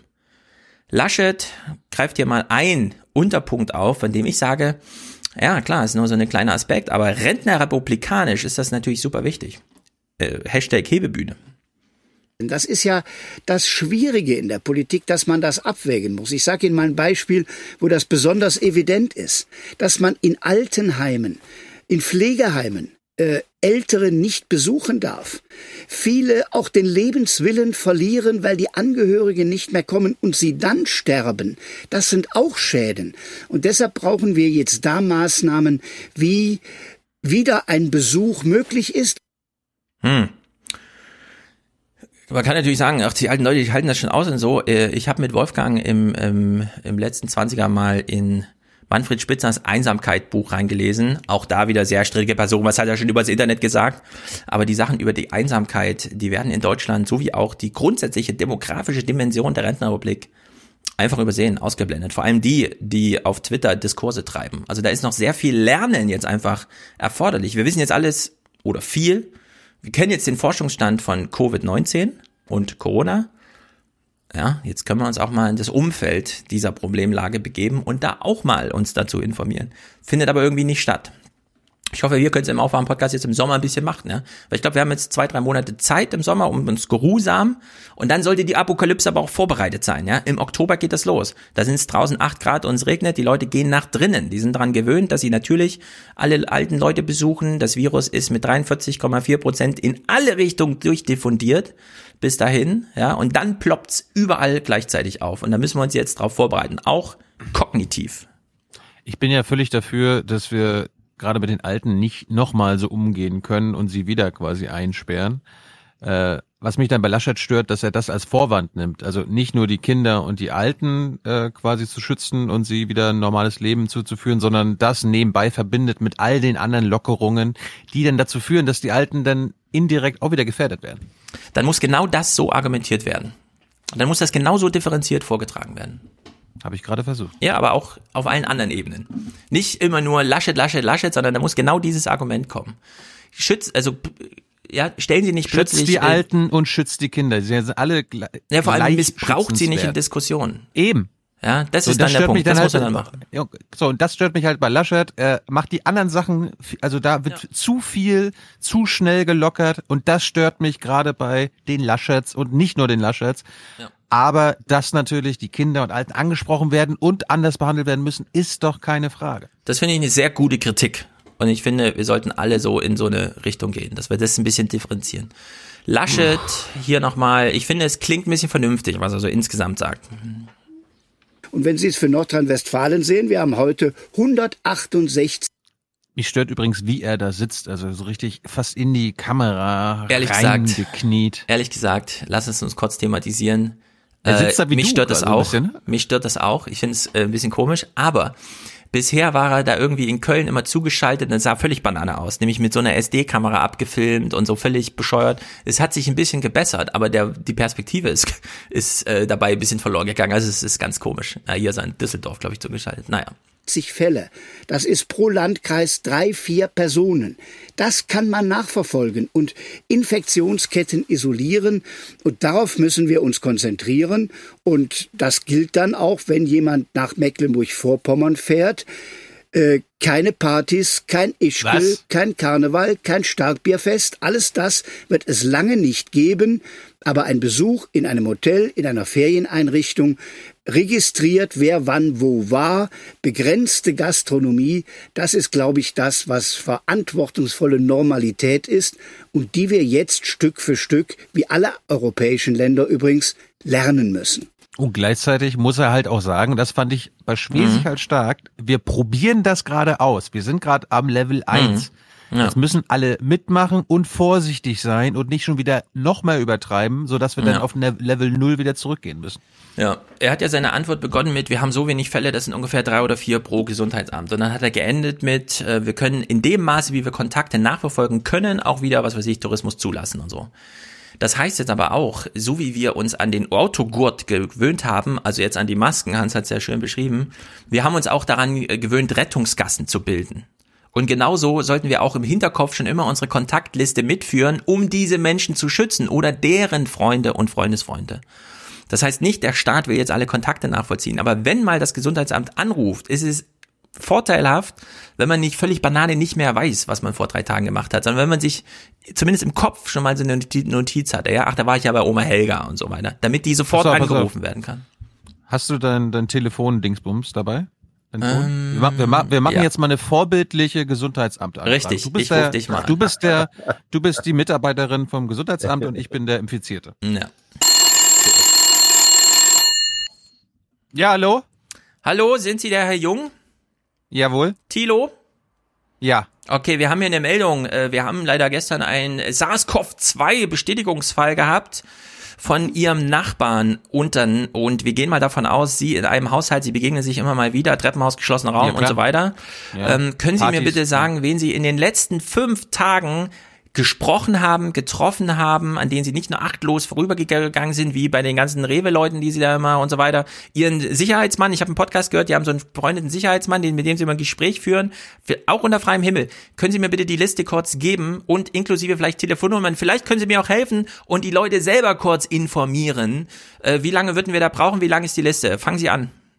Ich habe die PDF schon fertiggestellt der letzten Mhm. zehn Tage. Sie sagten nur fünf Tage, das ist gar kein Problem. Sehr gut. Hier, Peter, Meier, Jung, Petra, der Stefan, der Hans und das war's. Genau, sehr gut. Ja, okay. Tschüss. Sagen Sie denen auch selber mal Bescheid, wenn Sie die nicht erreichen. Ich rufe Sie Nee, in einer Stunde nochmal an. zu tun haben. Okay, ich rufe Sie Ja. in einer Stunde nochmal an und dann nennen Sie mir alle Namen, die Sie nicht erreicht haben. Okay, bis dann. Ciao. Ciao, ciao. Es geht wahnsinnig schnell und die Liste ist nicht besonders lang. Wir leben alle vorsichtige Leben. Und das, was der Laschet hier sagt, ja, kein Starkbierfest. Welcher verschränkte Typ würde denn jetzt zu einem Starkbierfest gehen, wo man weiß, dass man, wenn man bei einem Karneval sitzt, plötzlich in ein Fünftel, ein Drittel, äh, ein Fünftel Wahrscheinlichkeit wirklich krasse, äh, nee, vier Fünftel Wahrscheinlichkeit, ja, es geht ja darum, wer hat denn Symptome? Vier Fünftel Wahrscheinlichkeit, du wirst dann krank. Also selbst eine Grippe, ja, also Fieber, Husten und so weiter ist ja nicht schön, will man ja nicht haben. Ich glaube, die Freiwilligkeit wird es extrem treiben in Deutschland. Politische Anordnung schön und gut, aber niemand würde jetzt zu einer Buchmesse gehen. Die Leute sind nicht lebensmüde. Weißt du nicht, Starkbierfest zählt ja. Ja, aber du weißt, was ich meine. Die Freiwilligkeit ist krass in Deutschland. Es ist nicht ohne Grund, denn wir das hier Medienwirkungsforschung. Wir haben gerade mit Tilos Oma telefoniert. Hast du Angst vor Covid? Na klar habe ich Angst. Ja, Ich, ich vermute, wenn äh, Bundesliga-Vereine äh, sagen würden, ähm, will, kann ins Stadion kommen. niemand geht. Ja, das ist das Problem. Also was heißt, das Du ist das meinst- Problem, das ist die Lösung. Du meinst Nee. niemand, du meinst niemand geht? Also, passt auf. Ich würde ja auch keine Pass auf. irgendwelchen Demos von irgendwelchen Idioten. Was ist eigentlich euer Menschenbild? Was ist eigentlich euer Menschenbild? Soll ich dir mal, ich mal mein Realist- Menschenbild erklären? Ja, Realismus. Realistisch. Das ist das Berliner Realismus oder so, keine Ahnung. In Frankfurt ist es so. Ich würde nicht mal glauben, dass Basti noch gerne ins Stadion gehen würde, auf seine Tribüne, wenn es da so packig voll ist. Der ist sogar für die Bundesliga, für den Start. Also doch, er würde, glaube ich. Na gut, er würde gehen. Aber in Frankfurt ist es so, alle Leute, die ich kenne, mit, äh, wir gehen auch immer mal ins Stadion und so weiter, das sind alles Familienväter, die kriegen von ihren Frauen so richtig den Hintern voll. Die gehen jetzt nicht ins Stadion. Ich kann mir nicht vorstellen, dass die Stadion voll wären, ja, wenn man es erlauben wollen nicht. Stefan, Ich kenne doch auch überwiegend vernünftige Leute. Würde ich das für repräsentativ halten? Nur für mein kleines persönliches Jessengangelt, aber. Wir kommen gleich auf die, ja, wir kommen gleich auf die Psychologie zurück. Vorher aber noch ein Wort von Schäuble. unserem Alterspräsidenten dieser deutschen Nation. Nein, das muss jetzt ich- direkt an Laschet angeschlossen werden, denn La äh, Schäuble hat sozusagen etwas kultivierter gesagt, was Laschet nicht in der Lage ist auszudrücken, weil er sich immer verfängt in seinen politischen Kalkülen. Ist allerdings schon eine Woche her, haben wir letzte Woche nicht geschafft. Seine Worte haben Gewicht. Bundestagspräsident Wolfgang Schäuble, der zweite Mann im Staat. Er selbst zählt in Corona-Zeiten zur Hochrisikogruppe. Und trotzdem warnt er. Man könne nicht alles dem Schutz von Leben unterordnen, sagte er dem Tagesspiegel. Wenn ich höre, alles andere habe vor dem Schutz von Leben zurückzutreten, dann muss ich sagen, das ist in dieser Absolutheit nicht richtig. Mhm. Hat, mich am ersten Moment an den Lieutenant Governor aus Texas erinnert. Nee, Hätte das ganz und so gar nicht. gesagt? Ganz und gar nicht. Ach komm, Ich das hab ist doch, jetzt wirklich Ich hab doch gesagt, im, ich habe doch gesagt, Ja, im ersten gut, Moment. Im ersten Moment. Also da, da muss ich ganz hart widersprechen. Denn wir haben in Deutschland einfach Paragraph 1 Menschenwürde und der ist auch, dem wird auch das Leben untergeordnet. Die Menschenwürde ist wichtiger als das menschliche Leben. Was, sagt, was sagten Merkel und Seibert eigentlich dazu letzte Woche?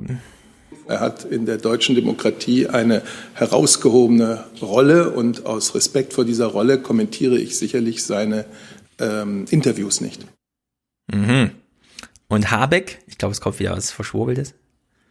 Herr Schäuble hat ein sehr weises, wenn das nicht ähm, frech erscheint, ein geradezu altersweises Interview gegeben. Du Frechdachs! Alles ist nicht gerechtfertigt, sondern wir sind in einer Demokratie immer in einem Verhältnis. Dilemma in einem gewissen Sinne. Und dieses Dilemma muss Politik jetzt aushalten. Es musste vielleicht jemand wie Herr Schäuble sein, der das aussprechen konnte. Mhm. Was setzt denn da für ein Denken ein? Das ist natürlich interessant. Wir überspringen mal Teutoburg und Gauland, denn es gab noch eine ganz interessante Fassung oder sagen wir mal Würdigung. Doch, sag mal, sag mal Gauland. Ich will mal Gauland und die und die Puppenspielerin. Willst du sehen, ne? Oh Gott. Also ich, ich finde sie, ich finde sie ist ja mit am schlimmsten in Sachen. Äh, Na, wir hören mal rein. Ich will nicht ja. zu viel Zeit also, damit verschwenden. Ja. Also wie, wie so eine aufgezogene Puppe äh, spielt sie ihre Talking Points ab. Ja, Darum wir hören bitte. mal. Es ist sehr richtig, darauf hinzuweisen, dass wir das immer auch im Zusammenhang mit weiteren Fragen sehen müssen, zum Beispiel mit der Einsamkeit älterer Menschen Mhm. ähm, oder auch mit dem Kinderschutz von Kindern, die jetzt bedroht sind von häuslicher Gewalt. Ja, bei ihr musste das Laschet-Argument wieder bringen. Jetzt, ja, jetzt denken Sie plötzlich an Kinder, an alte Leute, liebe FDP. Die Habt ihr eine FDP, Meise? die FDP denkt an alte Leute. Ja, genau. Das Argument muss jetzt kommen. Gewalt. So, und jetzt Gauland. Wenn der Schaden, der dadurch entsteht, dass wir Lockerungen haben, ähm, äh, geringer ist als die Kollateralschäden, Trump. die wir haben, wenn wir diesen Lockdown beibehalten, dann ist das in der Tat äh, eine Werteabwägung, die ich äh, treffen muss. sagt er zehn Monate bevor er selbst in die Ü80 Altersrisikogruppe eintritt. Ja, das würde ich auch Da sagen. meint Das er, ist hier da- da der kann- Lieutenant da- Governor. Und da kann er ja auch nur ökonomische Werte meinen. Also das kann man, Ja. das eine muss man ja ausrechnen können und das andere. Ja, Isabel Schajani jedenfalls ähm, in ihrer eigenen Art, wie sie sowas macht, da hat die äh, Schäuble nochmal gewürdigt. Wir sind ja jetzt in eine nächste Phase der Corona-Krise eingetreten und da muss man ein eine Ton. Frage stellen, die wir in Phase 1 Das ist ja ein schrecklicher Ton, Hans. Hat sie das zu Hause aufgenommen? Keine Ahnung. nicht im Blick hatten, vielleicht auch verdrängt haben. Man macht sich mit dieser Frage nicht beliebt. Siehe Boris Palmer mit seinem Wir retten die, die eh sechs Monate später gestorben wären. Aber sie Und da muss man halt sagen, inhaltlich, ne, ist statistisch gesehen hat äh, er nicht Unrecht. Es ist halt äh, leider wie es ist, ja. Das ist die Wahrheit, ob man daraus eine politische Forderung machen kann. Ja, denn dann nehmen wir den auch noch die letzten sechs Monate, ist natürlich zu hinterfragen, wurde ja auch entsprechend hinterfragt. Sie ist zentral. Siehe Wolfgang Schäuble, der nicht alles dem Schutz des Lebens unterordnen will. Ich würde die Frage mit aller Vorsicht so formulieren. Wie weit ist unsere Gesellschaft bereit zu gehen? Was ist sie bereit aufzugeben, um Leben zu retten? Das ist die Frage, die Frage nach der Verhältnismäßigkeit. Mhm. Was habe ich hier? Gilt, so. aber, gilt aber andersrum auch Ja. für unsere Wirtschaft. Ne? Ja, es endete nochmal mit einem O-Ton von Füst, IFO-Chef. Warum nicht, ja? Hören wir doch einfach Fußt. den Bericht zu Ende. Fußt. Man spürt im Moment ein verbreitetes Gefühl, so Schäuble, wir könnten jedes Problem mit unbegrenzten staatlichen Mitteln lösen und die Wirtschaft kriegen wir hinterher wieder mit einem Konjunkturprogramm in Gang. Der Staat kann aber nicht auf Dauer den Umsatz ersetzen. Die Krise bringt den Export wirklich zum Einbruch. Äh, die, der Index ist von minus 19 auf minus 50 gefallen. Das ist das niedrigste jemals gemessene Niveau. Hm. Oh, naja. Mensch. Mach nicht so Grimassen, Tilo. Die Wirtschaft hält die Leute am Leben. Das ist einfach, hier geht's nicht nur um die Profite der Unternehmen, sondern hier geht's einfach grundsätzlich um das Leben.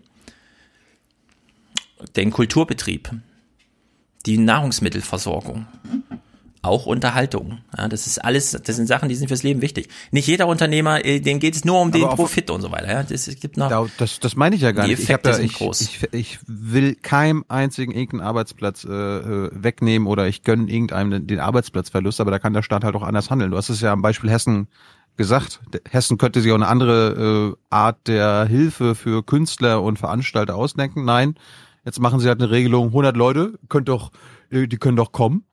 Ja, äh, was wollt ihr denn? Jetzt braucht ihr keine ähm, Hilfe mehr. Aber das Problem ist so ein bisschen, ein Künstler will ja nicht einfach nur Geld verdienen, sondern er will ja Kunst zeigen. Und klar kann man ihm jetzt die ganze Zeit finanziell unter die Arme mit 40 Prozent seines bisherigen Einkommens oder so, aber das ist halt, man muss halt ein Ja, bisschen, weiß Aber auch will nicht. man als Künstler, will man als Künstler, äh, keine Ahnung, drei oder ein halbes Jahr keine, keine Kunst machen, aber dafür Geld zumindestens bekommen? Oder kann man keine Kunst machen, kein Geld bekommen, aber dafür quasi seine Eventhalle aufmachen, wo dann keiner hinkommt?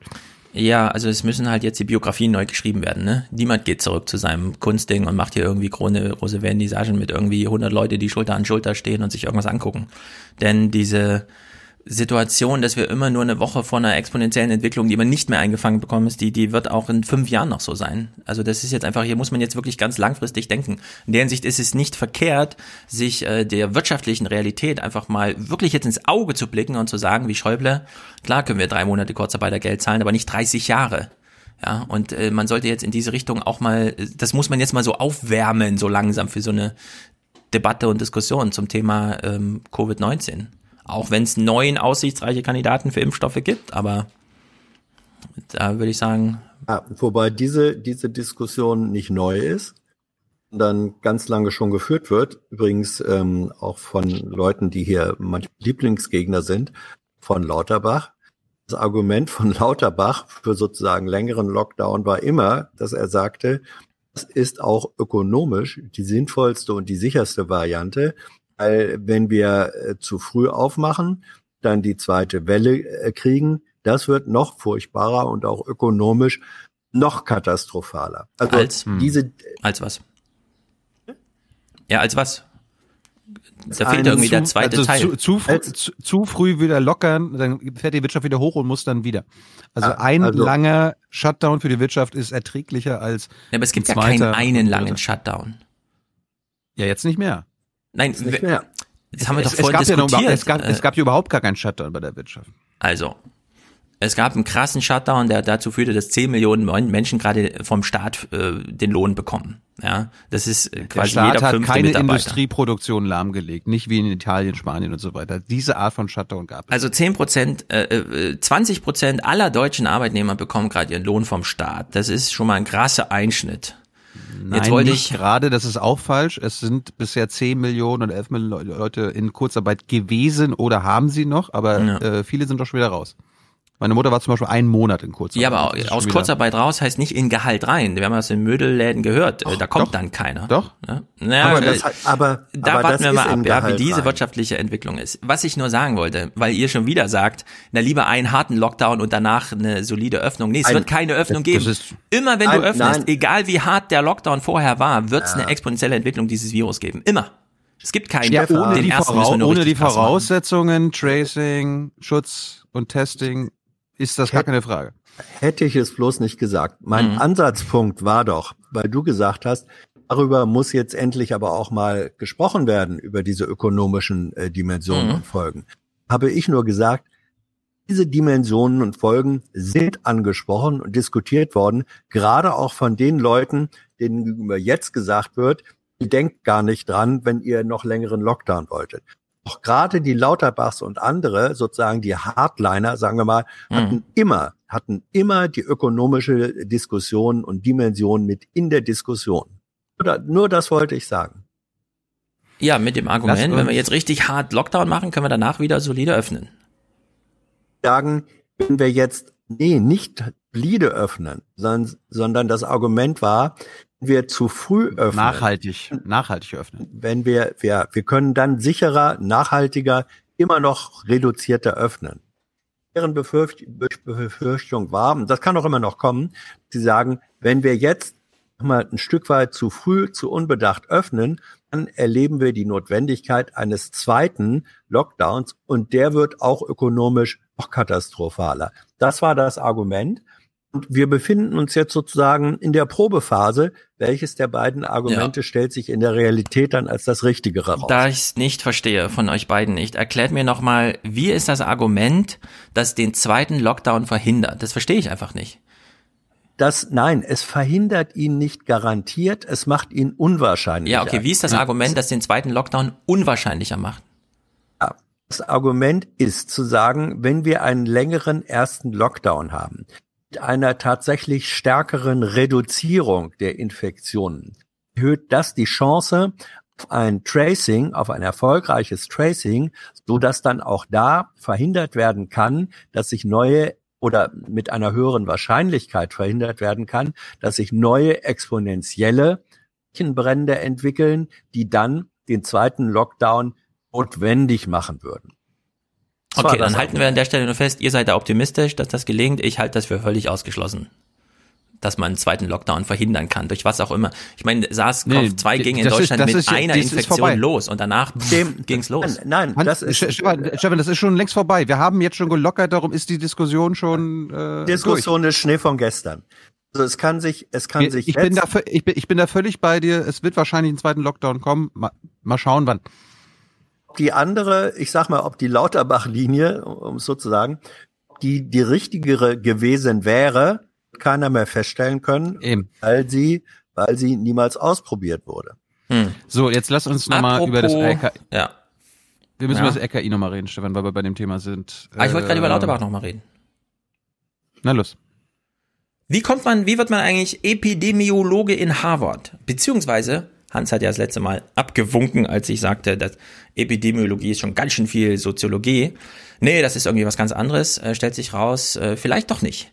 Denn wir wissen ja in Deutschland gar nicht so genau, Attilo wird gerade wieder weggehen, aber ich wollte euch eine Frage stellen. Was ist denn Epidemiologie? Was macht denn ein Epidemiologe? Was ist eine Epidemie? Ich glaube, da gibt es ein sehr großes Missverständnis in Deutschland. Dann klär uns auf. Ja, was ist denn eine Epidemie? So aus dem, aus dem Blauen heraus. Was ist eine Epidemie? Wir reden jetzt so lange über Epidemien. Klär uns auf. Okay, also die Epidemie, wenn man jetzt äh, draußen so rumfragt, ist, ja, das ist so, wenn eine Krankheit da ist, an der sich sehr viele anstecken und dann gibt es eine exponentielle Entwicklung, dann haben wir eine Epidemie. Weil der Herr Wieler sagt ja immer, das ist eine Epidemie.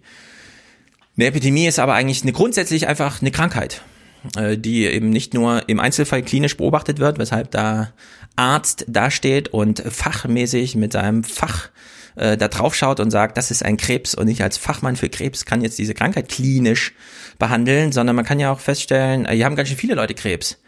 Und der Einzelfall ist mir eigentlich ziemlich egal. Ich will jetzt mal die Gesamtlage hier im Blick haben. Warum haben wir eigentlich so viele Leute Krebs? Dann kommt der Epide Epidemiologe ins Spiel. Es hat also nichts mit nur Infektionskrankheiten und erst recht nicht nur äh, exponentielle Entwicklung von Infektionen, sondern es geht grundsätzlich um Krankheiten, die gehäuft auftreten dann spricht man schon von einer Epidemie und wenn sich ein Arzt darum kümmert, ist das ein Epidemiologe. Ja, man muss sich also nicht nur, dass man sich wie Drosten für eine Infektionskrankheit interessiert, die dann noch exponentiell austritt. Ja, dann ist man ähm, sozusagen äh, Fach, äh, Fachgebietsexperte äh, ja, für solche Art von Krankheiten, aber ein Epidemiologe kümmert sich erstmal grundsätzlich um Krankheiten über den Einzelfall hinaus. Ja, also deswegen hat ja Drosten auch immer gesagt, ich bin kein Epidemiologe. Er ist ja Virologe. Nein, ich bin Virologe, ebenso. Ja. Und ähm, äh, stehe ich dich richtig, dass die, dass die, dass der Begriff der Epidemie etwas ähm, auch mit Ausbreitung zu tun hat, und zwar wohl äh, in Zahl als auch in Dynamik. Äh, ja. Gut. Also, Also, es mehr, geht dann- also äh, der Fall ist über mehr als ein Fall. Das, das meinst du ja mit der Ausbreitung wahrscheinlich. Es gibt eine Ausbreitung einer gleichen Krankheit auf verschiedene einzelne klinische Fälle. Also wenn, wenn, äh, ich würde nicht sagen, dass wir es bei zwei Fällen mit einer äh, E- Epidemie zu tun haben, sondern mein ähm, nicht recherchierter, sondern aus dem Bauch kommender Begriff von Epidemie ist, dass wir es mit einer Ausbreitung zu tun haben, mehr als Einzelfälle äh, beinhaltet, sondern die eine flächenmäßige Ausbreitung bedeutet, die zusätzlich mit einer erheblichen Ausbreitungsgeschwinde oder Verbreitungsgeschwindigkeit. Nein, nein, nein, genau das ist der. Denkfehler. Das ist der Denkfehler. So. Es geht nicht darum, dass Mhm, es, mhm. oh, jetzt erst fünf und morgen schon zehn, jetzt müssen wir uns mal, mal drum kümmern. Nein, und es geht auch nicht, auch nicht um exponentiell. ja, Ausbreitungsgeschwindigkeit linear, ist auch nicht linear. Es geht um gehäufte Fälle. Die müssen sich nicht ausbreiten, die müssen nur gehäuft sein. Ja? Aber Und irgendwie muss ja die Gehäufung zustande gekommen sein. Richtig. Und deswegen gibt es Epidemiologen, die sich Fragen stellen. Es muss aber, es kann beispielsweise auch zum Thema gehen, die Kinder hören alle nicht richtig zu in der Schule. Ach, das liegt an der Baustelle daneben. Ja, das ist auch eine epi- epidemiologische Fragestellung. Es muss ja nicht eine Ausbreitung im Sinne von Region sein. Es kann ja auch in einer demografischen Kohorte eine Ausbreitung geben. Alle Kinder sind betroffen. Was ist denn da los? Ja, in Deutschland sind jetzt die Blaumeisen alle vom Baum gefallen. Hunderttausende tote Blaumeisen. Das sind alles so Krankheitsbilder, für die man sich, wenn es den Menschen betrifft, eine epidemiologische Fragestellung. Da ist dann der Einzelne, der klinische Einzelfall, tritt dann zurück und man interessiert sich für das flächendeckende Phänomen. Aber Fläche meint nicht nur Region, sondern alles Mögliche. Ah, Jetzt Epidemie, Hans, Hans, Epidemie ist altgriechisch für Volkskrankheit. Volkskrankheit, Bin- sehr gutes Wort, hast du gut nachgelesen. Ja, sehr gut. Volkskrankheit. Ein Epidemiologe Also wir- ist ein Volksmediziner. Ah, oh, und ich bin jetzt auch, ich bin jetzt auch bei Google, wo ich das gelesen habe. Ähm, nicht? Epidemie von altgriechisch bla bla bla, auch Seuche genannt, ein zeitlich und örtlich begrenztes, vermehrtes, Richtig. vermehrtes, äh, äh, vermehrtes Auftreten von Krankheitsfällen einheitlicher Ursache innerhalb einer menschlichen Population entspricht damit einem großen Ausbruch an Krankheiten. Ja. Der Begriff ist nicht auf Infektionskrankheiten beschränkt. Das bedeutet, wir haben es mit einer Vielzahl zu tun, äh, in einem zeitlich und begrenzten Ausmaß, die aber eine große Verbreitung hat. Wie du Genau. da jetzt sagen möchtest, das habe nichts mit Ausbreitungs- oder Verbreitungsgeschwindigkeit zu tun, weiß ich nicht, weil es für mich genau darin enthalten ist. Ja, es reicht auch völlig, äh, dass Menschen, also 100 Menschen krank sein. Das müssen nicht nächste Woche nochmal 100 sein oder so. Ja, einfach Menschen sind halt krank. Und der Karl Lauterbach, auch wenn Thilo zur Eile drängt, der Karl Lauterbach Nee, hat es wunderbar erklärt. Also wirklich spektakulär. Er war nämlich in Amerika, hat dort so klinische Medizin gemacht, hat plötzlich sich epidemiologische Fragestellungen entwickelt und erklärt jetzt hier mal, wie kam es denn, dass ich nach Harvard ging, um Epidemiologie zu studieren, was er ja, wie wir alle wissen, alle deutschen tollen Ärzte, Drosten, Streeck und er, die waren ja alle da in Harvard, ne? Und äh, das hier ein Gespräch mit Gregor Gysi, da wird's mal richtig schön biografisch runtergebrochen.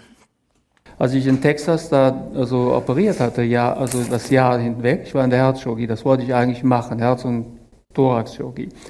War, fiel mir am Ende des Tages immer auf und mir hat das richtig Spaß gemacht. Ich habe das körperlich gerne gemacht. Hat Spaß Er hat gerne am Herzen operiert.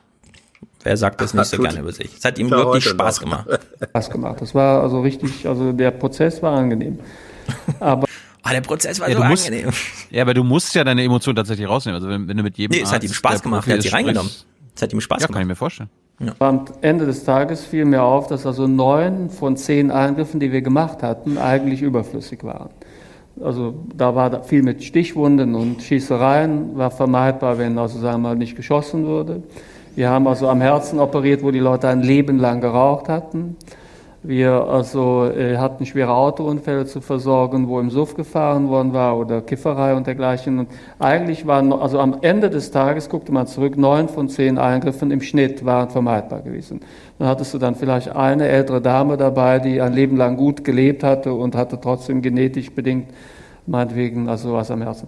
Und so war ich zu der Vorbeugemedizin gekommen. Ich bin dann quasi in Amerika geblieben, an die Harvard-Universität gewechselt, um sozusagen im Bereich der Vorbeugung dieser Krankheiten zu arbeiten. Und das war eine Kombination, sozusagen eigentlich, was verursacht die Krankheiten, also klinische Epidemiologie, Äh, was sind die eigentlichen Ursachen, die Gene, die Lebensumstände, also, äh, Umstände, also wie bedeutsam ist der Feinstaub, wie wichtig sind die Cholesterinwerte, was kann ich machen durch, sagen wir, äh, farbige Lebensmittel und so.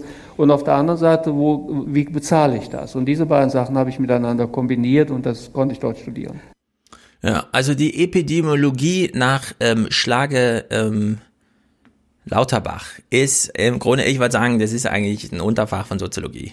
Man guckt sich so die Gesellschaft an und stellt fest, in neun von zehn klinisch zu behandelnden Operationen ja, ist die Ursache eigentlich eine soziale.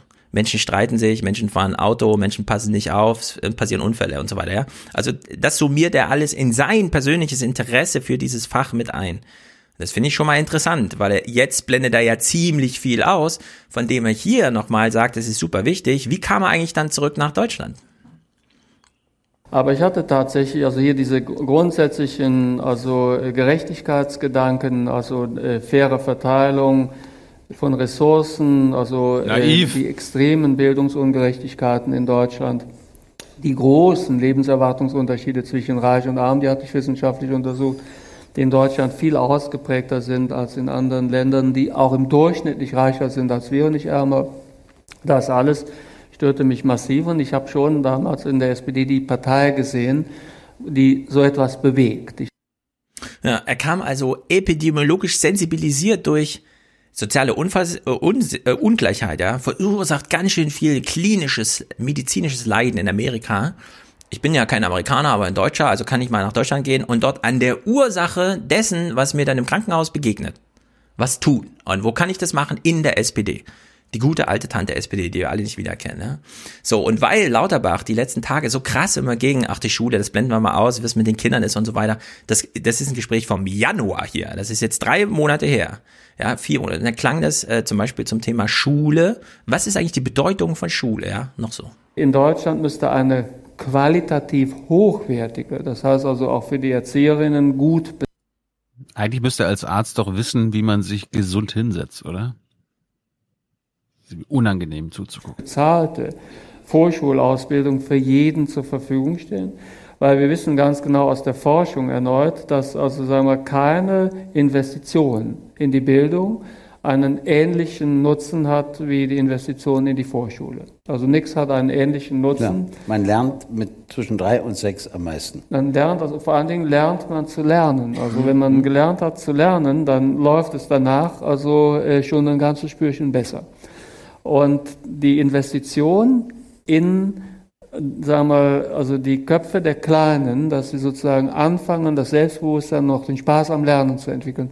Das kann ich in der Vorschule am besten prägen, übrigens am stärksten für die Kinder, die es von Hause aus Eben. nicht bekommen. Richtig. Von daher wäre das die wichtigste und auch die bedeutsamste Investition in unsere Wirtschaft, aber auch in unsere Gesellschaft, weil auch in der Gesundheitspolitik, je sagen wir, besser die frühen Ausbildungsgänge sind, desto wahrscheinlicher ist es, dass die Kinder sich nachher auch so verhalten, ernähren und leben, dass sie eine gute Lebenserwartung haben. Ja, also die gute Lebenserwartung, das Fundament für eine gute Lebenserwartung, da wo sich Lebenserwartung am Ende wirklich unterscheidet, am Ende, ja, wo abgerechnet wird mit dem Herrgott, dieses Fundament wird in der Grundschule gelegt. Keine Investition in Bildung ist äh, wichtiger als die in der Grundschule. Jetzt haben wir die Grundschulen so lange geschlossen.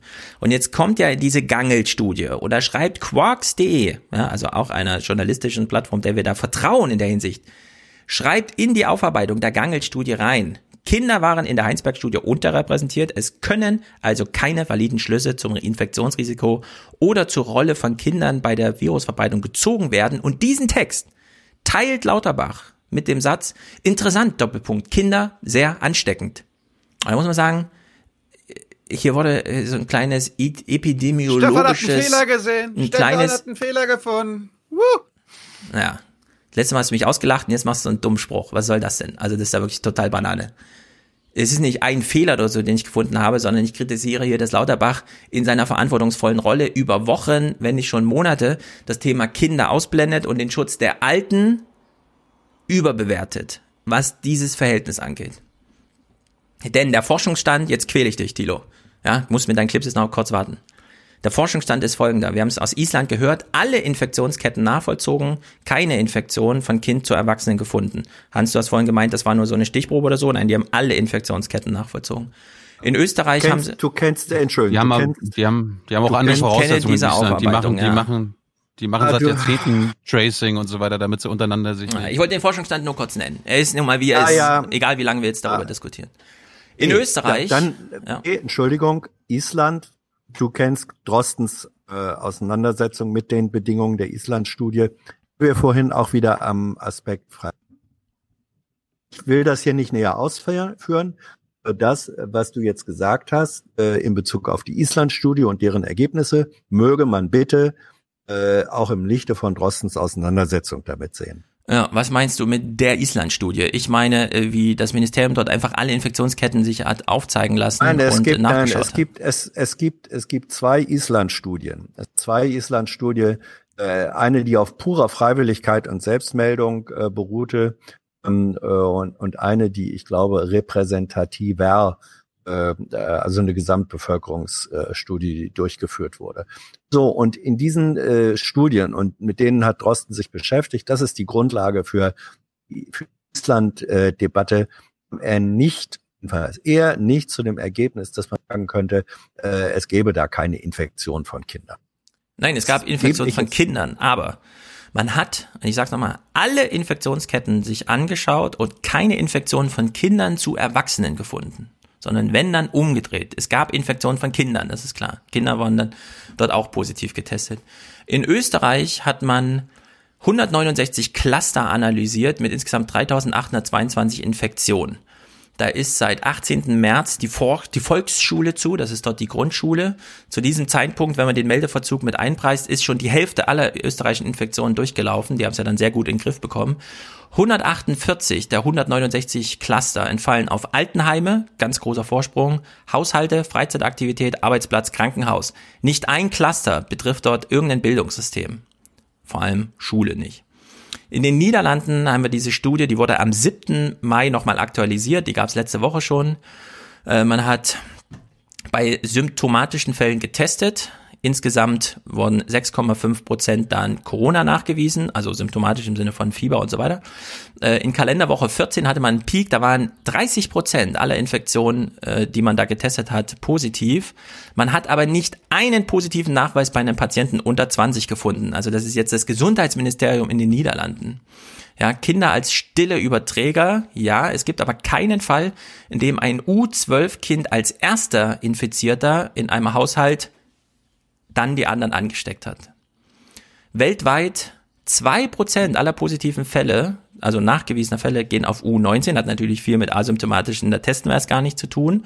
Ja, und da kann man einfach, also da, ich finde, da gibt's, wenn man so wie Lauterbach so eine Biografie hat, aus so einem sozialem Interesse, erst Epidemiologie in Harvard zu studieren und danach in die SPD zu gehen und Politik zu machen, da kann man Kinder anders würdigen in seinem Denken. Da muss man nicht jede Gelegenheit nehmen, um dann zum Beispiel sogar falsch auf Texte hinzuweisen mit Kinder sehr ansteckend, obwohl im Text ausschließlich, den man getwittert hat, drinsteht, dass es da in dem Fall eben nicht so ist. Ja? Deswegen stehen einfach alle Tweets von Lauterbach unter dem Vorbehalt, dass es in seine Richtung, so wie ihr mir vorwirft, ich deute das alles in meine Richtung, würde ich sagen, kann man auch Lauterbach einfach unterstellen, das in seine Richtung zu deuten.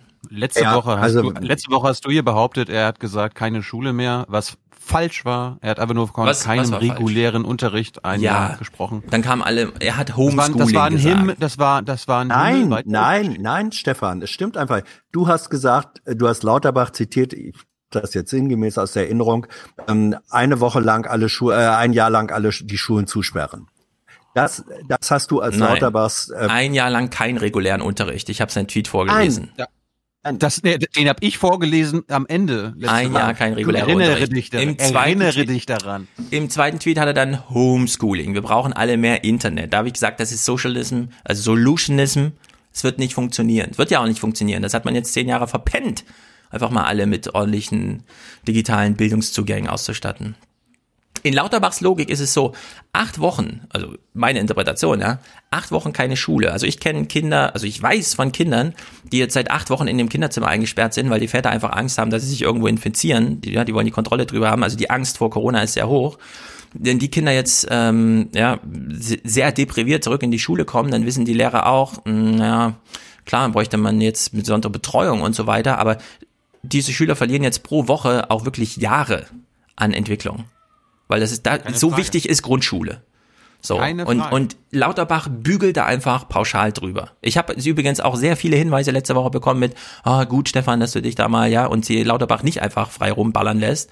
Und ich würde sagen, da gibt's schon einen Punkt, da gibt's eine gewisse Sensibilität in der Gesellschaft. Und Lauterbach ist hier ein sehr verantwortungsloser Twitterer einfach. Man dann aber bitte nicht äh, falsch zitieren soll, die Aussage, ein Jahr lang kein Unterricht in der regulären Form, wie wir es bisher gekannt haben. Wenn man jetzt Lauterbach fragt, wie fändest du ein System von zeitversetztem Unterricht, kleineren Gruppen und so weiter, würde das das Kriterium erfüllen, unter dem man Schule weiter laufen oder jetzt wieder laufen lassen kann, würde er nach meiner Auffassung mit einer sehr hohen Wahrscheinlichkeit sagen, ja. Glaube ich nicht, habe ja, ich noch nichts zu gelesen. Gibt es keine Andeutung bei ihm. Ah, wir können, wir können ihn ja mal erneut in ja mal fragen. dann kannst du ja diesmal vielleicht die Fragen stellen, die du beim letzten Mal nicht gestellt hast. Ja, du hattest der hat ja nicht so durchgedreht. Ich habe ihn ja schon hier mit den, äh, also komm, wir haben die ganzen chinesischen, na, also ich finde, er hat auf Twitter gelogen einfach, was die Gangelstudie angeht. Interessant, Kinder sehr ansteckend, obwohl das überhaupt nicht drinsteckt und wir es vorhin auch anders interpretiert haben. Also in der Hinsicht, ja, das, sowas finde ich Banane. Ein, ein kleiner Clip noch, das Gesundheitsamt in Dortmund hat ein Chef, Frank, äh, Frank Rehnken. Frank, Frank. Sel seinerseits schon Covid-19-Absolvent, er hat es also schon hinter sich, der weiß, wovon er spricht. Und er macht sich auch die ein oder andere Sorge. Es gibt neben der körperlichen Gesundheit, gibt es ganz viele andere Kriterien für Gesundheit, mentale Gesundheit, es gibt auch einen Teil soziale Gesundheit. Also wir sind ja nicht nur körperlich gesund oder krank, sondern jeder von uns weiß auch, dass er schon mal Phasen gehabt hat, wo es ihm einfach überhaupt nicht gut ging. Und am Ende ist nicht rausgekommen, ja, du hast, weiß ich, also ich sag mal ein Schlagwort, du hast einen Herzinfarkt gehabt. Nee, nee. Ähm, du hast unter den und den Problemen unglaublich gelitten und das hat bei dir dann zu folgenden gesundheitlichen Einschränkungen geführt. Und das kann auch sehr äh, lange dauern. Und es gibt ja auch Menschen, die das nicht nur ein bisschen und Passagier betrifft, sondern die darunter jahrelang, also unter bestimmten Zusammenhängen zwischen Seele und Körper eben jahrelang leiden. Und die, diese Zusammenhänge sind existent. Das ist aber jetzt die tatsächliche greifbare Gesundheit. Und jetzt kommen wir zu der Gesundheit von Kindern.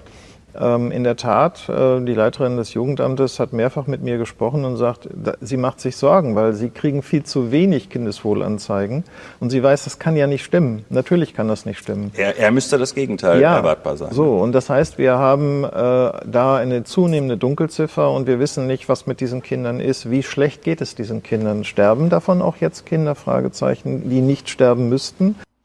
Ja, also ich glaube, diese ganze Covid-Aufarbeitung ist vielleicht in den Gesundheitsämtern doch ein bisschen besser aufgehoben als in irgendwelchen Bundesministerien, denn da habe ich diese Fragestellung noch nicht gehört. Was ist eigentlich meine, mit diesen Jugend, Kindern? Die Jugendämter bekommen ja zwei Drittel der Kindesmisshandlungsverdachtsfälle über die Schule gemeldet. Die fallen zum Beispiel. Ja zum Beispiel weg. Gleichzeitig habe ich jetzt in Amerika... Es gibt halt grundsätzlich mehr Ursachen jetzt, weil der Stress einfach auch höher ist. Ja. Bin ich voll bei dir was jetzt gar nicht widersprechen soll, ich hatte in Amerika jetzt gehört, dass es viele Frauen jetzt erst durch den Lockdown äh, quasi schaffen, zur Polizei zu gehen, weil ihr Typ sie schlägt und sie misshandelt, weil sie jetzt die Schnauze voll hat. Das, also weil es jetzt keine Pause mehr dazwischen gibt. Also ja, als Frauen kann man Sache. gehen, als Kind ist man halt richtig ausgeliefert. Wollte ich jetzt nicht gegen Und selbst als Frau zu gehen, ja, das ist einfach salopp von mir gesagt. Auch das ist jetzt nicht so besonders einfach, da hängt ja auch vieles dran. Lass uns kurz, lass, lass uns mal auf die Tribüne gehen. Ist, und ganz ja. Sekunde, äh, letzter Satz. Einer der Aspekte, der wenig, äh, auch zu wenig beleuchtet wird, ist die Tatsache, dass durch äh, dass im Moment sozusagen eine Rück, eine Retardierung in der traditionellen Rollenverteilung stattfindet.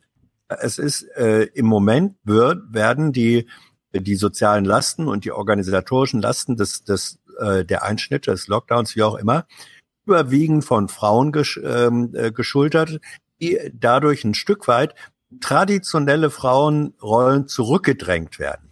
Das ist also eine, eine äh, soziale, historische, eine anti-emanzipatorische Tendenz, die auch zu den äh, negativen Faktoren der derzeitigen Situation gehört. Das würde ich nur sagen. Also gehört zu den Dimensionen, die über die physische Gesundheit hinaus eine äh, unglaublich wichtige Rolle spielt und die zu wenig in der Diskussion drin ist. Sehr gut. Gut. Ye are many, they are few.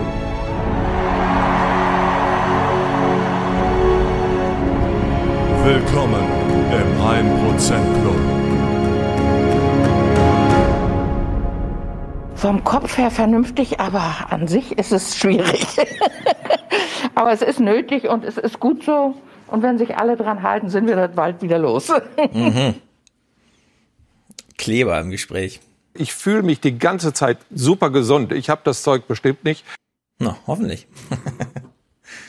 so, Stefanie, herzlich willkommen hier. Äh, 300 Euro hat sie geschickt und sie sagt, ich Wow. erlöse das Geburtstagskind damit aus dem den Fängen der Schwarzhörerschaft. Happy Birthday, Mikey Pikey. Ich nehme an, der Name ist so singulär, es weiß jeder, wer gemeint ist. Also jeder im Sinne von einer Person weiß, wie sie gemeint ist. Will Mikey von wem gratuliert werden? Merkel? Vom Yogi vielleicht. Trump? Okay. Ja, herzlichen Glückwunsch und natürlich auch Gratulation von meiner Seite. Deine Schwarzhörerschaft ist beendet. Ja, sehr gut, Stefanie, richte dich hier gemütlich ein. Du bist jetzt Dauergast. Äh, darfst Danke, du mal in Reihe danke, 1 sitzen. Maximilian schickt 101 Euro. Guter Journalismus ist immer wichtig und heutzutage ist er es umso mehr. Männers, ihr seid gut für unser Land. Macht weiter so. Schwarzhörerschaft beendet. Mhm. Jawohl. Das ist gut für unser Land. So eine Haltung. Deine Schwarzhörerschaft ist beendet. Jana, Jonathan bleibt kommentarfrei und schickt 100. Das ist natürlich sensationell. Was soll man dazu sagen? Außer Danke. Genau wie Daniel, der schickt seine 59 Euro jeden Monat und auch heute wieder ohne Kommentar. Nick schickt 50 und sagt, er hat eine Mail geschrieben. Na dann, spielt euch Tilo mal einen Clip, bis ich den rausgesucht habe. Wenn ich mir für unser Land eins wünschen darf, dann mehr davon. Nicht, äh, wie viele Autos gekauft werden, bestimmt nämlich nicht der Ministerpräsident, sondern der Markt. Hm, Nick schreibt, ich höre seit Jahren schwarz. Jahren meint er wahrscheinlich. Bekomme Aufwachen, bekomme Podcast und weiß der Kuckuck, das kann nicht sein so. Danke für den besten Podcast. Also. mhm. Schwarzhörer, Schwarzhörer, danke für deine Spende. Schwarzhörer, Schwarzhörer, spende auch du, denn nix ist for free. Das kann nicht sein so. Daniel fährt mit 50 ein und dankt für das Gedicht von A432. Weiter so, sagt er. Ich nehme an, er meint das Intro-Intro, oder? Wissen Sie, was ich das halte? Bitte schön. Sorry. Mhm. Pierre ja, das sagt, Gedicht, genau, das Poem, ja. Ja. Pierre sagt für 50, danke für alles. Bitte Panik Greta und Panik Ziege. Jetzt mit weißen Ohren, euer Pierre. Hm. Panikziege. Because if you really understood the situation and still kept on failing to act, then you would be evil, and that I refuse to believe. Ich weiß nicht, ob sich diese Evil FFF-Leute schon bei dir gemeldet haben, Stefan, aber da gab es einen Kontaktversuch. Hm. den Haben sie. Ich weiß aber nicht, was ich denen sagen kann, ehrlich gesagt. musst Beziehungsweise du ich wissen. ich hab's vorhin schon ziemlich deutlich gesagt, was ich so insgesamt. Nein.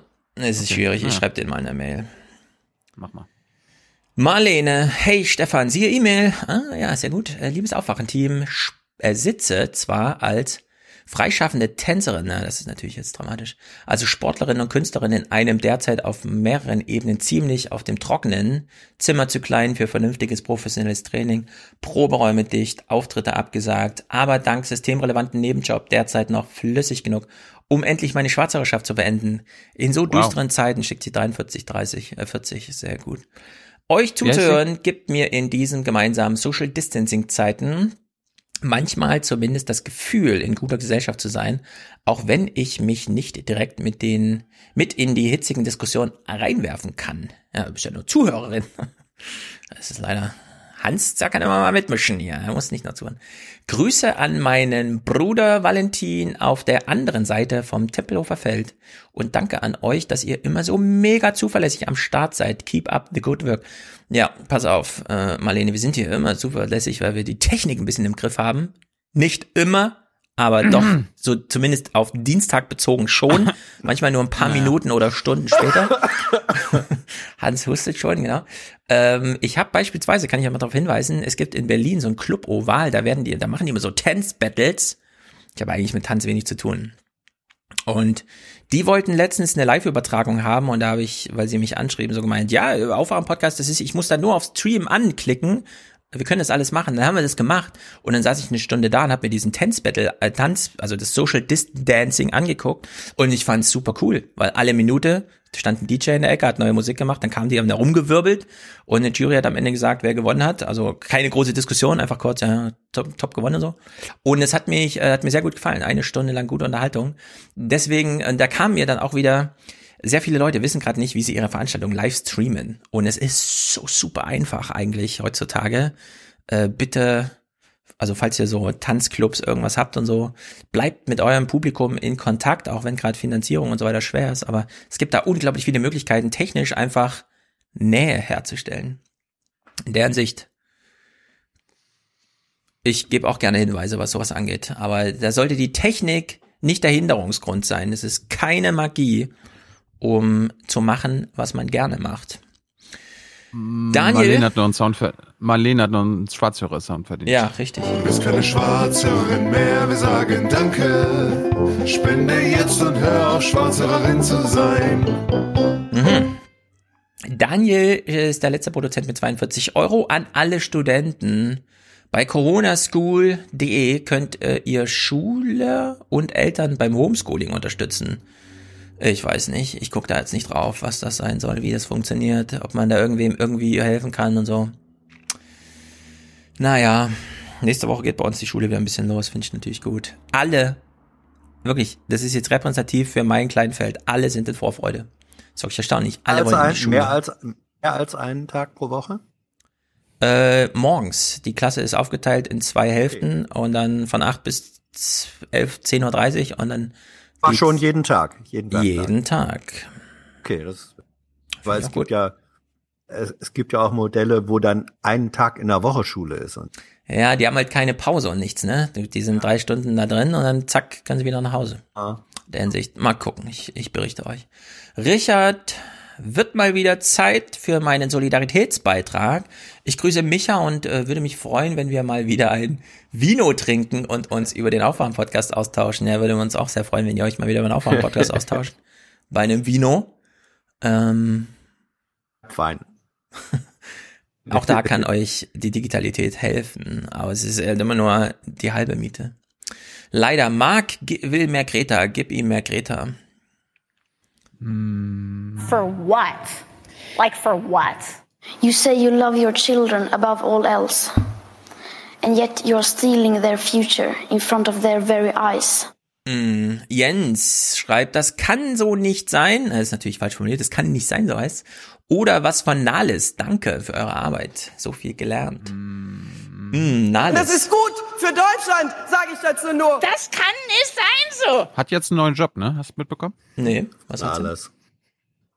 Was ist sie? Telekom-Chefin. Was ist sie? Telekom-Chefin. Telekom? Telekom, dieses eine Unternehmen Warte mal, nochmal, das muss ich jetzt genau abklären. Sie ist jetzt Telekom-Chefin. werden. Will sie werden? Also von der Deutschen Telekom. werden. Präsidentin der Bundesanstalt für Post- und Telekommunikation. Ach so, das ist ja hier in Bonn die Aufsichtsbehörde und so, oder? Okay, verstehe. Ich dachte schon Telekom-Chefin. Ich habe mal ein bisschen So, Sorgen, nein, wenn nein, Menschen nein. plötzlich Ah, ja, 160 Milliarden Konzerne leiten wollen, weil sie mal denken und so. Nein, da habe ich mich, da habe ich mich auch verkürzt ausgedrückt. Okay, okay, okay, okay. Das war mindestens Missverständnis. Oh, da in Bonn ist schön. Da kann man gut leben, glaube ich. Ich hasse Postboten, die klingeln und dann Ja. nicht antworten. Also wirklich, was erlaube. Mara, alles Gute zum Geburtstag. Benny, deine Schwarzherrschaft ist hiermit beendet. Grüße von Mara. Jawohl. You have a beautiful wife. You have a great business. You've been voted number one at everything. No matter what you do, you seem to be number one. I just wanted to wish you a happy birthday. I would never say in your case that you're fired because you're doing too well. So I'll just say you're hired. Schwarze Schwarze spende auch du, denn nix ist for free. Andreas weist darauf hin, dass es hier for the many, not the few zur Sache geht. Oh, den haben wir ja lange nicht mehr gehört, ne? Äh, hab ich den noch? Hab ich den noch? Ja, hier. Ye are many, they are few. Ye are many, they are few. Gunnar ist kein Schwarzseher mehr. Das ist natürlich gut. Hm. Die Podcast-Landschaft wird von zwei ungleichen Gruppen repräsentiert. Circa ein Prozent der Zuhörer unterstützen Podcasts finanziell. Die anderen 99 Prozent sind Schwarzhörer. Dies sind ihre Geschichten. In irgendeinem Podcast habe ich heute Morgen was der Sendegarten oder so. Keine Ahnung. Da wurde von Schwarzhörern gesprochen. Also nicht Schwarzhörer, sondern Schwarzhörer. Versteht ihr? Ziemlich gut, oder? Erik. Das sind die Hörerkommentare. Genau, die Schwarzhörer. Erik schreibt, vielen Dank für die ganze Arbeit, danke fürs Aufwachen-Team, Junge Naiv, Junge und Live und was weiß ich denn noch. Danke auch an Oma Helga, weiter, immer weiter, Grüße, euer Dottiers. Dottiers. Hm, das ist unser Dottiers. Sehr gut. Tobias äh, und Stefanie, hey, das Ikea Hey mit J. Und liebe Grüße aus dem Lipperland, wahrscheinlich? Ja, Lipperland. Vom Halbschweden. Ach ja, Halbschweden. Taxa Mücket. Und dann bricht das beim T ab, aber da kommt bestimmt auch irgendwas Schwedisches, was wir eh nicht verstehen. Äh, Taxe Mücket heißt vielen Dank. Mhm. Ah, siehst du? Hans kann sogar, äh, Hans ist ja auch halb Schwede, halb Podcaster. Der Schwede. Nee, Laschet der Name, zu bringen. der Name Jessen kommt ja aus dem deutsch-dänischen Grenzgebiet. Uh, siehst du? Ah, Genetisch Skandinavier. infiziert. Mir wird irgendwann mal was Skandinavisches hinterher gesagt dabei. Sehe ich Du doch nicht aus wie ein Wikinger oder was? Wollte ich gerade sagen, wenn du dir einen roten Bart wachsen lassen würdest, könnte man Äh. dich auf jedes Wikingerschiff Steuer stellen. Lorenz Meyer in der FAZ war mal ganz gerührt von mir, weil ich immer wie so ein Bauer in sein Büro reinkam und dann immer so geile Feuilletonleistungen abgeleistet habe. Der, mit der mit der Mistgabel? Ja, so ungefähr. Herr Schulz, wie so ein Bauer, kommen Sie rein. Ja, Ingo hat einen Dauerauftrag. House is on fire, sagt er. Hatten wir ja vorhin schon. Äh, We have started to clean up your mess, and we will not stop until we are done. das war jetzt so eine Ingo, Ingo Bingo, oder? Äh, nee, ich muss gerade mal gucken. Bin ich schon so lange nicht mal bei der FAZ, dass ich nicht mal weiß, wie der Lorenz hieß? Äh, Ähm, Für eine Pinkelpause. Lorenz Jäger meine ich natürlich. Wie komme ich denn auf Meier? Komisch. Also Lorenz Jäger. Die ein oder anderen kennen ihn. Er hat irgendwann mal diesen Text geschrieben. Ciao Leute, ich bin raus. Könnt ihr in euren neurechten Scheiß ohne mich machen. Waren sehr viele sehr ernüchternd. Und da, die FAZ ist jetzt auch schon so ein linkes Blatt. Naja, was war alles passiert?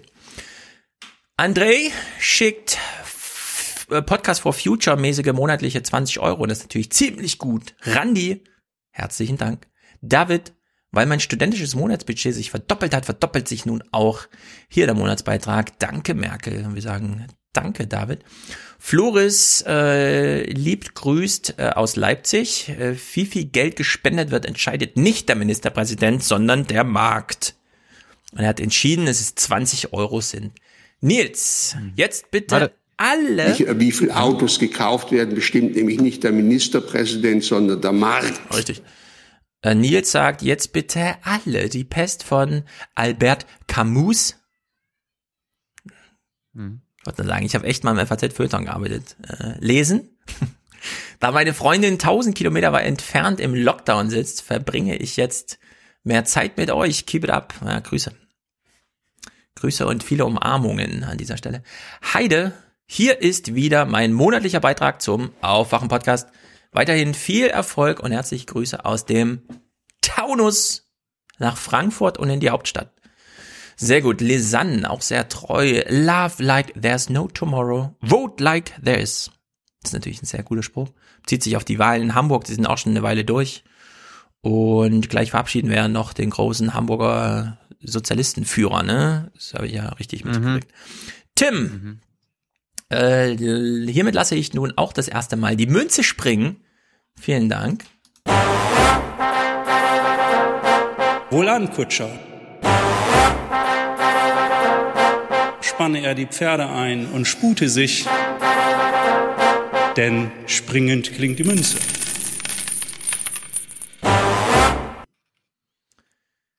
So, in der Liste geht's weiter mit Fernando, der schickt nämlich Taschengeld und Anja 10% vom ersten Gehalt. Siehe Mail.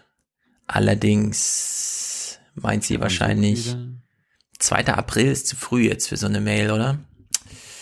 Warte mal kurz. Anja. Es ist Oh, unser Land, es ist unsere Demokratie. Die Mail ist sechs Wochen alt. Ich lese sie trotzdem vor. Lieber Stefan, lieber Thilo, mit dem Blick auf mein Konto direkt einen Dauerauftrag für den nächsten Podcast eingerichtet. Jetzt bekommt ihr monatlich 10% vom Gehalt meines ersten richtigen Jobs. Ach so, das, das habe ich mich schon mal gewundert. Sind das echt 10%, die ihr uns schickt von dem ersten Gehalt, ja? Das wäre ganz schön viel. Naja, sehr gut jedenfalls. Äh, ist 1% angekommen. reicht auch. Äh, ich glaube, es ist auch 1%. Aber wer weiß, wir haben es schon mal gerätselt, ist natürlich, also 10,45 Euro ist, ist, ist sehr gut. Für- Fürs erste Gehalt grundsätzlich, ja. Dass man aufs Konto blickt, eine hohe Zahl sieht, denkt, geil, weil ich so fleißig war und sofort an uns äh, äh, denkt, ist natürlich auch sensationell. Inga unterstützt uns, genau wie Lars und Imke. Benjamin, der verdient immer noch äh, sauberes Geld vom sauberen Diesel im Stuttgart. Ist natürlich sehr gut. Moment, den müssen wir Mhm. jetzt hier natürlich hier spielen. Ne? Es gibt den sauberen Diesel, ja? Es gibt den sauberen Diesel, es ist gar keine Frage. Apropos Winfried Kretschmann. In Normalzeiten hat von mir noch nie jemand gehört, dass ich für Kaufprämien von Autos eintrete. Da wir sind in einer schweren Krise. Hallo, die Krise rechtfertigt alles. Genauso geht's. Hanna, sehr gut. Sie hat uns von der To-Do-Liste abgehakt. Manfred und Ursula wahrscheinlich auch, genau wie Marion und Johann und Lydia. Britta, Thomas und Susanne, Lara auch. Denn das ist gut für unser Land, sagt sie. Hat sie natürlich absolut Es ist, ein, es ist einfach gut für unser Land. Für unsere schöne Heimat. Christian schickt Geburtstagsgrüße an Andreas in Tennenlohe. Wo auch immer das ist. Wollen wir ihm noch gratulieren? Frau Roth? Achso. Wie eine Autobahn rasch. Mm. Happy Birthday to you. Bitte alle. Happy Birthday to you. Alles Gute zum Geburtstag. Ich hab Halskratzen. Cordula, Ansgar, Daniel. Oh. Ansgar sagt, nix ist for free. Darf ich doch Nix ist für free. Nochmal den Originalhinweis, sehr gut. Götz äh, beendet seine Schwarzhörerschaft und Lara dankt für den super Podcast. Du zahlst nichts, nein, du bist ein Schwarzhörer, du willst nicht so sein. Spende jetzt und sprich mir nach. Ich will kein Schwarzhörer mehr sein. Nein. Roland, also Roland unterstützt uns auch. Fabian, Karl Marx wurde am 5.5.1818 geboren. Mein Neffe wurde am 5.5.2020. Damit er gleich ohne Schwarzherrschaft ins Leben startet, spende ich 10 Euro aufs Aufwachtsparbuch. Sehr gut. Toll. Er ist hiermit aus den Ketten der Kapitalisten vorsorglich, imaginär, befreit. Haben wir einen Clip zu Karl Marx? Ein Karl Marx Clip? Doch, doch, doch, doch. Klar, klar, klar, klar, klar. Workers, of the World. Richtig. Unite. Ah, Mensch, ihr seid doch noch cleverer als ich. Things will get better Ja, wir haben Marx sogar auf workers Englisch of the gelesen. world unite. Unite, Friederike und Markus sind im Aufwachen Superpack. Sehr gut. Genau wie Manuela und Marian, die schicken nämlich ein Prozent. Franziska, ein Euro pro Folge, das ist sehr gut. Ulrike unterstützt uns, unser Beitrag für Aufwachen, Familienpodcast und danke für eure Arbeit, bitte weiter so, Rike. Cora, 1% vom BAföG-Höchstsatz für die aufweckende interdisziplinäre Bildungsmaßnahme beim Zugfahren und daheim. Ja, wenn die Schule zu ist, einfach mehr Podcast hören. Aspion und Christiane, klingend springt die Münze, haben wir vorhin gerade gehört, sehr gut. Meline, weil Mar oh, das ist natürlich sehr gut. Meline unterstützt uns, weil Markus Luxus-WLAN für sie hat. Danke, Markus, an dieser Stelle auch. Hm. Gutes Internet ist gut. Kirsten hat einen Aufwachen-Monatsbeitrag statt ihres Cafés am Bahnhof. Katja unterstützt uns. Und noch eine Katja, die macht die Sinne-Investition. Elisabeth, Jessica, Jörg und Gesine. Miriam unterstützt uns monatlich, genau wie Gabriele und Jens, Anja, Miriam und Johannes und Sandra und weitere ungenannte Kerle an dieser Stelle. Sehr, sehr, sehr gut. For the many, For the many. Not, not the few. The few.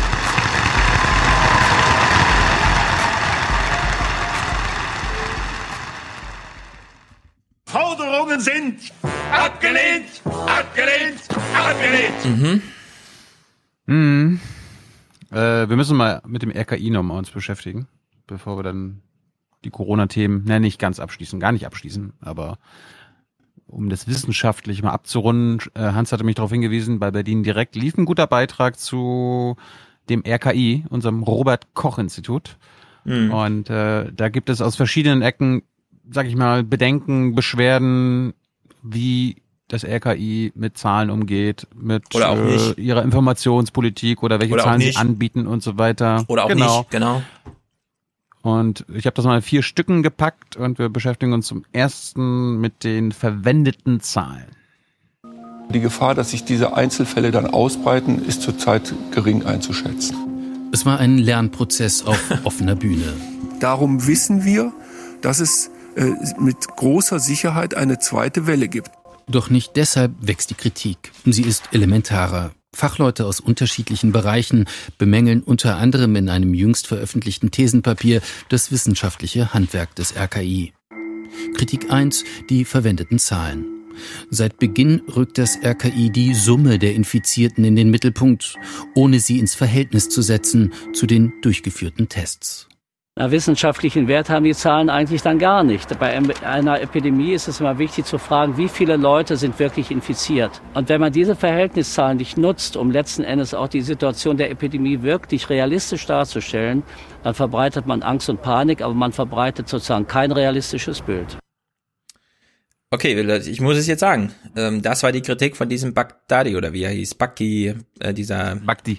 Bakti. Er hat genau das kritisiert damals. Und da war das absolut unsendefähig, ja, weil das gleich die falsche Ecke ging. Jetzt kann man das so sagen, das finde ich natürlich gut. Auch ein ja, kleiner gut, Lernprozess, der hier mal Das haben wir jetzt auch schon seit sechs Wochen in der BBK immer erfragt, wie viele Menschen denn getestet wurden. Ja, was ja, ja ich wollte es trotzdem mal sagen. Der wurde ja doch ah, ganz schön in die Ecke gestellt. Äh, hat sich natürlich aber, dann auch selber in die Ecke gestellt. aber Ja, aber ja. nicht wegen dieser, nicht wegen dieser Kritik. Aber es war eine seiner ersten und wichtigsten in diesem Anfangsvideo. Man muss Infektionen und Fälle unterscheiden. Hans, du atmest ja. halt immer so schwer durch irgendwie. Was ist denn los? Ach, Jedes Mal, wenn ich was sage, atmest du erstmal tief durch. Das Corona. Ich habe doch nur gesagt, der Typ hat das damals schon gesagt. Genau diese Kritik hat er vorgebracht. Das war damals nicht sendefähig im ZDF. Jetzt gibt's in Berlin Bericht dazu und das finde ich natürlich ja, gut. Weil die, die, weil die wesentlichen Teile seiner Kritik, zwar dieser offene sogenannte Brief an Merkel, das waren andere. Er wurde nicht wegen, äh, wurde wegen der Gesamtheit der Position. Deswegen wurde er äh, kritisiert. Ja, ich finde nach wie vor zu Recht. Ich finde auch, das Video war scheiße, weil im Hintergrund dieses Licht, das sah ja aus wie in so einem Tempel oder so. Ja, egal. Ähm, zweiter Punkt, die Sterblichkeit, die das LKI berechnet. Die Sterblichkeit, Kritikpunkt 2, werde so ebenfalls erheblich nach oben verzerrt. Doch auch die Kritik von Pathologen geht weiter, zielt auf die Kernfrage, wie viele der gezählten Todesfälle tatsächlich auf Covid zurückzuführen sind. Bis heute sei hier keine wissenschaftliche Herangehensweise erkennbar beim RKI, das anfangs von Obduktionen sogar abriet.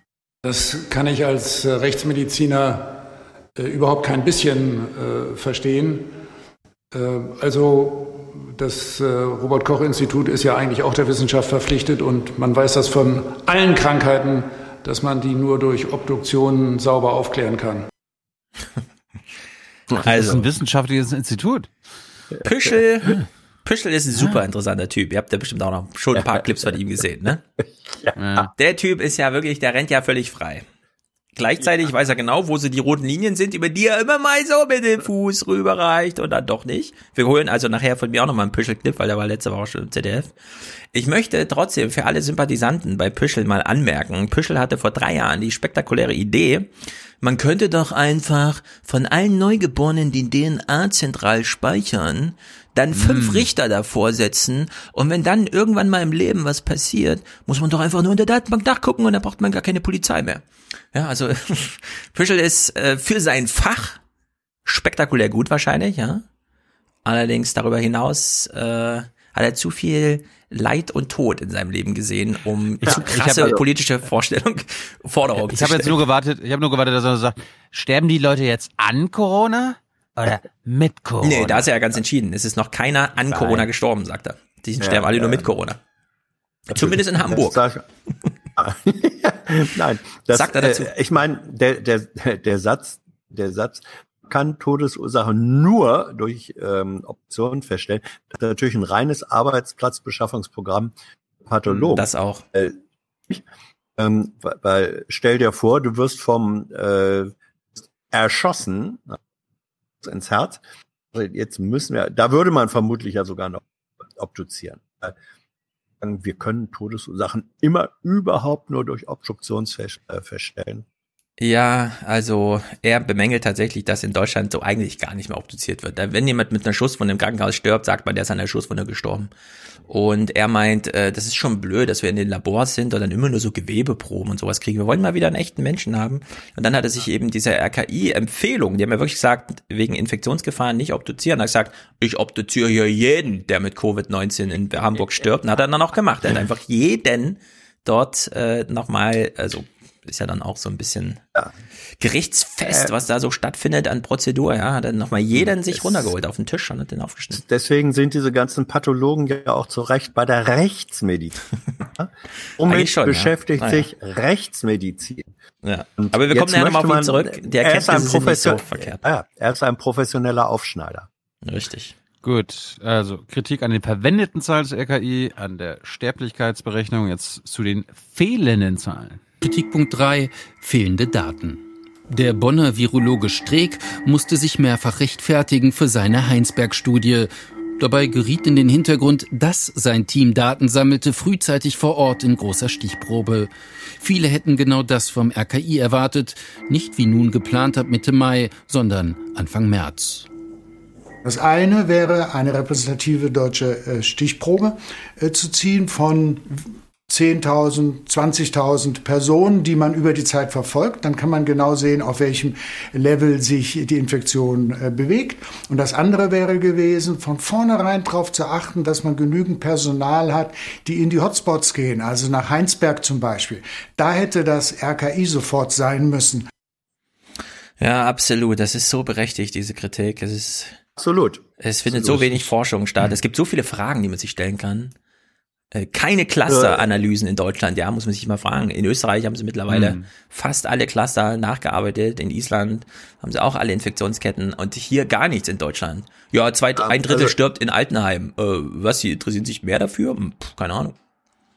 Also das muss man, äh, das oder diese Daten dieser neuen repräsentativen Untersuchungen, die jetzt Mitte Mai beginnen, wurden vor Wochen etwa in der Bundespressekonferenz äh, von Wieler da vorgestellt. Und da also erinnere ich mich noch wirklich sehr genau, da sitzt du davor und das war gerade eben als äh, Gangelt äh, im Gange war und da sagst du, jetzt, jetzt kommt ihr damit an, Mhm. sagt, in vier Wochen machen wir das dann auch mal. Das ist wirklich Behördenhandeln at its Vor allem worst. die Stichprobe ist dann Und- irgendwie pro Woche 5000 oder so, äh, 5000 Ja. Tests oder so, ne? Ja, das, das ist, Das ist äh, lächerlich. Also da, Lächerlich. da, da wird, funktioniert das RKI wie eine dumpfe Behörde. Das muss man Ja. wirklich deutlich so sagen. Das müssen Ja. die sich auch anziehen lassen, diese Kritik. Das ist so. Aber keine Behörde äh, kommuniziert offenbar so schlecht wie das RKI. Nächster Punkt. Der RKI-Chef stand für ein Interview nicht zur Verfügung, so auch nicht zum Vorwurf mangelhafter Kommunikation. Warum etwa, fragen die Autoren des Thesenpapiers, sei erst deutlich nach dem Lockdown öffentlich gemacht worden, dass die Ansteckungsrate, die Reproduktionszahl schon zwei Tage vor dem Lockdown unter eins gefallen war. Das habe ich gar nicht verstanden, weil es ja RKI-Zahlen waren und die letzten Endes schon bedeutet haben, dass auch schon die Bevölkerung vor dem Lockdown sehr zurückhaltend war im Umgang miteinander und sehr vorsichtig gewesen ist. Und dass man über weitere Maßnahmen sehr, sehr differenziert hätte nachdenken müssen. Die Zahlen hätten noch validiert werden müssen, sagt das RKI. Ja. Dennoch bleibt eine kommunikative Lücke und mehrfach verschobene Zielmarken, nachdem sie erreicht waren. Beides nährte die Debatte über die Notwendigkeit des Lockdown auch im Parlament. Eins ist doch ersichtlich. Viele Entscheidungen sind nicht gesicherte Erkenntnis, sind nicht zur Wahrheit geronnene Forschung, sondern sind politische Entscheidungen und als solche können und müssen sie hier diskutiert werden. Maximale Transparenz fordern auch die Wissenschaftler. Gerade um den immer kruderen Verschwörungstheorien entgegenzuwirken, müssten berechtigte Fragen ernst genommen werden. Zumal inzwischen Tausende protestieren an vielen Orten Deutschlands. Die Bevölkerung trägt eine Strategie umso besser mit umso mehr sie sie verstanden hat, umso mehr äh, sie das auch nachvollziehen kann, zumindest in einer Gesellschaft äh, wie der unsrigen, äh, wo wir ja doch auf dem Bild des eigenständig denkenden Bürgers vertrauen. Ja, alles richtig, auch Lindners Spruch. Das Kuriose ah, ist, ja. dass RKI. Ne. Willst du Lindner kommentieren? Hans atmet wieder schnell durch, der, wenn ich was sage. Ah, der, der Satz, nee, Lindner. der Satz Wahrheit ronnende Forschung. Ja. Ist Forschung, Forschung ist, glaube ich, selten zur Wahrheit ronnen. Hans, red mal ein bisschen lauter oder hol dein Mikro näher ran. Ich glaube, das okay. macht immer so Lücken, äh, wenn das äh, Signal zu leise ist. Ah, okay, okay. Also finde ich, dass Lindner das, was er den anderen vorwirft, selber gemacht hat nämlich ähm, ein, ein rein politisierendes äh, Argument zu sagen, das ist ja nicht gründet auf äh, Wahrheit geronnener Forschung.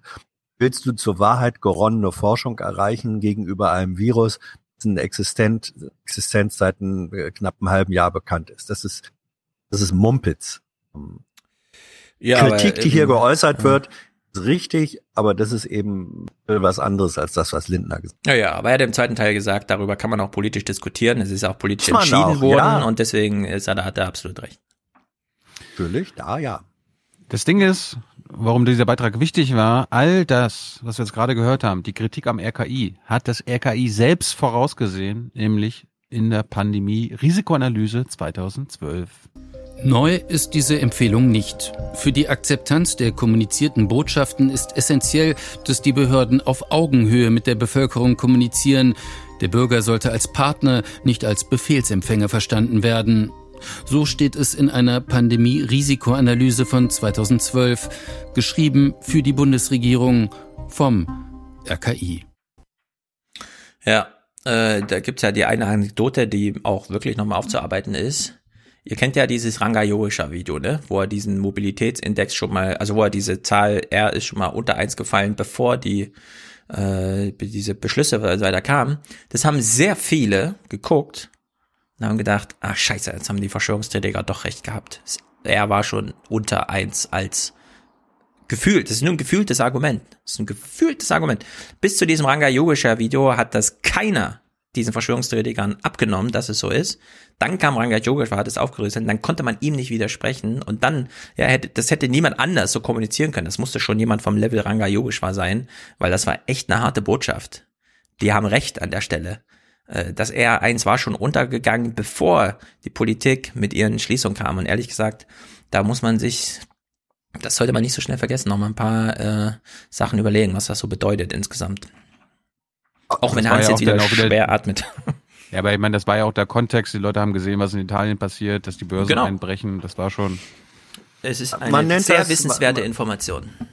Absolut, absolut. Und äh, also ich habe mich an den Stellen, wo ich mich da auch in diversen Foren und so weiter mit äh, beschäftige, diese Kurve ist sehr eindrucksvoll und sie zeigt ja, dass der sozusagen der der Peak ähm, des Wertes äh, reicht war, als die Massenveranstaltungen verboten wurden. So, zum äh, einen bedeutet, das war offensichtlich ein wirklicher Hotspot, ähm, ging äh, er runter und er und er war unter eins eben ab, bevor Lockdown in Kraft trat.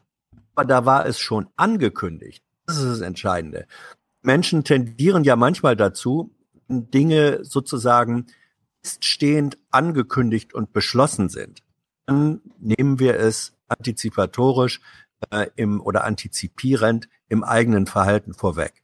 Deswegen äh, das, was die, was, was ich sag mal die Verschwörer und so weiter sagen, zeigt sich ja, der Lockdown war überflüssig, weil er schon vorher unter Null mhm. war. Umgekehrt wird ein Schuh draus. Er ist unter Null gewesen, weil Lockdown beschlossen war, weil klar war, übermorgen fängt's an. Dann haben Menschen eben in Verbindung mit den anderen Sachen gesagt, okay, äh, dann, dann wir uns eben schon mal an diese Vorsichtsmaßnahmen. Ja. Da gibt's ein Gegenargument, will ich ja. ganz deutlich sagen, nämlich, dass die Menschen nicht aus innerlicher Überzeugung schon mal reingeschnuppert in die Pläne der Landesregierung, ah ja, gut, dann antizipieren wir das schon mal im Verhalten, sondern dass sie einfach Angst hatten. Dass sie Medienwirkungsforschung einfach Nachrichten geguckt haben und gesehen haben, äh, irgendwas ist da in Bergamo und in Deutschland gibt's jetzt auch schon Corona. Ach du Scheiße, was ist denn hier los?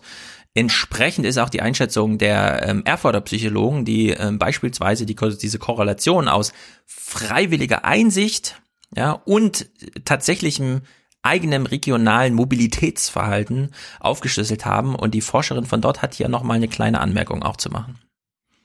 Forscher der Universität Erfurt haben herausgefunden, dass die Deutschen Empfehlungen der Experten inzwischen immer weniger folgen.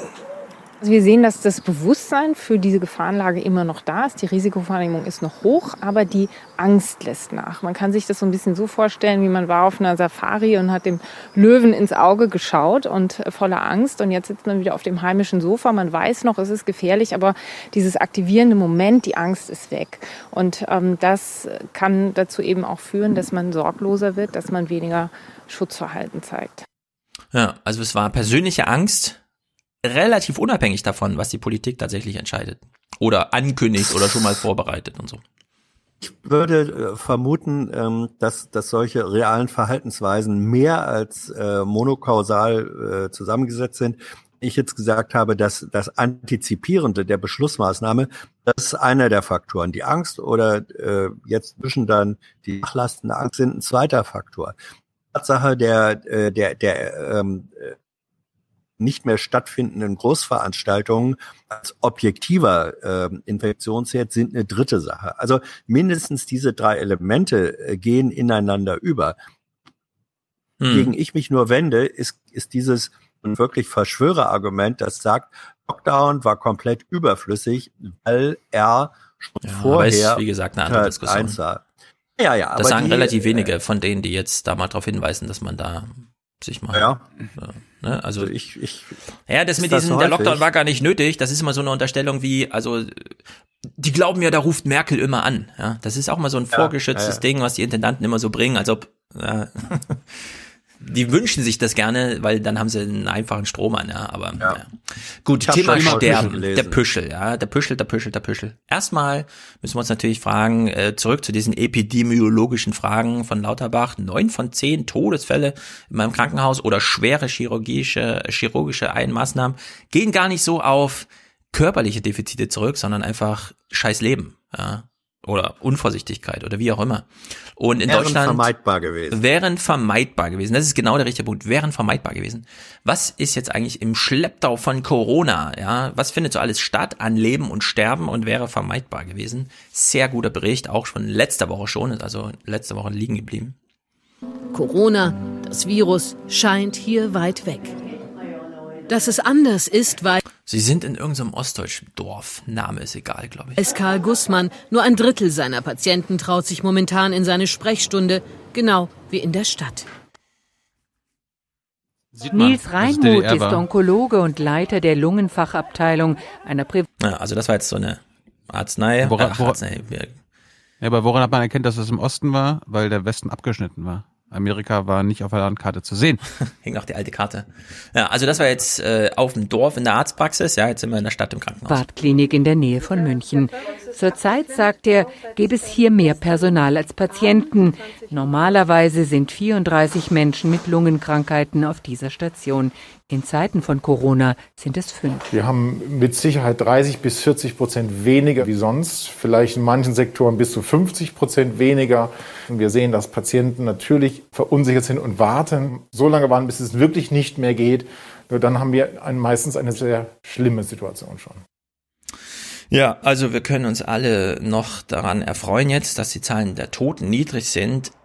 Im Herbst äh, wird diese erste Welle ihre Nachwirkungen zeigen, denn das sind unaufschiebbare medizinische Fälle, Eingriffe einfach gewesen, die hier bislang aufgeschoben wurden. Äh, wie steht's in den Krankenhäusern, ist ja eine Frage und danach wurde nochmal auf zwei Einzelfälle geschaut. Herr F. ist seit sechs Tagen in der Klinik. Die Diagnose Lungenkrebs. Also wir werden heute die Chemotherapie starten. Für den 77-Jährigen war es nicht leicht, in die Klinik zu gehen. Zum einen der Krebs und dann die Angst vor einer Ansteckung mit dem Virus. Doch schließlich waren die Schmerzen nicht mehr auszuhalten. Ich musste gehen. Das, da gab es für mich keine Frage mehr. Corona ist nicht mehr das Problem für mich. Für mich ist das erste Problem der Krebs. Das hat mich kalt erwischt. Corona ist, ist weg im Moment. Es Muss man sich mal vorstellen. Hm. Nicht zur Krebsvorsorge zu gehen, das ist schon, ja, okay. Aber wissend, dass das, was einem da gerade so schmerzend quält, Krebs ist, ja, und trotzdem nicht zum Arzt zu gehen, aus Angst vor Corona, das ist schon, also da, da sind wir schon hart an der Grenze, ja. Hier sind wirklich ein paar zivilisatorische Fragen zu stellen. Es ist nicht nur die Angst der Patienten, die zu einer schwachen Auslastung der Klinik führt. Wie überall werden Betten auch hier freigehalten für mögliche Covid-19-Patienten. Der Regelbetrieb, er gerät ins Stocken und birgt gefährliche Risiken konzentrieren uns natürlich auf die Fälle, die unabdingbar behandelt werden müssen, so wie es ja auch vorgegeben ist. Aber die anderen Patienten, die werden eben später eventuell auch mit größeren Schäden und dann auch mit höherer Sterblichkeit äh, auf uns zukommen. Auch hier im Notfallzentrum der Münchenklinik beobachtet Christoph Dott, der Leiter der Abteilung, einen deutlichen Rückgang an Patienten. Die Gründe? Man hat die Bilder aus Italien gesehen und ähm, denkt, okay, erstens sind die im Krankenhaus überbelastet, zweitens, ich möchte sie nicht belasten, drittens, ich könnte mich anstecken. Die befürchtete Welle von Covid-19-Patienten ist hier zur Erleichterung aller ausgeblieben, die Auswirkungen jedoch spürbar. Wir haben uns auf einen großen Patientenschwung eingestellt. Wir haben in dieser Zeit das Krankenhaus ähm, runtergefahren. Wir haben ähm, Operationen abgesagt, die planbar waren. Das hat dazu geführt, dass wir naja, 50 Prozent weniger Patienten im Haus gesehen haben. Auch Peter Gruber hatte große Sorge, sich in Zeiten von Corona operieren zu lassen. Vor dem Gang in die Klinik hatte er regelrecht Panikattacken. Letztlich äh, war das für mich eine Entscheidung zwischen Pest und Cholera. Ja, bei Corona muss ich nicht unbedingt sterben. Das ist nicht notwendig. Beim Nierenkarzinom, wie ich es habe, wenn er eine gewisse Größe überschreitet, ist nichts mehr reparabel, es ist vorbei. Menschen wissen, dass sie sterbenskrank sind und vermeiden trotzdem auf Biegen und Brechen ins Krankenhaus, bis sie dann von ihren Frauen oder von ihren Kindern oder so dann doch mal hingefahren werden und sie sich nicht länger dagegen wehren. Das sind jetzt zwei Einzelfälle. Wir wissen, äh, also das ist Zehntausende in Deutschland. Allein ah. die Herzinfarkte sind mittlerweile, jetzt ist ja das Halbjahr, äh, nähert sich so langsam dem Ende, 50.000 Herzinfarkte, von denen die Hälfte tödlich verläuft in einem statistisch normalen Jahr und dieses Jahr nur 25 Prozent im Krankenhaus angekommen sind, also die Hälfte ungefähr, von denen, die da eigentlich behandlungsbedürftig sind. Das sind krasse, krasse, krasse Werte. Also klar, Darum die Angst ja, hat jetzt den ersten Corona-Dings richtig schön runtergedrückt. Nicht die politische Entscheidung, sondern die persönliche Angst, die Menschen hatten, hat aber auch sehr viele Leute aus dem Krankenhaus ferngehalten. Darum bin ich froh, wenn ich, wenn ich höre, dass meine Oma sagt, morgen geht's wieder zum Arzt.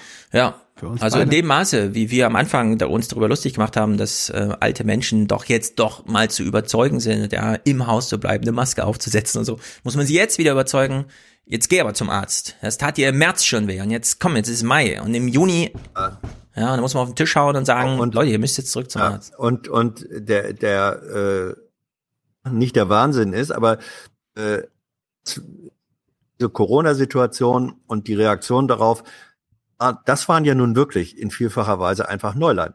Politisches Neuland, Handlungsneuland, weiter. So, und äh, dieser schöne, dieses schöne Wort Abwägung. Wenn ich das mal begrifflich nehme, was heißt denn abwägen?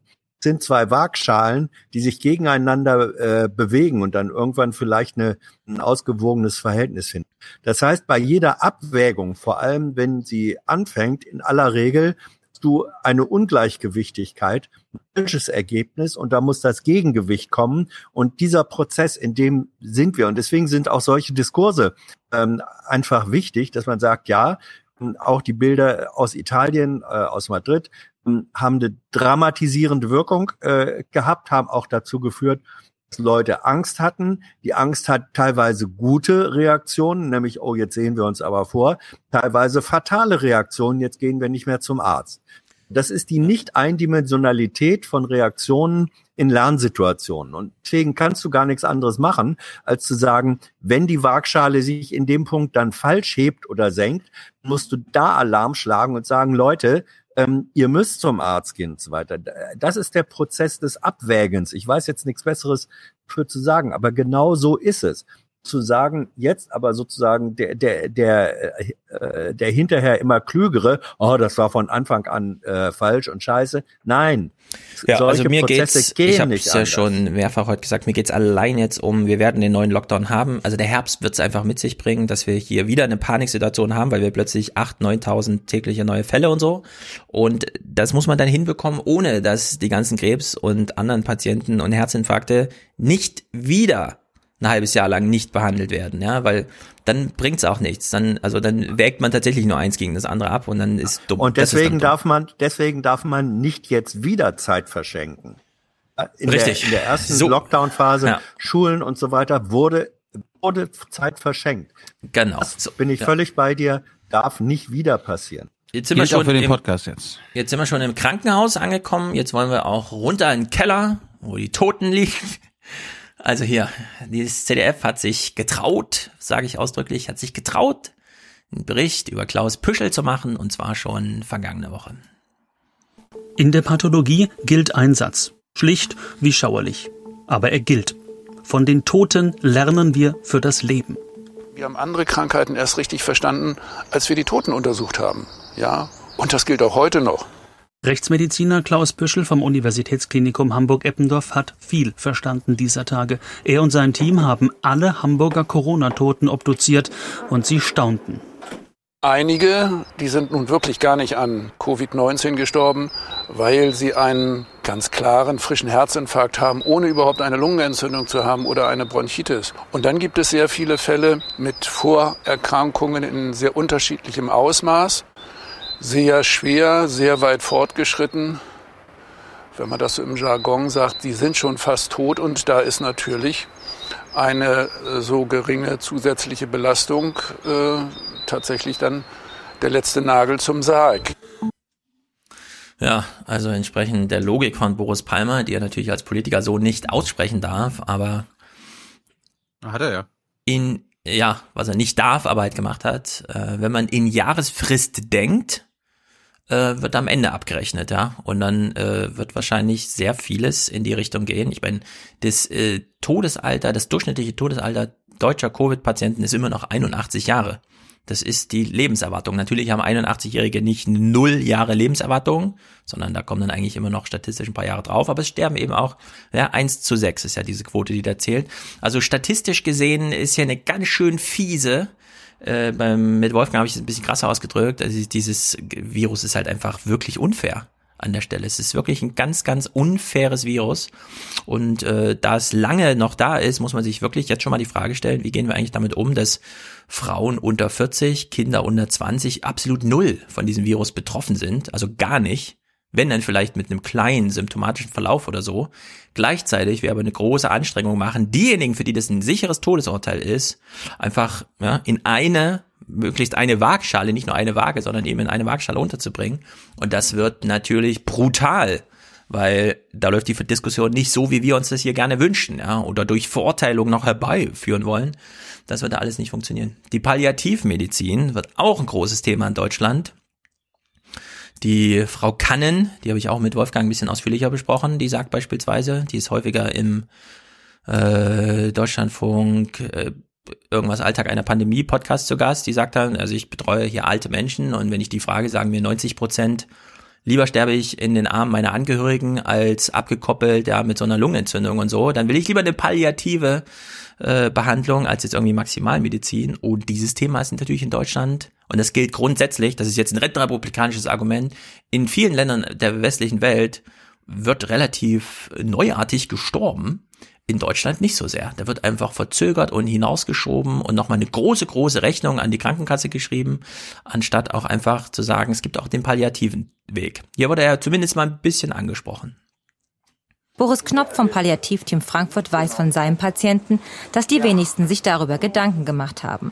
Damit sich jemand entscheiden kann, reicht es aber nicht, ihm ein Formular in die Hand zu geben, sondern es brauche den Dialog. Der auf der einen Seite sagt, was ist denn dir als Mensch wichtig, was möchtest du? Und auf der anderen Seite aber auch sagt, wenn sie die, die Erkrankung haben, so und so alt sind, die Wahrscheinlichkeit so und so hoch ist, dass eine Beatmung eintritt, auch zu erklären, dass dann die Wahrscheinlichkeit, ähm, sich zu erholen, einfach nicht mehr da ist.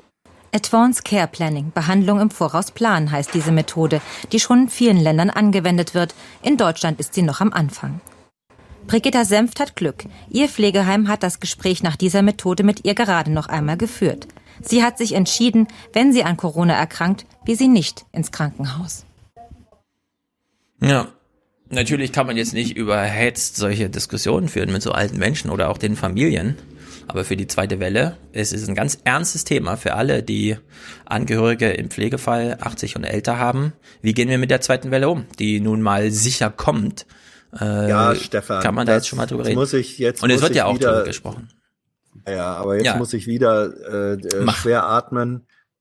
Eine, äh, woher nimmst du deine Sicherheit, vor allem dann Mhm. auch über das Ausmaß der zweiten Welle? Das ist mir bislang heute nicht klar geworden.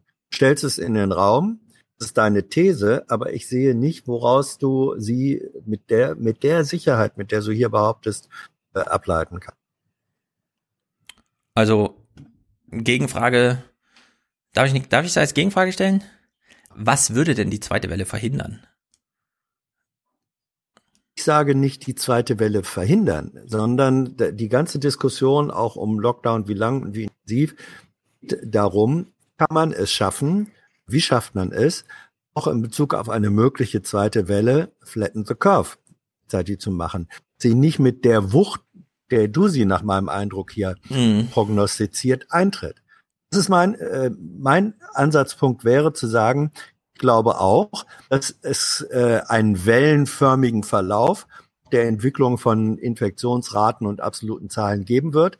Mein Interesse wäre es, den Wellenverlauf so, ich sag mal, moderat wie möglich, mit so wenig Peaks wie möglich zu stellen. Und wenn dazu gehört, in bestimmten Phasen die Einschränkungen noch äh, länger aufrechtzuerhalten, dann so. Spielt bei dir, nach meinem Eindruck, nicht äh, kaum noch eine Rolle, das schaffen kann, auch da die Kurve abzuflatten. Du sagst, kommt sowieso. Ja. Thilo, wo kommt die zweite Welle her? Bevor ich jetzt immer alles antworte und so. Du hast ja auch Angst vor einer zweiten Welle.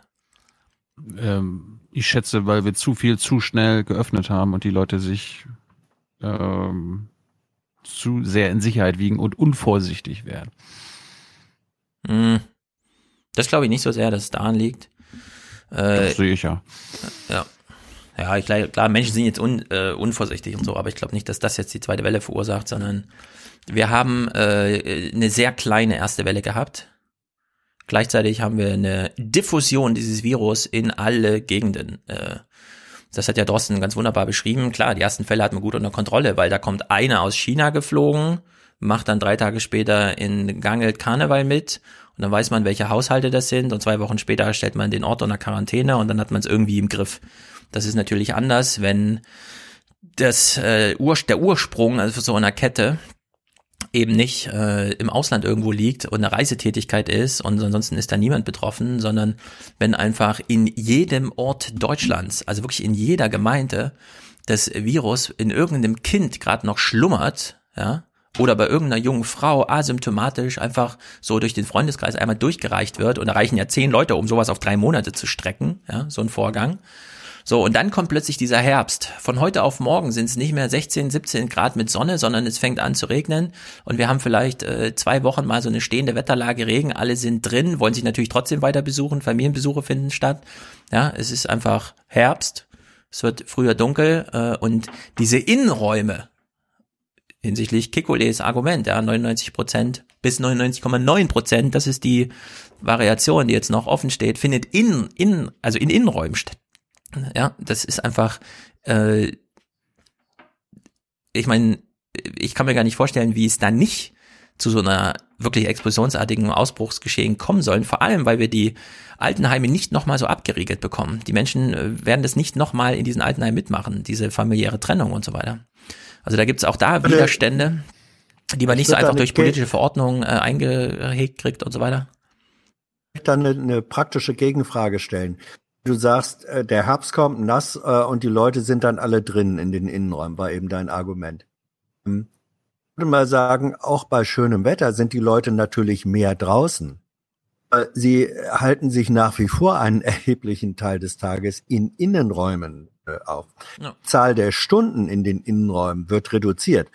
Nicht äh, die Tatsache des in Innenräumen Gemeinsamseins.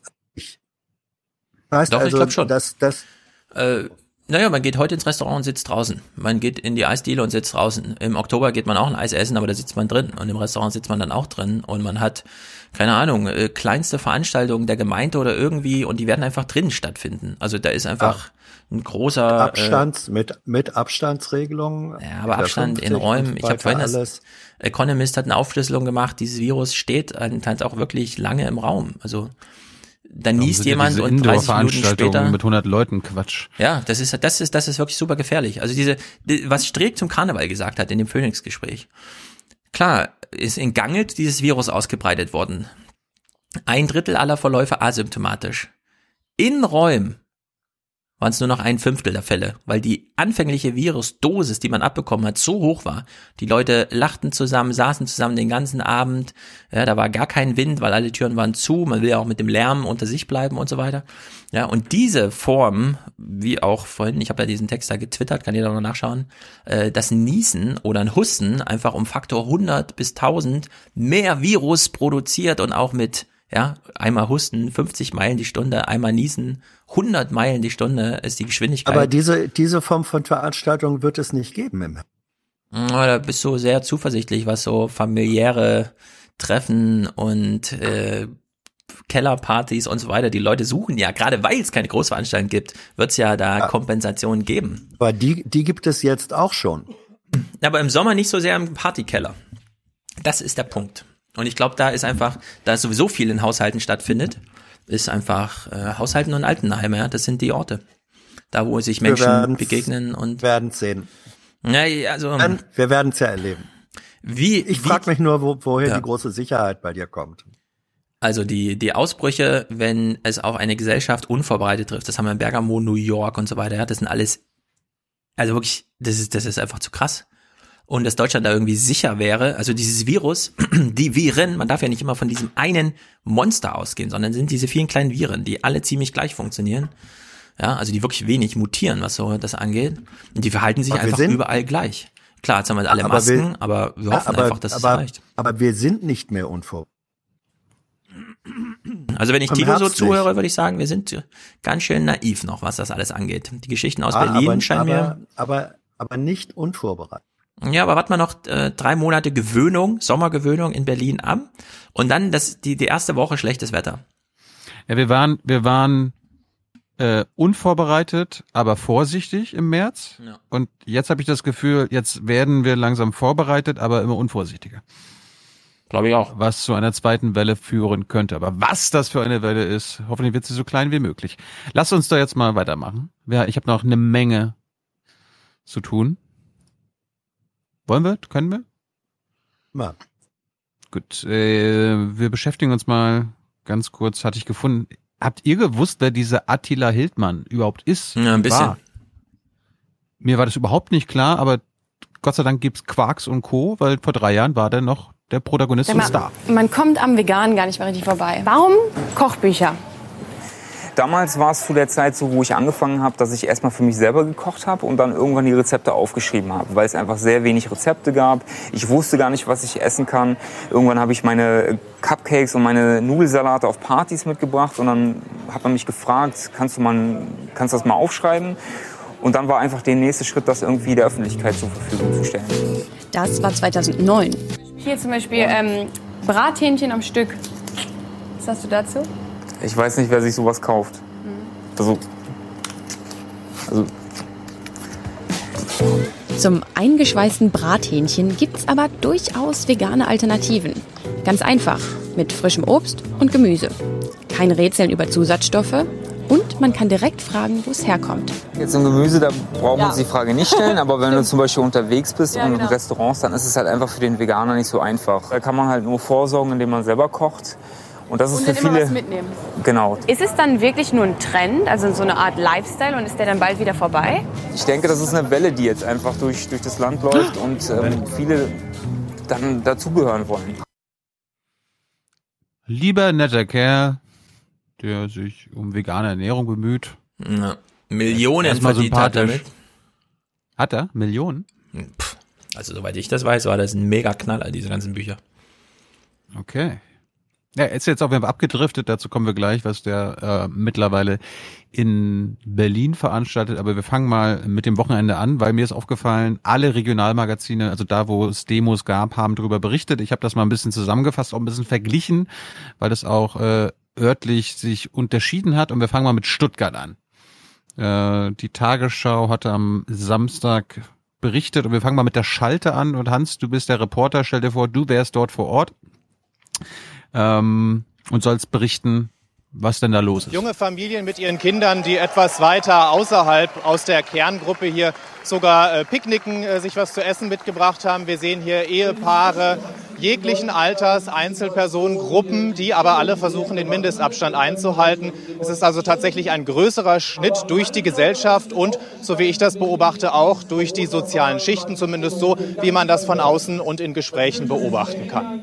Was alle Menschen verbindet, die heute hier sind, ist, sie sind gegen die starken Einschränkungen. Sie fühlen sich massiv in ihrer Freiheit eingeschränkt. Man muss dazu sagen, Nur zur Erinnerung, das war jetzt nach den bundesweiten Lockerungen. Hier sind aber auch durchaus Menschen dabei, ähm, die äh, sich in bestimmten äh, Regionen bewegen. Also beispielsweise Leute, die glauben, dass es eine Impfpflicht geben könnte und dass die Bill Gates initiieren könnte. All das ist ja, und so hat es der Bundesgesundheitsminister auch schon gesagt, eine Impfpflicht gegen das Coronavirus wird es nicht geben. Mittlerweile klar widerlegt. Das wollen aber einige von den Menschen, die hier heute nach Stuttgart gekommen sind, nicht glauben. Zentrale Forderung aber weiterhin die Einschränkungen schnell lockern und die Freiheit fördern. Also nach dem, was ich da jetzt im Hintergrund gesehen habe, sah das jetzt nicht nach einem äh, super gefährlicher Situation aus. Ja, die Situation an sich, es geht ja um die Demos und wer da aufruft und wer da Aber die Leute zusammenscheucht. Auch wieder so viele so Fotos gemacht haben mit, oh hier, neuer Ausbruchsherd und so. Glaube nicht. Müssen, müssen wir abwarten, ja. Ähm, das war jedenfalls die Demo, die der Schiffmann äh, organ- mitorganisiert hat. Ne? Widerstand 2020 Wer? kennen Schiffmann, wer ist das? Ja, das ist der, der neue Star bei den Verschwörern, der jetzt diese Partei gründet, Widerstand 2020. Mhm. Hören wir auch gleich nochmal. Und ähm, das war in Stuttgart so groß, unter anderem, weil Ken Jebsen sich äh, angemeldet hatte und als Stargast geredet hat.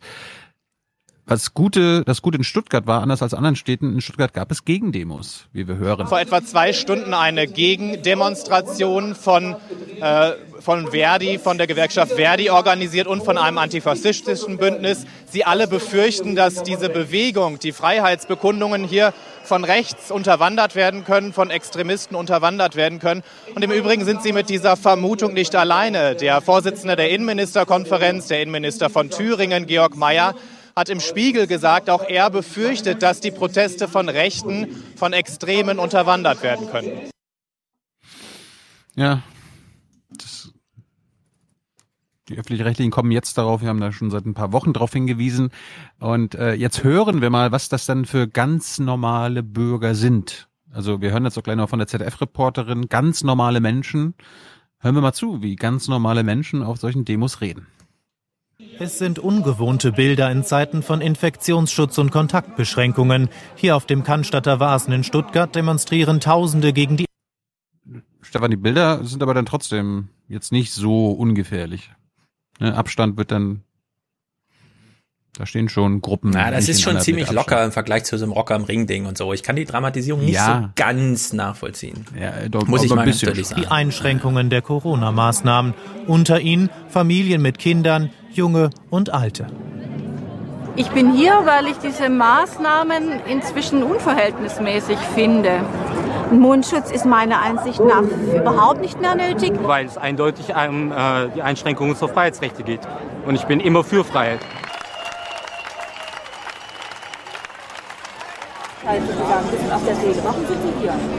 Diese Eingriffe ins Grundgesetz, das ist eigentlich ein No-Go, ja. Und ich denke, dass wir mündige Bürger sind und wer sich schützen will, kann sich schützen. Aber sag mal, 83 Millionen gesunde Menschen in Quarantäne zu schicken oder wegzusperren und die Wirtschaft runterzufahren, das ist ja was, das gab es noch überhaupt nie. Es ist keine Aus Die Querdeckebomben habe ich jetzt erst gesehen. Er hat keine. Es ist leider keine äh, äh, irgendwelche grüne Menschen, wo hier irgendwo aufstehen, keine Hippies oder äh, AfD-Leute oder irgendwo was. Nein. Äh, es sind Leute aus der Mitte der Bevölkerung her. Ich sehe quasi auch meine Freiheit in Gefahr. Und was mich am, am allermeisten äh, im Moment auch aufregt, ist die Diskussion über die Impfpflicht. Ja, überhaupt wie die ganze Pandemie behandelt wird, finde ich so ein bisschen überzogen. Ja, dass man ein ganzes Land gegen die Wand fährt, im Verhältnis halt gesehen. Da fehlt mir jegliches äh, Verständnis dafür.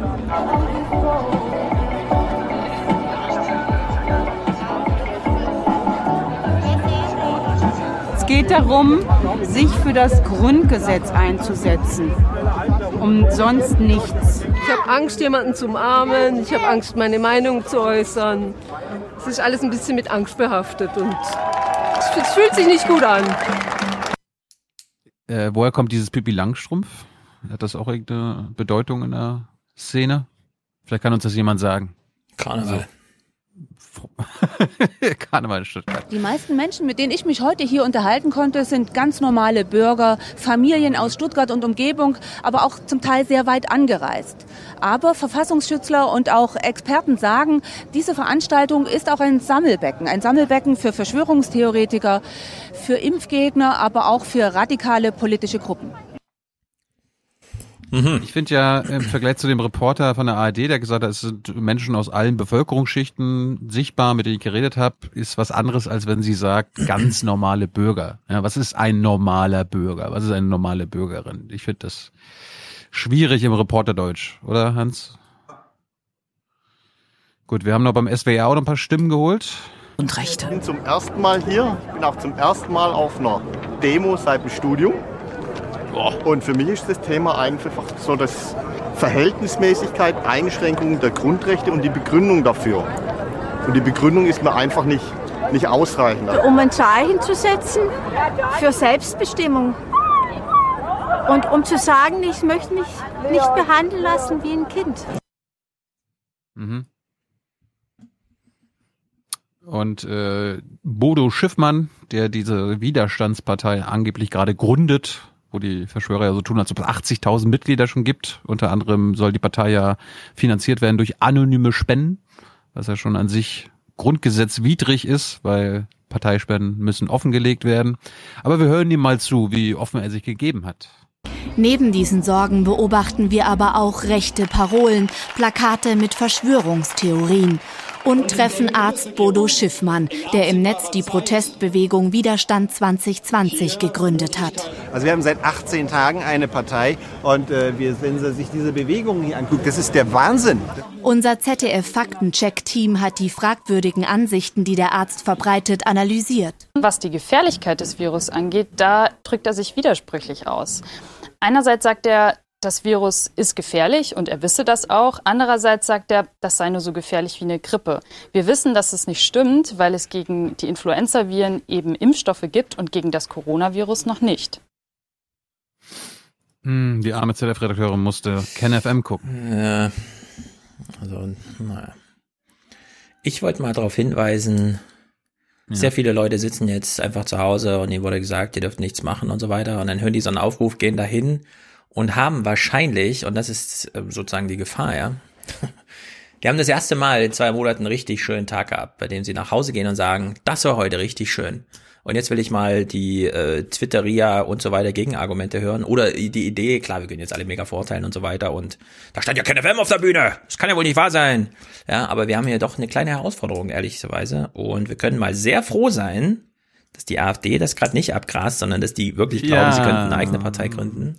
Aber ich will trotzdem sagen, ja, zu der Frage, warum ist das für die Leute so attraktiv, jetzt dahin zu gehen?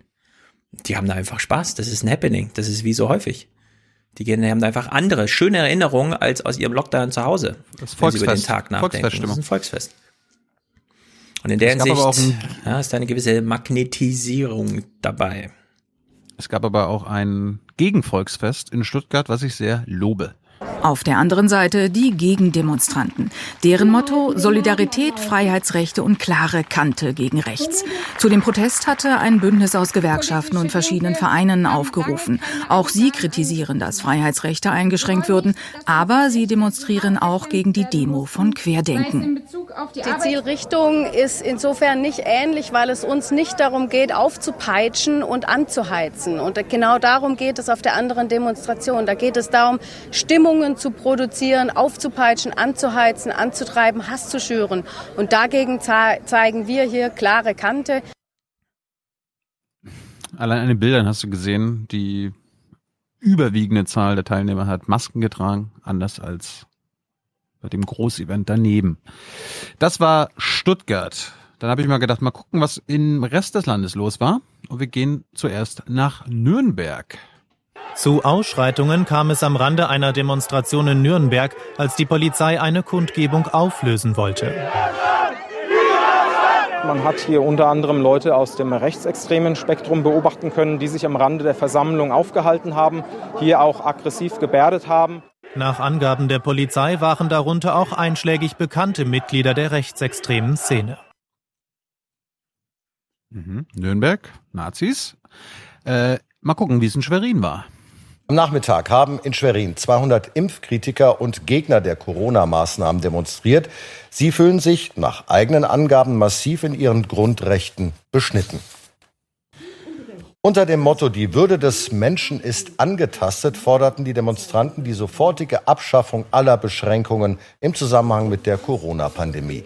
Sie lehnten vor allem die Maskenpflicht und die Kontakt- und Reisebeschränkungen ab.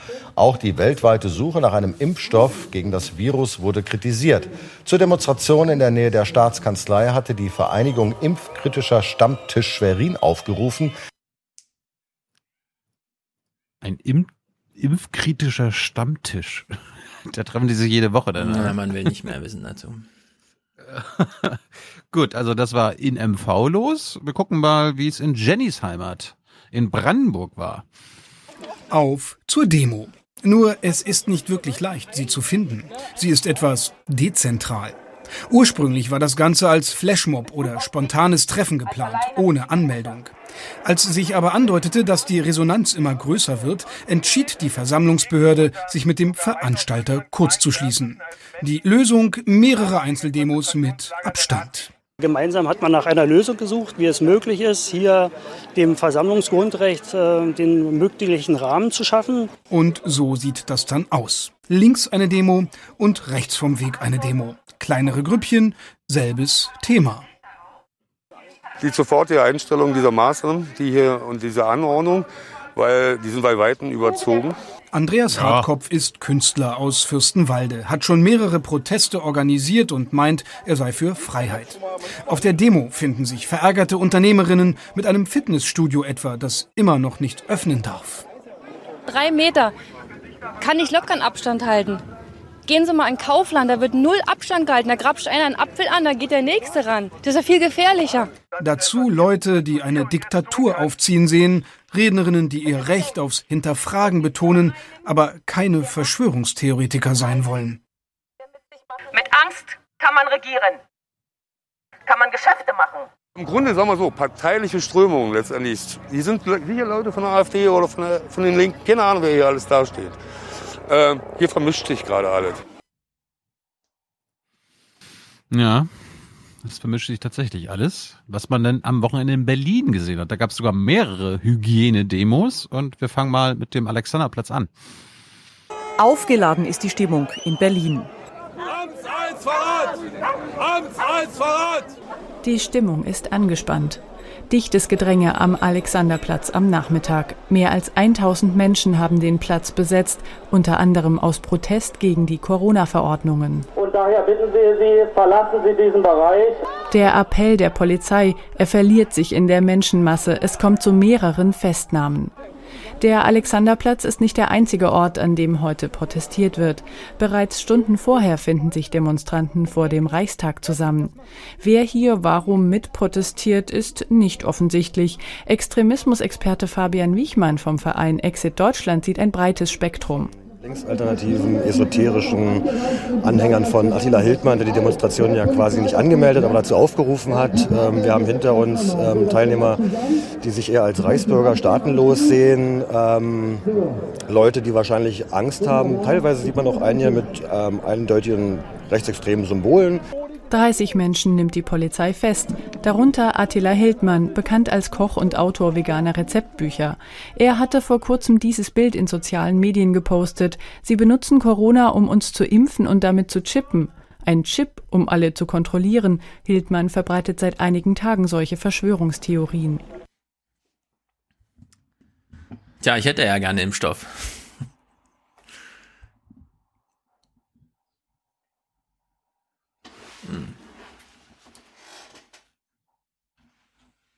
Wie bereits gestern demonstriert das Aktionsbündnis Reclaim Rosa-Luxemburg-Platz.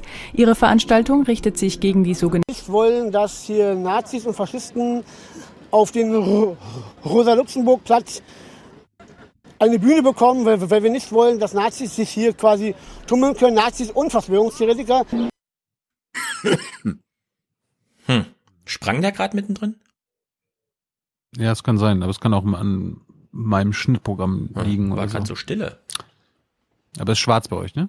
Ja, also jetzt ja. Gut. Wir gehen jetzt nämlich äh, nach Bremen zur Butten- und Binnenfraktion. Ähm, Hans, ich muss Bremen loben. Bremen ist noch am vorbildlichsten in Sachen Demo, beziehungsweise gegen Demo. Jetzt muss ich mal zurückspringen. Gut, jetzt. Also in Bremen haben sie es auch versucht. Äh, Hans, du kennst da ja alle, ihr kennt euch alle. Dein Ton ist aus. Entschuldigung. Ja, ja, ja, wir kennen uns. Und jetzt musst du uns natürlich aufklären gleich, wer dieser Mann ist, der diese Demo angemeldet hat. Ich weiß, es ist scheiße, ich habe da auch keine Lust zu, aber wir müssen es machen, wir haben es zugesagt. Äh, auch ihr bitte entweder in die Autos rein oder äh, halt, halt die Maske aufsetzen, das wäre ganz wichtig. Ja, super, danke. Kolja Beckmann ist Organisator des Autokorsos gegen die Corona-Maßnahmen. Dem Gastronom und Techno-DJ wäre es am liebsten, wenn so gut wie alle Beschränkungen aufgehoben würden. Ich bin lange hier in der, sag ich mal, Kulturszene aktiv äh, gewesen. Das, das ist alles äh, kaputt. Viele Freunde von mir, Künstler, äh, DJs, die manche haben wirklich bis zum Jahresende ihre ganzen Jobs verloren. Ich habe natürlich auch viele Freunde, die verleihen zum Beispiel Anlagen. Die haben alle auf, Aufträge verloren. Rund 100 Menschen sind Beckmanns Internetaufruf gefolgt. Viele Autotuner sind darunter, zu einem Großteil aus dem Umland. Sie alle fordern, die staatlichen Maßnahmen zu beenden, aber auch die Sorge vor einer angeblich bevorstehenden Impfpflicht wollen sie während ihrer rollenden Demo artikulieren. Hast du einen dieser Feinstaub-Terroristen erkannt, Hans? Äh. Hm. Also sie sind äh, persönlich betroffen durch die Einschränkung der Kulturszene und darum müssen alle Beschränkungen aufgehoben werden, anstatt Hilfen zu fordern. Ja, aber ich meine, die sind halt wirklich mega betroffen. Das ist so unglaublich einfach. Die haben null Einkommen mehr. Und auch perspektivisch nichts mehr, gar nichts. Das ganze Leben ausgeräumt. Also wirklich Biografie einfach geknickt. Ja, muss man mal ganz deutlich so sagen. Und in der Hinsicht, äh, Ja, klar kann man jetzt sich über die lustig machen und so. Guck mal, die haben Impfgegner-Schild und so bei sich. Aber das ist, das sind zu krass, das sind wirklich krasse, krasse Fälle mittlerweile. Also die, alles, was, sagen wir, mit der Club- und Veranstaltungsszene äh, zu tun hat, liegt im Moment zu 100 Prozent am Boden. Ja, das ist ein ganzer Freundeskreis. Der, der arbeitet da, Ja, der kennt ja, nur ja. Leute von da, das sind alle Ja, ja. jetzt betroffen. Das ist einfach, zu- das ist wirklich mega, das ist einfach mal mega krass. Weil wir wissen auch, klar kann man jetzt ein Restaurant wieder öffnen und sagen, nur die Hälfte der Kundschaft und so, aber einen vollen Club 2023 noch nicht. Also da ist eine hundertprozentige äh, Betroffenheit da. Äh, im, Im existenziellen Sinne, das ist so und kann man nicht, man nicht wegignorieren. Äh, es ist einfach so. Die Frage ist Die dann wirklich- Motive, die Motive sind voll nachvollziehbar. Aber ja, ja, so die, die Frage ist die Forderung nicht. Ja, aber ich meine, klar, Aber wir können uns jetzt ewig über um? deren Forderungen und so weiter, aber es ist einfach mal so. Wir wissen aus Erfahrung, diese Leute werden jetzt ein höheres Risiko haben, dass die Ehen nicht funktionieren, dass es mit den Kindern nicht mehr funktioniert, die werden ihre Häuser, sofern sie überhaupt welche haben, verkaufen müssen, ja, die werden umziehen müssen, die, die haben alles verloren jetzt, die haben einfach alles verloren. Und die haben auch keinen Plan B oder so, ja, die wollten jetzt noch 20 Jahre lang Veranstaltungsmanagement machen und es ist alles verloren. Ja, also Und diese Blicke auf die Demos, auch von dir, Thilo, die müssen einfach ein bisschen anders sein. Nur weil jetzt im Ah, Fernsehen in- jemand mit einem Impf irgendwas Schild und so weiter, man muss jetzt anders mit diesen Leuten umgehen. Fridays for Future hat mich gefragt, ob ich ihnen dabei helfen kann, eine Gegenfront da aufzubauen. Ja, das ist so irre, wirklich. Sowas regt mich maßlos auf. Ich habe jetzt, muss ich die Mail nicht mehr schreiben, ja, kann ich aber jetzt sagen. Liebe Fridays for Future, ein bisschen Sensibilität für solche Leute. Ja, jetzt einfach eine Gegenöffentlichkeit gegen zur Gegenöffentlichkeit aufbauen, das wird nicht funktionieren. Ja, also in der Hinsicht. Ja, aber Mir darum tut das ich ja unglaublich Sachen leid, mit, ja, solche Schicksale. Darum habe ich das ja mitgebracht, um äh, und auch die Na, ich Stimmen glaube, du von denen wolltest dich schon mitgebracht. ziemlich darüber lustig machen. Da musste ich jetzt erstmal intervenieren, ja, damit wir mal verstehen, worum es da geht. Diese Leute verlieren jetzt alles. Ihren Freundeskreis, ihre ökonomische Grundlage, alles. Und zwar über Jahre. Die brauchen jetzt einen ganz neuen Plan und niemand hilft ihnen. Ja. Ah, und trotzdem, ja, trotzdem, äh, Entschuldigung, trotzdem scheinen da auch Dinge auf, die auch vorher schon kritisiert, äh, kritikwürdig sind. Zum Beispiel, wenn gesagt wird, dass die gesamte Autotuner-Community aus der Umgebung ist da. Ja, so, äh, Autotuning ist sozusagen auch eine Form von äh, technischem Wahnsinn, der da betrieben wird, sind auch ähm, andererweise aber auch existenziell äh, durchaus betroffen. Da muss man schon aber auch die Frage stellen, was für eine Art von Existenz ist das? Dieser qualitative ähm, Aspekt von Existenz und Lebensform spielt jetzt in der Diskussion zu Recht eben auch eine Rolle, ist überhaupt nicht eindimensional zu führen. Sie weder in der einen, aber auch nicht in der anderen Richtung. Es ist im Grunde ähm, jetzt man doch bei dem Punkt, dass man sagen muss, es hat was zu tun mit der Situation in der Nachkriegszeit. Ja, im, in diesem Krieg, äh, vor allem in der Endphase, ist alles, was an Existenz und Struktur da gewesen war, zusammengebrochen. Jetzt muss ein Volk, eine Gesellschaft sich sozusagen da neu organisieren und orientieren. In dem Prozess sind wir für erhebliche Teile nicht nur dieser Szene da ganz besonders, sondern auch für in Anführungsstrichen normale Berufe. Auf jeden Fall wollte ich Bremen loben, weil da die Gegendemo am erfolgreichsten war, Hans. Doch zur Abfahrt kommt es nicht. Linke Gegendemonstrierende blockieren den Stern. Sie werfen den Teilnehmenden des Autokorsos vor, Verschwörungstheorien und rechtes Gedankengut zu verbreiten. Das sind keine Nazis. ja, Ihr wisst gar nicht, was das ist. Okay, weiter. Das geht nicht so. Da geht es einfach darum, Meinung zu, zu sagen. Und Meinung ist, ist demokratisch und das ist ja Ordnung, wenn sie sachlich ist und ordentlich ausgedrückt wird. Auch auf dem Marktplatz geraten Befürworter und Gegner der Corona-Maßnahmen aneinander. Die Demo gegen die Pandemie-Maßnahmen setzt sich aus rund 300 sehr unterschiedlichen Menschen zusammen. Das Bremer Friedensforum ist genauso dabei wie vereinzelte Reichsbürger. Viele halten sich von den etablierten Medien schlecht informiert und sehen ihre Grundrechte in Gefahr. Aber auch Verschwörungstheorien bis hin zu Vergleichen mit dem Dritten Reich samt Holocaust waren zu lesen. Für die Gegendemonstranten aus dem linken Spektrum unerträgliche Standpunkte. Was wir machen, ist eine Form der Solidarität zeigen. Solidarität bedeutet für uns, dass man sich nicht hier hinstellt und das Ende des Lockdowns fordert, während wir den äh, Höhepunkt äh, der Krise noch, nicht, noch lange nicht überwunden haben.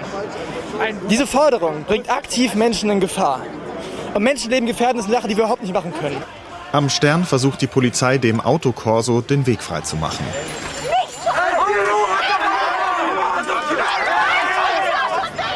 Es kommt zu kleineren Scharmützeln mit Gegendemonstranten.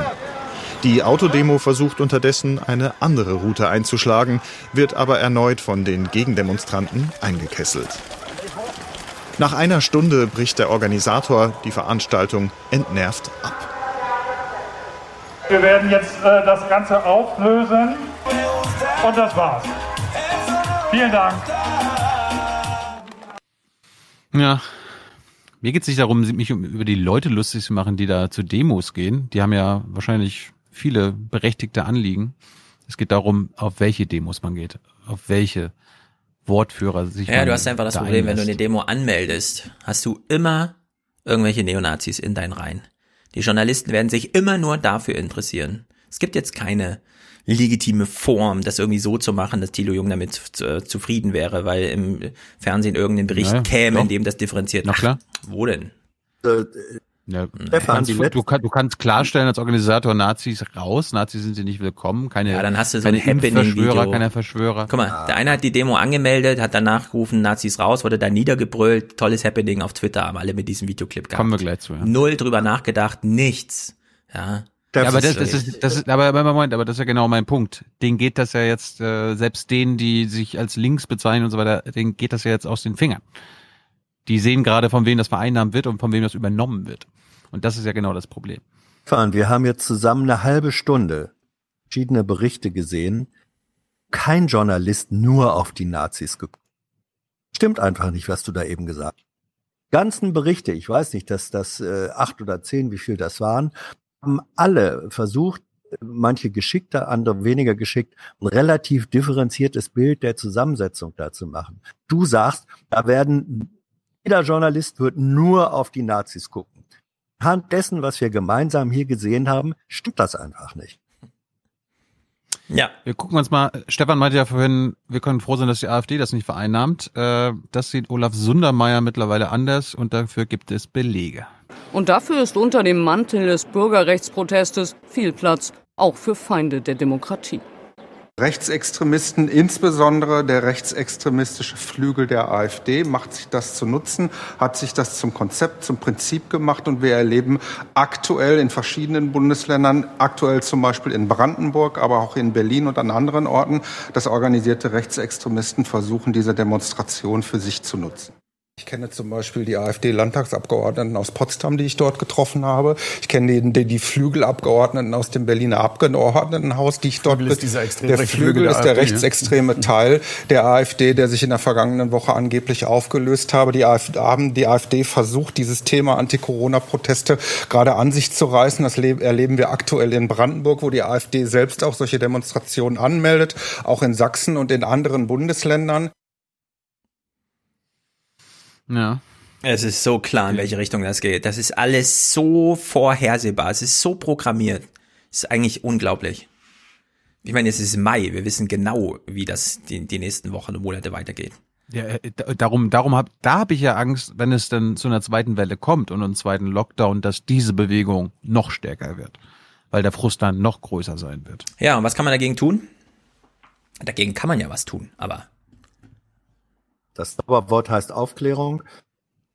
Äh, Die hat ganz viele verschiedene Facetten. Im Übrigen, diejenigen, die sich da im Moment am allerungeschicktesten verhalten, ganz überwiegend Bundes- und Landespolitiker. Also die sind das, was wir da am, am RKI und seiner Öffentlichkeitsarbeits- und Kommunikationspolitik kritisieren, es gilt äh, meiner Sicht für weiteste Teile der institutionalisierten Politik äh, erst recht. Wenn jemand sozusagen ein Stück weit Benzin ins, ins Feuer dieser, dieser sich aufbauenden Bewegung, an dieser APO-neuen Typs, die es ja auch ist, dazu trägt im Moment Politik relativ aktiv bei. Und das ist äh, eine dramatische Situation. Wir hören mal Georg Mayer zu. Das ist ähm, der Innenminister aus Stefans Wahl, äh, Geburtsheim. Auch die Politik beobachtet die Protestbewegungen mit Sorge, fürchtet, dass die Stimmung im Land kippen könnte. Also es ist eine Mischung, die halt für sich genommen ähm, fragwürdig ist, ja, weil es enormen Zulauf bekommt und gegebenenfalls dazu beiträgt, dass Einzelne sich radikalisieren. Und das ist genau das, was mir Sorge macht. Ja. Da gehen jetzt Leute hin und werden dort richtig infiziert und dagegen könnte man was tun. Mit einer Mhm. gewissen empathischen Herangehensweise. Wenn sich Friday for Future nicht denken würde, wie kriegen wir da eine Gegenbewegung hin, sondern wie kriegen wir eigentlich mit denen zusammen jetzt eine politische Forderung hin? Erstens, ja, wir wollen, dass es immer weitergeht und zweitens, vielleicht können wir sogar noch was für die Zukunft tun. Ja, aber da muss, das ist der Punkt, da muss nur einer mit irgendeinem fragwürdigen Schild auftreten und schon läuft die Diskussion genauso, dass dort alle von diesem Schild äh, infiziert werden, die vor Ort sind und alle anderen, die das so aus Entfernung äh, fotografieren, ja, dafür noch den Treibstoff liefern, indem sie das überall zum Thema machen. Twitter ist voll davon, Facebook bestimmt auch, da gucke ich ja nicht rein. Es ist einfach, es ist äh, jedes Mal ist Facebook es genau dasselbe. Stefan hat da einen guten Punkt. Sibylle Thelen von der Landeszentrale für politische Bildung in Baden-Württemberg hat noch einen anderen. Wenn man sich jetzt eben nicht äh, in diese Gesellschaft begeben möchte, weil man sagt, ja, da sind mir doch zu viele Teilnehmer aus, für meine Begriffe könnte man ja meinen, ähm, dubiosen Richtungen dabei. Ich möchte aber trotzdem gegen die Corona-Regeln demonstrieren. Wie kann man sich dann artikulieren? Es gibt schon auch andere Möglichkeiten, aber ich würde mir auch wünschen, dass man sich von diesen Art von Demonstrationen distanziert, wo einfach unzulässige Verallgemeinerungen postuliert werden. Also wo von Corona-Terror die Rede ist oder von Freiheitsberaubungen oder wo eben auch bestimmte Gleichsetzungen zur NS-Diktatur nachgezogen werden. Zum Beispiel die Gleichsetzung Judenstern äh, mit der Maskenpflicht oder die Gleichsetzung des Ermächtigungsgesetzes 1933 mit den Maßnahmen zum Infektionsschutz. Diese Gleichsetzungen sind falsch und verantwortungslos. Sie verharmlosen den Nationalsozialismus, sie verharmlosen den Antisemitismus und sie senden Signale hinein bis tief ins rechtsextremistische Milieu und sorgen für Anschlussfähigkeit. Und da, denke ich, müssen sich Demokratinnen und Demokraten schon distanzieren. Das bedeutet zum Beispiel, man geht nicht auf diese Demo in Stuttgart, wo Ken Jebsen der Stargast ist.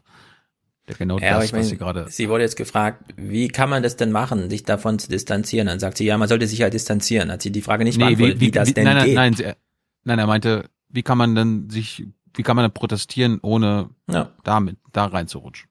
Ja, und die hat das nicht geantwortet, beantwortet. Ja, vielleicht eine andere Demo machen, aber Sie nicht mit gesagt- denen zusammen. Nicht mit verschwörenden Nazis. Ich meine, äh, ich, ich äh, äh, kam gerade der Gedanke, wie haben wir das eigentlich alles diskutiert ähm, im Zusammenhang mit Demos nach Chemnitz ähm, und im Zusammenhang andere Demos der, der AfD. Da war, glaube ich, gab es hier eine, eine gewisse Mehrheitsmeinung, die sagte, nicht auf muss, wo man damit rechnen muss, die äh, äh, Stück weit auch äh, gekapert oder besetzt werden von diesen äh, Rechtsradikalen. Ich finde, das war damals richtig und das ist heute auch noch richtig. Was passiert, wenn äh, zum Beispiel Organisatoren dieser Hygienedemos wie Henrik Sodenkamp, Stefan hat's ja schon geteasert mit Twitter, ähm, der ist Organisator dieses demokratischen Widerstands in Berlin. Der hat nämlich Nazis rausgerufen am Alexanderplatz und dann ist das passiert. Schäm dich! Nein, das habe ich nicht. Doch, Der Herr hat das haben wir alle gesehen, dass du das gemacht Der Herr hat hast. das selber auf sich genommen. Unglaublich. Ja, das hat er selber Du auf sich provozierst ja. Du provozierst. ich provoziere Ich positioniere mich hier ganz klar gegen Nazis. In diesem Land darf jeder eine Meinung haben. Du spaltest das Volk. Du spaltest dich um Ideologie. Wir sind alle zusammen. Das ist ein bisschen die Geister, die ich rief, ne? Also, da steht ein Typ, sehr vielen Typen gegenüber, die sehr wütend auf ihn sind, wenn er sagt, Nazis raus. Wie reagiert Twitter darauf? Gibt zwei Möglichkeiten. Entweder, der ist aber mutig, wer ist denn das? Den sollten wir mal unterstützen, keine Ahnung. Bei der nächsten Demo, die er kennt, König, gehe ich mal hin und dann schreie ich mit. Oder man erklärt ihn zum größten Depp der Deutschen. Man kommt so mit Sprüchen wie die Geister, die ich rief und so weiter und so fort. Ja, und ich würde sagen, wir sollten mal Option A auch in Betracht ziehen. Nein. Er gehört ja zu, zu den Verschwörern, die mit Ken Jebsen gemeinsame Sache machen. Aber immerhin hat er Nazis rausgerufen, so wie ich das verstanden habe. Na, immerhin. Äh, in Thüringen, in Thüringen gab es auch eine Demo in Gera und dort ist ein gewisser ehemaliger Ministerpräsident mitgelaufen.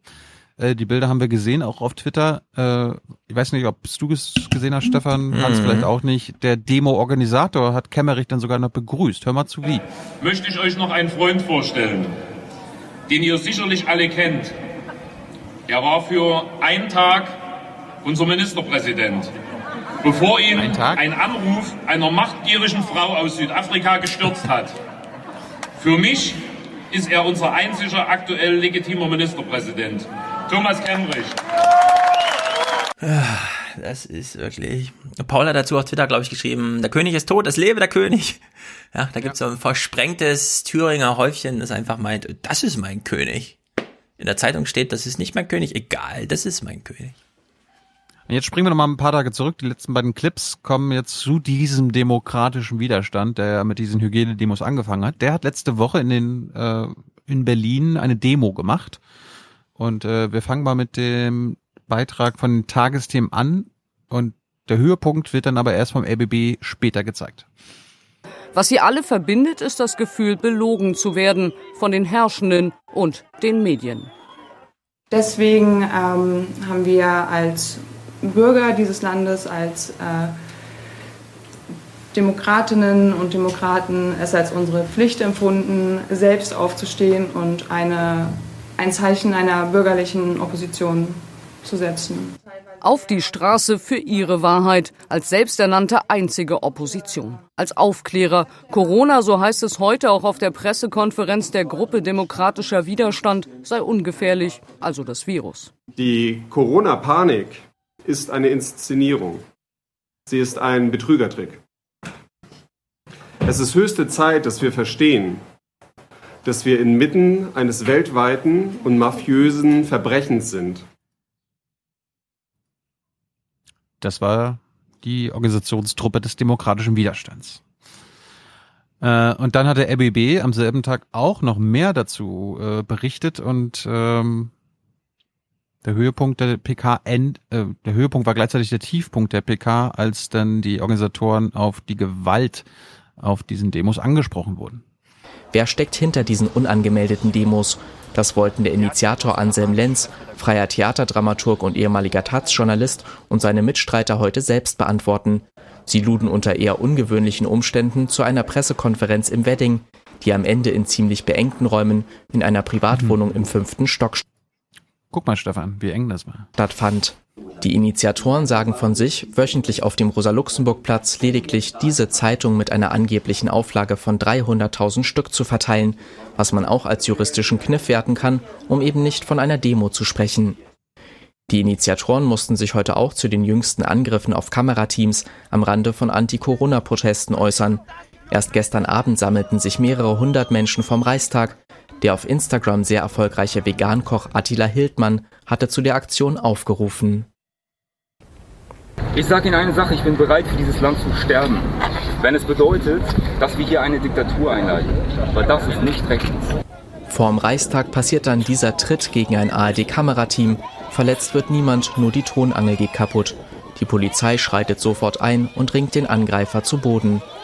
Das ist zwar keine Versammlung, zu der die Macher dieser Pressekonferenz aufgerufen Achtung. haben, trotzdem wird Hygienedemo-Initiator Anselm Lenz danach gefragt. ja gestern wieder einen Angriff auf ein Team. Auf mich? Also gestern Nein, wurde ich es nicht gab angegriffen, ein, vielen es gab Dank. einen Angriff auf ein Team äh, von ARD und ZDF. Okay, das Spiel beginnt, die Pressekonferenz ist beendet. Vielen Dank, bitte halten Sie die Hygieneregeln ein bei Ihrem Gehen. Offenbar eine Frage, die ungelegen kommt und nach der die Pressekonferenz ganz schnell zu Ende ist. Düdüt. Ich glaube, die merken langsam, dass ihnen das entgleitet. Hm. Das war's zu den Demos. Hm. Na. Na dann, kommen wir noch mal kurz. Oder hast du noch? Willst du noch? Ich habe ich hab Cars noch. Cars. Okay, dann verabschieden wir Cars als letztes. Vorher die Merkel so ein bisschen.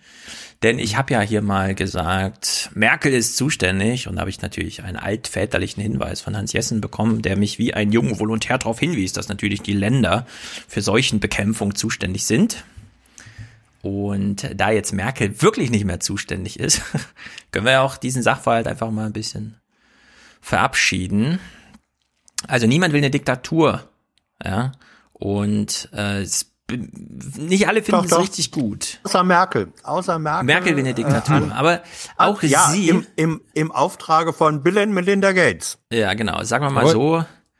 Nicht mal Merkel will noch Diktatorin sein und es findet der Bartsch, der Dietmar Bartsch von den Linken, nicht ganz so gut. Es war völlig klar, dass eine einheitliche Strategie nicht mehr möglich ist. Es gibt keine einheitliche Strategie. Entgegen der Behauptung der Bundeskanzlerin äh, sind auch nicht mal ordentliche Leitplanken festgelegt worden, nur in wenigen Fällen. Ganz klar ist, die Kanzlerin hat das Heft des Handelns aus ihrer Hand gegeben. Mhm. Merkel war also doch in charge. Wenn auch nicht formal. Das Gesetz sieht es anders, aber dann doch. Mhm. Also Reinhard Becker verabschiedet sie auch und sagt nochmal, also Merkel, das war echt die Beste. Auch dass nunmehr regional auf das Infektionsgeschehen reagiert werden kann, sei es mit Lockerungen oder Einschränkungen, ist vernünftig und belegt. Föderalismus funktioniert, die Länderchefs nehmen ihre Rolle wahr. Wer daraus allerdings auf eine Schwäche der Kanzlerin schließt, liegt ja. falsch. Sie ist nicht demontiert oder gar entmachtet, wie zu lesen war, mhm. nur weil Ministerpräsidenten sich in Krisenzeiten verstärkt zu Wort melden. Im Gegenteil, dieses Land ist bisher gut, deutlich besser als andere durch die Corona-Krise gekommen, gerade weil Angela Merkel Kanzlerin ist. Oh, danke, Merkel. Ja, das brauchte ich jetzt nochmal. Ja. Wegen Merkel. Klaus Kleber weist darauf hin, ja, es ist nicht mehr die Bundeszentrale, aber, und das ist eine Formulierung, glaube ich, die Ziele kommen trotzdem weiter von oben. Lockern oder nicht? Und wenn ja, was entscheidet im Einzelnen nicht mehr der Bund und auch nicht ein Machtzentrum aus Kanzlerinnen und Ministerpräsidenten, sondern in Zukunft Bundesland für Bundesland. Jedes für sich. Nur die Zielvorgabe kommt weiter von oben, die Ergebnisse müssen stimmen. Also sehr schön, wie hier oben, unten und so weiter äh, reproduziert wird. Tags drauf aber erklärt. Es war doch, es, aber ja? es war doch auch bisher so, dass die Länder am Ende das selbst entscheiden. Nur haben sie es bis dato dann immer nein, gemeinsam Nein, das war ja der große Streit. Sie wollten es eigentlich alles gemeinsam machen. Formal haben immer nur die Länder entschieden. Eben. Aber man hat sich koordiniert, man wollte es gemeinsam machen. Und jetzt mhm. gibt's die Ansage von oben, wie wir bei Klaus gerade gelernt haben, ihr dürft es jetzt auch einzeln machen. Ihr müsst nicht mehr mit mir Rücksprache hören und euch 16 zu 1 einigen, sondern ihr dürft jetzt auch jeder für sich. Aber die Ziele, wie Klaus sagte, von oben zentral diktiert. Ja, also, äh, es ist, es ist sehr schön, sich nochmal äh, Bundespressekonferenz ähm, anzugucken nach diesem letzten mhm. äh, Merkel-Ministerpräsidenten-Konferenzgeschehen, die mit Mühe und Not ihre 50er Grenze noch sozusagen als Notbremse ja. reingebracht hat äh, im Grunde ist ihr da die Strategie, die sie bis dahin hatte, zu sagen, ich bin die leitende Moderatorin dieses Abstimmungsprozesses, haben tatsächlich eine gemeinsame Strategie, auch die äh, Maßnahmen in einzelnen Ländern als Teilen der Gemeinsamkeit erkennbar sind. Dieser Ansatz ist gescheitert vor einer Woche. Und äh, da, da hat äh, ihr Regierungssprecher in der Bundespressekonferenz einen Eiertanz hingelegt, als er fünfmal sagte, es gibt aber die gemeinsame Strategie, ja. weil mhm. über den Satz, es gibt sie, hinaus in keiner Weise definieren konnte, wie die aussieht.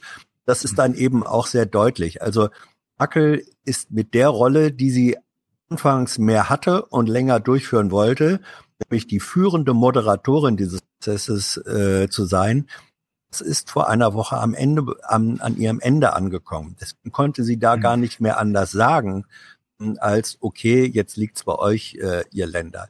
Hat mhm. das aufgegeben, was sie schon verloren hatte. Ja. Klausi erklärt ja mal den neuen Modus. Guten Abend. Für die Verbreiter von Verschwörungsfantasien mhm. ist das hm. Leben heute schwerer geworden. Es gibt nämlich überhaupt keine zentrale Stelle mehr im Kanzleramt, die fürs ganze Land die Entscheidungen zur Pandemie fällt. Ich glaube, Merkel weiß auch, dass eine zweite Welle kommt und will sich schon mal in Sicherheit bringen. Entscheidung, was die Verantwortung angeht. Und Verantwortung sind ausgelagert in die 16 Bundesländer und rund 400 Landkreise und kreisfreie Städte. Dort wird jetzt geregelt, was gelockert und wo Schrauben wieder angezogen werden. Einheitlich gelten nur noch Abstands- und Hygieneregeln und die Zahl 50. In sieben Tagen darf es nicht mehr als 50 Neuinfektionen auf 100.000 Einwohner geben. Sonst greift die Notbremse. Mhm. Ja. Okay, das war jetzt eine lange schön. Vorrede für den eigentlichen Satz. Denn Merkel hat sich auch dazu geäußert und ich fand es ziemlich amüsant. Wenn Sie nur noch der Zentrale vertrauen können und allen anderen im Land nicht, dann widerspricht das unserem äh, Demokratieverständnis. Wenn wir dieses Vertrauen nicht mehr haben, dass Landräte, Bürgermeister, Gesundheitsämter gut arbeiten, dann, ähm, ja, dann können wir einpacken. Das ist dann nicht unsere Bundesrepublik Deutschland. Zack, und damit beendete sie ihre Pressekonferenz. Das ist so vergleichbar mit diesem, äh, wenn ich jetzt nicht mehr als Königin aus Land fahren kann, um in Frankfurt am Main ein Selfie von mir machen zu lassen, ist das nicht mehr mein Land. So, jetzt hat sie also dafür geworben, dass man jetzt nicht nur ihr vertraut, sondern auch den Gesundheitsamtschefs, obwohl man die ja gar nicht kennt. Ja, der Satz, sie kennen mich, fällt ja da so ein bisschen aus. Und daraufhin gibt's hier eine kleine Verschwörungstheorie von Karl Lauterbach.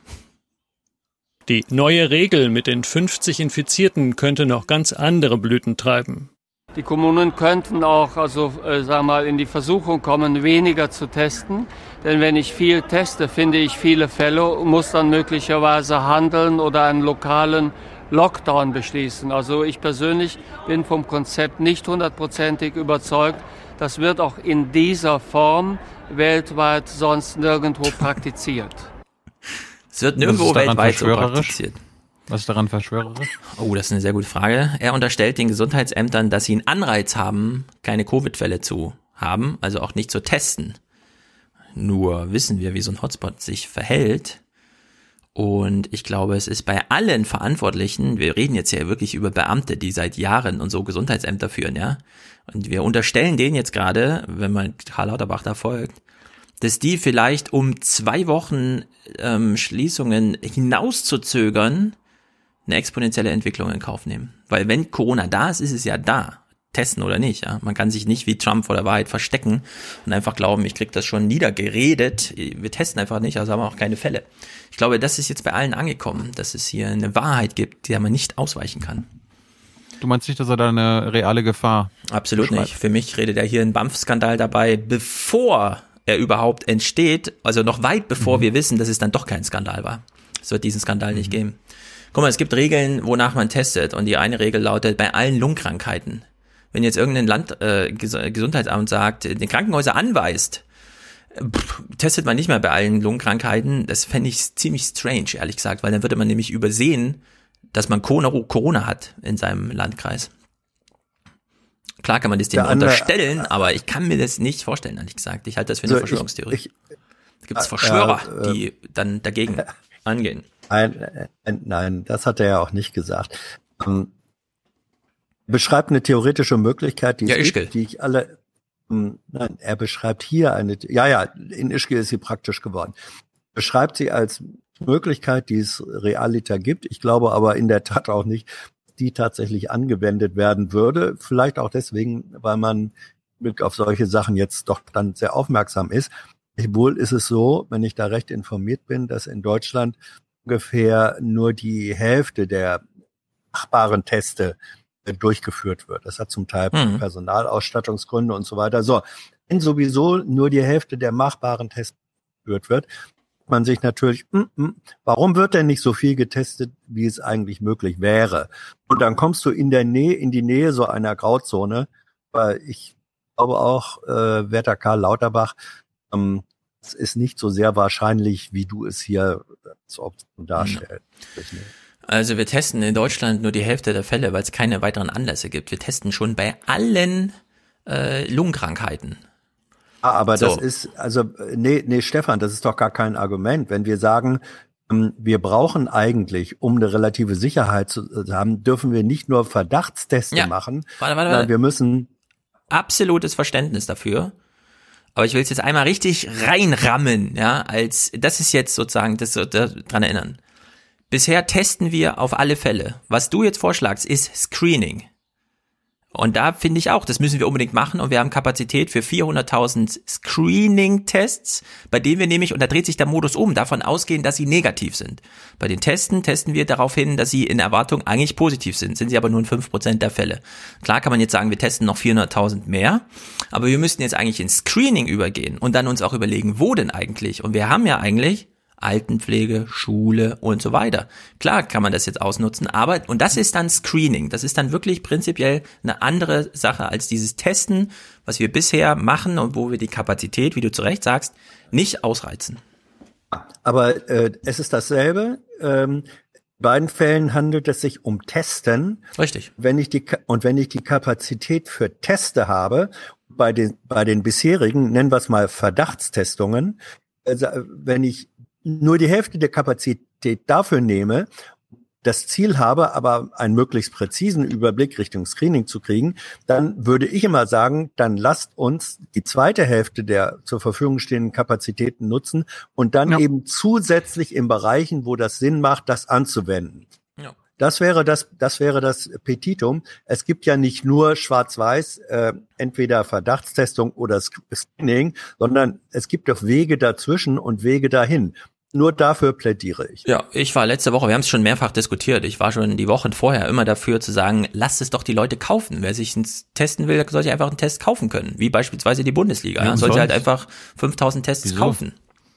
Nee, es muss umsonst sein. Es muss für jeden Bürger, Bürgerin möglich sein, Krankenhaus zu gehen, sich Blut abnehmen zu lassen oder was immer dann getestet werden muss. Und ja klar, aber es An kostet Antikörper halt, oder kannst ja ausrechnen, 400.000 mal 150 Euro wenn die Krankenkassen das bezahlen, ist es kostenlos. also es ist nicht kostenlos, es ist dann halt nur, äh, du hast es dann halt schon abgegolten mit deiner Krankenversicherung.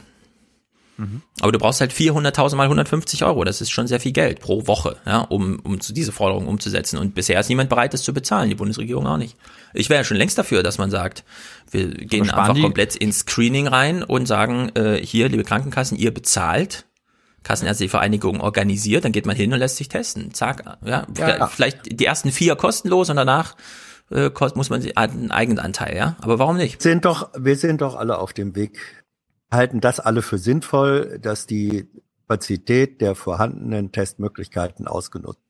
Ja, aber es gibt keine Diskussion, die in die Richtung geht. Äh, das RKI ah, deswegen, das nicht. Deswegen, deswegen führen wir sie doch hier. Ja gut, wir. Sagen, macht das, ja, macht das. Ja, aber okay. das, das hat er gestern aber das BMG auch auf meine Frage geantwortet, dass sie jetzt da umdenken und so viel testen wollen wie möglich. Ja, ja, das sind diese Sprüche. Weil die, weil, weil, ja, aber weil, gut, da müssen sie auch dran halten. Ne? Öffentlich gesagt ist gesagt. Ja. Äh, ich, ich finde noch ein kleines Bonbon ganz schön, weil, weil Verschwörungstheorien, irgendjemand im Forum, weiß gar nicht, wer es war, hat gesagt, ähm, es ist eigentlich ein viel zu edler Begriff. Das sind ja noch nicht mal Theorien, sondern das sind Verschwörungseintöpfe. Und äh, da auch man, man bitte Mythen. Die, Verschwör die Verschwörungswahnsinnigen nicht mit dem Begriff äh, des Theoretikers adeln. Ja, aber ja. Fantasie ist auch gut von Stefan. Alles richtig. Irgendwas findet man schon. Verschwörungsmythen finde ich auch ziemlich gut. Ein kleiner Clip noch von Söder. Ey, ich war schon immer der Präsident. Ja, zunächst mal sind die Länder ohnehin verantwortlich nach dem Gesetz. Trotzdem ist es wichtig, dass wir äh, an der Stelle auch die entsprechenden Notbremsen einbauen. Es ist ja so, dass viele Länder sehr, sehr viel lockern wollen und sehr schnell. Wir in Bayern haben ja einen etwas vorsichtigeren, umsichtigeren Kurs gemacht. Ja, ich würde gerne mal wissen, Deutschland repräsentative Erhebung, wer glaubt eigentlich alles in Deutschland, dass Söder der Präsident von Bayern ist, so wie Helga? Hm. Hat mich vorhin ein bisschen aus den Socken König. Gehoben. Oma, das ist der König. Ja, so, dann verabschieden wir jetzt mal schnell Omas Cars. König. Dann habe ich noch eine kleine Pointe von BER, das ist nur ein kleines Klippchen und dann sind wir fertig für heute. Oh, ich, ich habe noch ganz Kleinigkeiten, aber Cars ist nochmal, das müssen wir staatstragend, wie wir sind. Wir müssen unseren Lieblings-SPDler verabschieden, Hans. Du ja. weißt, wir sind ja hier rechte Socken äh, vom Seeheimer Kreis äh, der SPD und äh, leider, Stefan, ich mhm. habe ja gesucht, es gibt, es gibt keinen O-Ton von ihm. Ja, ich weiß. Da, da, darum müssen wir jetzt quasi mit der Berichterstattung ja. leben und wir, wir leben jetzt mit der Berichterstattung seines Heimatsenders, Hans. Ne? Also die SPD hat ja einen gewissen Einfluss auf den NDR und wahrscheinlich auch auf die Hamburger Berichterstattung durch Intendanz und Programmleitung und so weiter. Hör mal zu, wie der Rücktritt berichtet wurde. Johannes Kahrs war ein Vollblutpolitiker. Seit knapp 22 Jahren im Bundestag, seit Vollblut. Oh. 40 Jahren in der SPD. Nur das bleibt er, SPD-Mitglied.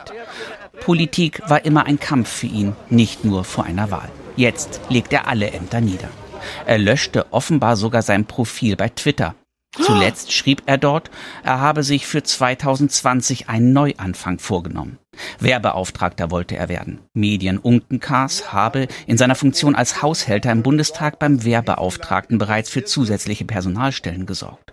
Vor drei Wochen habe Kaas von der SPD-Fraktionsspitze erfahren, dass er entgegen einer klaren Zusage doch nicht vorgeschlagen wird, sagen Vertraute. Für Kaas offenbar ein Affront, der auch immer wieder Schülerfahrten aus Hamburg ins politische Berlin organisierte. Er kenne nur Freund und Feind und wenig dazwischen, sagen Kritiker. Was? Mhm. Nur Freund und Feind, nur Schwarz und Weiß? Johannes Kaas? Ja. Kann ich mir überhaupt nicht vorstellen. Ich weiß noch, wie wir hier mal über Kaas sprachen, im Sinne von, na, dann soll er selber mal in die Verantwortung gehen. Dann werd doch mal Minister, ne? Und lass nicht immer nur die anderen vorne verbrennen. Und vielleicht war das sein Versuch dieses Jahr. Na gut, dann mach ich es mal selber. Nicht mal in aller Dezenz darauf hinweisen darf, dass Hannes eigentlicher Heimatsender Radio Bremen ist. Mhm. Er ist ja gebürtiger Bremer. Was? Ich dachte, der ist ein Ur-Hamburger. Nein, er ist gebürtiger ja. Bremer. Mhm. Seine, seine, seine Eltern waren beide Regierungsmitglieder in Bremen. Mhm. Vater war Justizsenator und seine Mutter mhm. war Bildungssenatorin. Habe ich sozusagen beide noch aktiv in ihren Ämtern ja, gut. erlebt. Und, ja, und äh, also mindestens seine Mutter kommt aus einer sehr anderen politischen Ecke, natürlich sozialdemokratisches Urgestein, aber ähm, er ist sozusagen seiner Mutter diametral politisch äh, hm. entgegenstehen. Also, ja, vielleicht gut, wird er als Telekom-Chef. Dann muss halt, müssen halt Bremen und Hamburg Carsharing betreiben. Ja. Carsharing. Carsharing. Äh, er war, Hans, das musst du wissen, ein Strippenzieher für Hamburg. Hör mal zu. Ah. Kaas, der Strippenzieher. Als einflussreicher Bundespolitiker hatte er sich hinter den Kulissen auch immer wieder erfolgreich für seine Heimatstadt eingesetzt.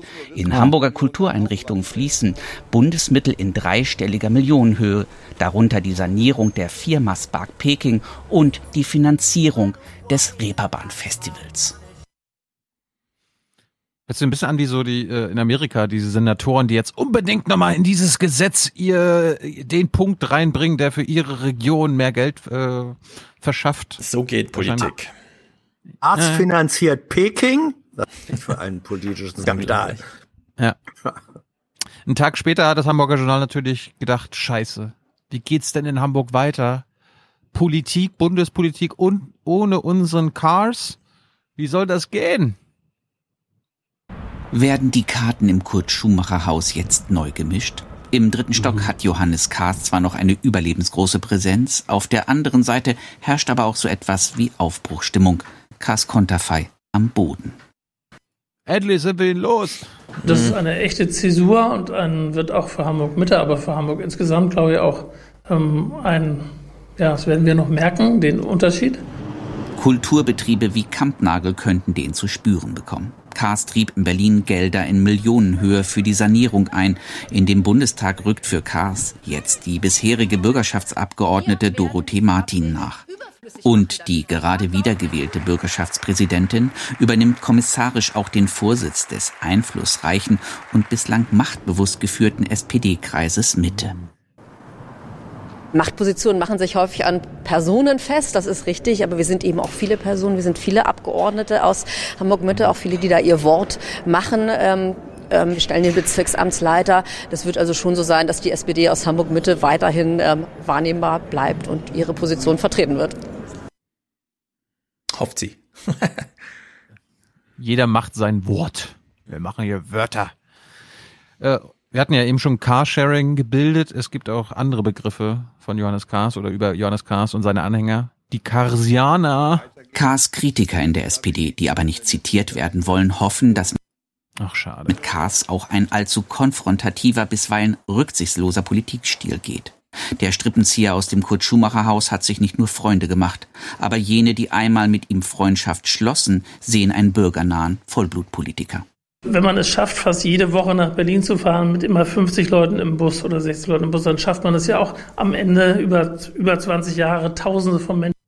Jetzt weiß ich, warum er das nicht mehr macht. Er kann nicht mehr mit Jugendlichen im Bus nach Berlin fahren, wegen Corona und darum gibt er auf. Das haben sie jetzt aber gar nicht berichtet. Das hat nichts mit dem Werbeauftragten und irgendwelchen versprochenen Posten zu tun und innerdemokratischen äh, Prozessen innerhalb einer Fraktion. Der kann aber keine Busse mehr fahren. Menschen für Politik zu interessieren. Und das war eine Gabe, die er hatte, Menschen für Politik zu interessieren und ihnen auch Politik zu erklären.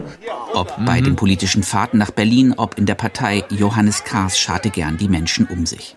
Im Kurt-Schumacher-Haus im Büro von Kahrs, zu dem Kameras keinen Zutritt haben, gibt es eine Fotowand mit Getreuen. Darüber steht die Karsianer.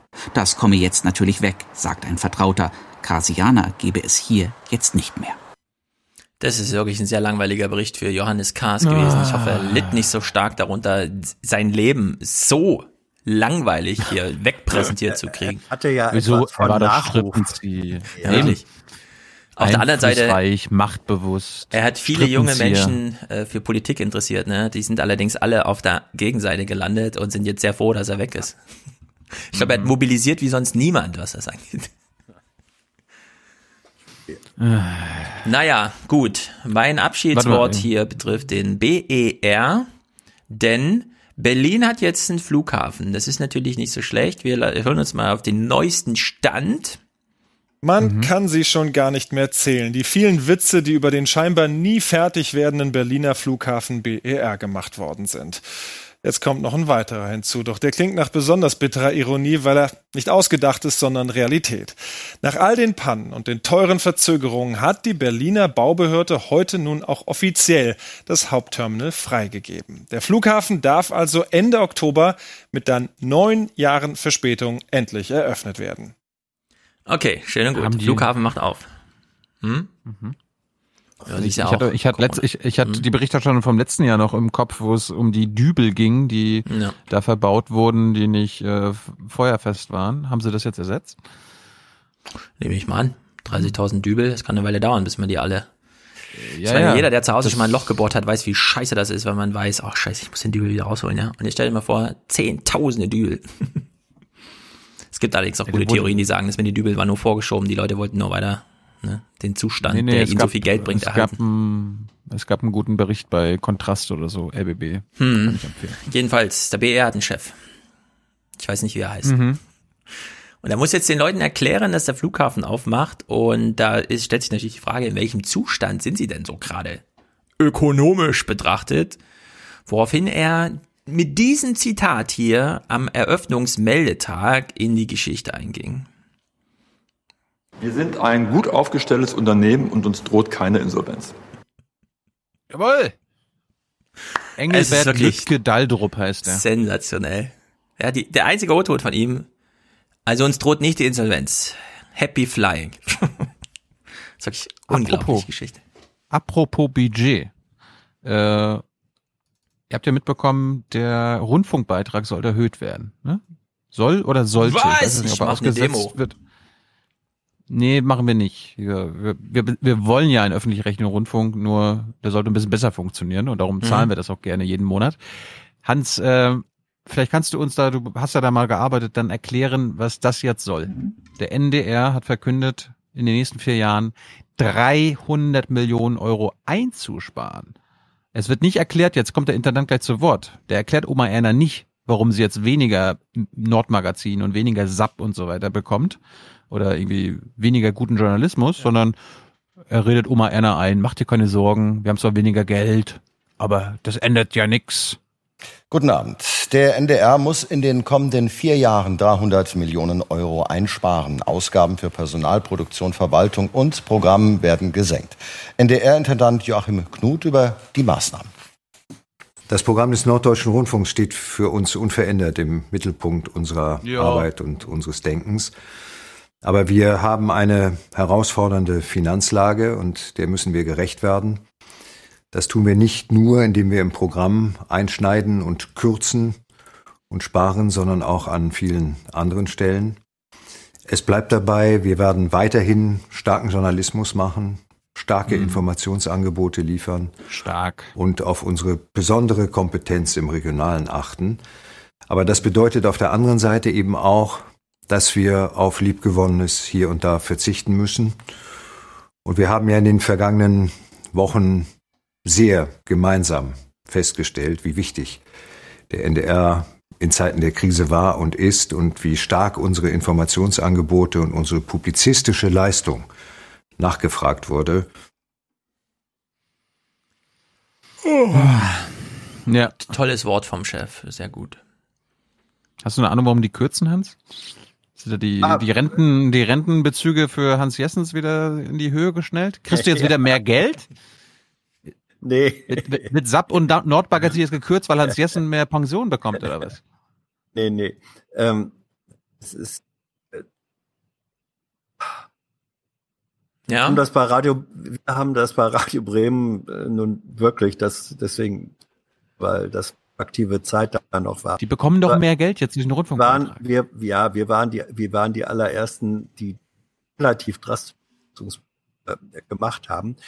Weil erstens ist der Beitrag ist sozusagen immer eine, äh, ja, mehrere ähm, Jahre ab, das ist eine Periode so. Zweitens, In diesen Jahren steigen die Kosten der Produktion, äh, wie auch Abgaben in dem Fall natürlich mit den Pensionslasten, also, die sind da. Also die Kosten steigen stärker, als die Erhöhung Geld zusätzlich reinbringt.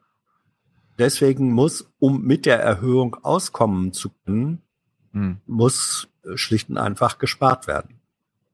Das ist die, man sagen würde, es soll alles so bleiben, wie es ist, dann äh, Ja. würde die Erhöhung noch höher ausfallen müssen. Und man kann Ich- nur da sparen, wo man nicht ein Leben lang mit den Verträgen gebunden ist. Ja.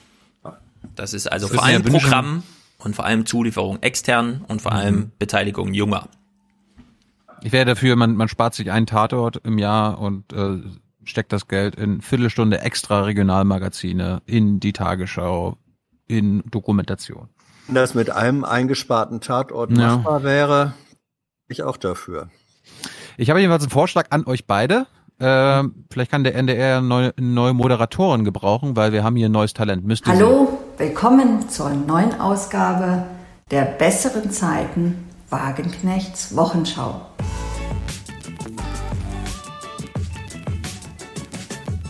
Ja, in der letzten Woche ist wieder einiges passiert. Ich will heute auf zwei Ereignisse eingehen, auf eines nur kurz. Naja, Autoprämie und Geber. Finde ich gut. Ist das Ihr Podcast? Offensichtlich. Ja. Wagenknecht ist ja auch so eine wie Streeck, bei der ich sage, einfach erzählen. Lasst dir keine Worte hinwerfen von irgendwem, der eine Frage stellt oder so, sondern ein, zack, einfach was, dir brennt doch was auf dem Herzen. Streeck will ja auch einen Podcast machen. Hat ja irgendwie nicht so ganz geklappt, oder? Hab ich vorhin nur so quer gelesen.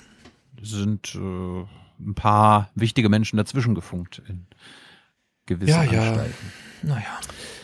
Ja, also Sarah hat jetzt einen eigenen Podcast. Sarah, der Ton bitte noch verbessern, nicht so hallig.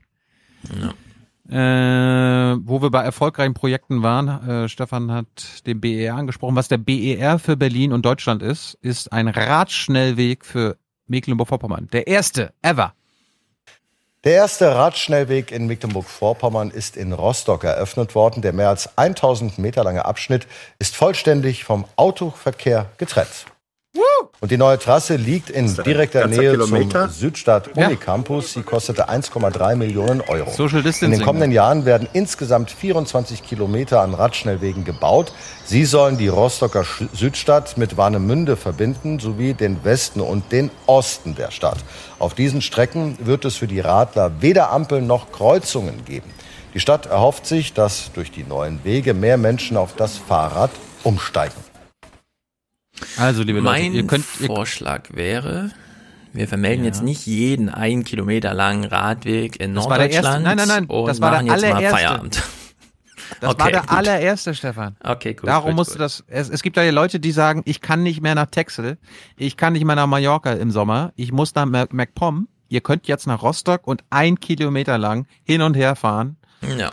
ohne dass Autos euch stören. Mhm. Letzter Clip aber gehört Donald Trump. Ich weiß nicht, ob ihr das gesehen habt. Der Abschluss seiner gestrigen PK. Hm. The U.S. is doing far better than any other country when it comes to testing. Yes, Why does that matter? Why is this a global competition to you if everyday Americans are still losing their lives and we're still seeing more cases every day? Well, they're losing their lives everywhere in the world. And maybe that's a question you should ask China. Don't ask me, ask China that question, okay? When you ask them that question, you may get a very unusual answer. Yes, behind you, please. What, sir, why are you saying that to me specifically? I'm telling you, I'm not saying it specifically to anybody. I'm saying it to anybody that would ask a nasty question That's like that. That's not a nasty question. Please go ahead. Why does it matter? Okay, uh, anybody else? Please, go ahead in the back, please. I have two questions. No, it's okay. But We'll you go over pointed here. to me. I have two questions, Mr. Next, President. next, please. But you did. You called on me. I did, and you didn't respond, and now I'm calling on Sorry, I just the wanted young to, lady in the back, please. I just wanted to let my colleague finish. Okay. But can I ask you a Ladies question? and gentlemen, thank you very much. Appreciate it. Thank you very much. Also. Slow clap eine, für diesen eine Präsidenten. asiatisch-amerikanischen Reporterin empfiehlt er, doch nach China zu gehen und dort nachzufragen. Oh. Was haben wir uns über. Obama aufgeregt? Aber ehrlich gesagt, wo ist er? Wo Mhm. ist er? Soll zurückkommen. Ja. Ich wollte noch äh, Tschernobyl äh, mitbringen, habe ich jetzt schon ein paar Wochen liegen, mache ich nächste Woche.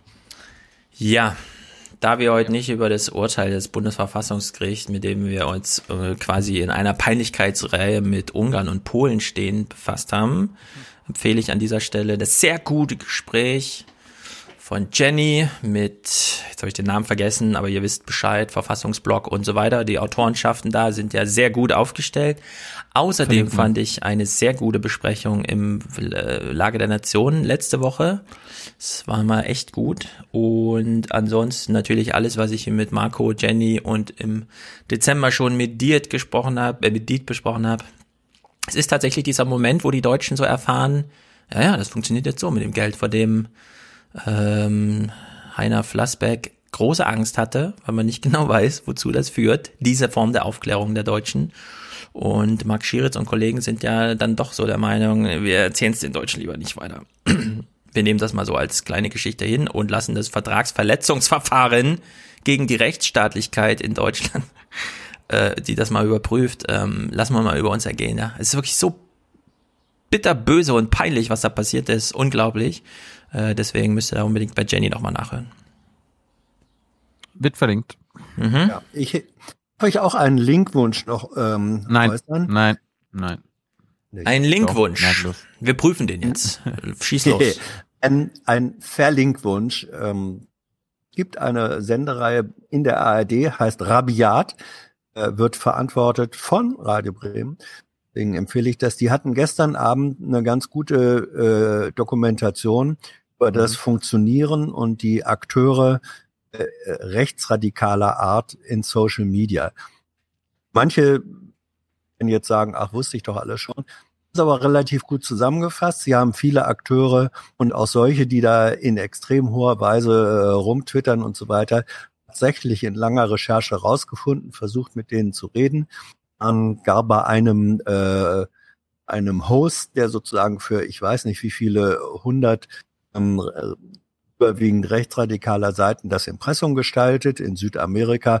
Also das ist eine ganz interessante, lehrreiche Sendung. Die Rabiat. Mhm. Wird verlinkt. Findet ihr in den Links. Mein Hinweis noch Donnerstag. Wolfgang M. Schmidt und ich reden mit Svenja Flasspöhler. Gut, dann war's das. Äh, Musik von Matthias kommt und Audiokommentare heute. Naja, Audiokommentare ist knapp, würde ich sagen. Hm, Wir haben da erst fünf Stunden. Also, da passt ja, aber dieses rein. Handeln mit langem und so. Ja, weil letzte Woche hatten wir keine, jetzt heute. hatten wir letzte Woche welche. Hatten wir welche? Ja, wenige, oder? Hatten wir welche, echt? Da hatten wir davor Mhm. keine. Gut, dann brauchen wir für Folge 435 noch äh, Unterstützung. Ab dem ersten Euro werdet ihr Pro, äh, Unterstützer und kommt auf die Ehrentribüne. Produzenten, Produzentinnen werdet ihr ab 42 Euro. Präsentator oder Präsentatorin werdet ihr ab 250 Euro. Danke schon mal vorab. Danke Hans für deine Zeit. Für deine Geduld. Danke, danke für die Einladung. Ja, das, das gebe ich aber jetzt äh, äh, zurück. Und im Übrigen, ich mache jetzt nochmal den Disclaimer, weil manche ja wieder sagen, oh Gott, kriegt ihr euch da immer so in die Flicken und muss das denn sein? Ja, wirklich. Ich finde, ich finde diese Gespräche, mhm. auch die Streits, die wir haben, gut. Also ich profitiere immer davon. Ähm, manches dann ja beim zweiten Nachdenken. Zwischendurch denke ich Stefan das Arschloch. Man wird denken, Was? Hans, der alte. Ja, Denke ich natürlich. nie. Ich denke immer nur, sehr ist gut, Hans. Idiot. Danke für diese Vorlage. Danke, dass ich Ja, nochmal. Nein, also das ist, äh, ich, ich empfinde das, und das sage ich jetzt mal so, das, was wir, äh, und zwar zu dritt hier machen, mich ist das eine positive Form von Streitkultur. So, dann Mhm. gibt's momentan äh, oder in situativ äh, tritt das dann auch mal über den Rand und so. Das gehört aber auch dazu. Also, insgesamt, ähm, mir macht das derzeit in dieser Strittigkeit. Will man denn über Corona und diesen ganzen Krams, da kann man doch nicht eindimensional reden. Das Richtig. muss so strittig sein, wie die, wie die Lage tatsächlich ist. Also Wir sind doch hier, wir sind doch So ein ist es. Podcast. Wir brauchen, wir Ah. brauchen Harmo Hans, wir brauchen Harmonie. Das kann nicht sein so. Mensch. Brauchen das gute Gefühl, dass man sich produktiv gestritten hat. So. Gut, äh, und wir brauchen das Ende. Bye bye. Nächste Woche geht's weiter. Herzlichen Dank und Ihnen und Ihren Zuschauerinnen und Zuschauern einen schönen Abend. Herzlichen Dank und äh, Deutschland alles Gute. So viel heute von uns. Ihnen noch einen schönen Abend bei uns im Ersten. Selbstverständlich werden Sie die Tagesschau und die Tagesthemen auf dem Laufenden halten. Machen Sie es gut. Danke, Angela Merkel. Dazu hätte mein Schwiegervater früher gesagt, weil meine Oma Räder hätte, wäre sie ein Omnibus. Ähm, erst der Podcast, dann das Land, dann die Partei und dann man selbst. Because if you really understood the situation and still kept on failing to act, then you would be evil, and that I refuse to believe. So viel erstmal von mir, weil ich bin jetzt auch fix und fertig und es ist auch lang genug. Ja? Ihr Lieben, das war's von mir. Herzlichen Gruß und einen dicken Knutscher. We connect the dots, Penner. We connect the dots. Das kann nicht sein so. Nee, ich kann nicht, ja, ich kann nicht meckern. Bin zufrieden. Mir geht's gut. Das ist ja Wahnsinn. Einfach nur Wahnsinn. Das ist doch alles Wahnsinn. Die sind doch verrückt geworden. Vom Kopf her vernünftig, aber an sich ist es schwierig. aber es ist nötig und es ist gut so. Und wenn sich alle dran halten, sind wir dann bald wieder los. So ist es. Sollte jeder zu Hause bleiben und dann ist es gut. Bis es überstanden ist. Tschüss zusammen. Wiedersehen. Schönen Abend. Ciao, vielen Dank.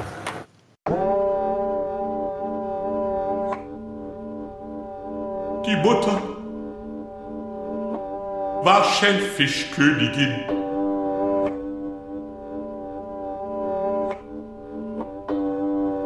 Die Mutter hier an der Elbemündung.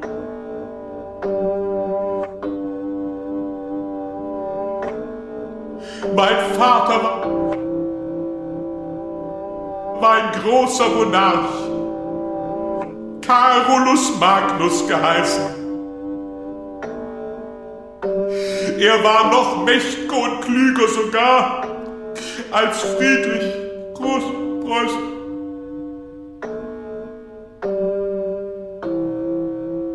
Der Stuhl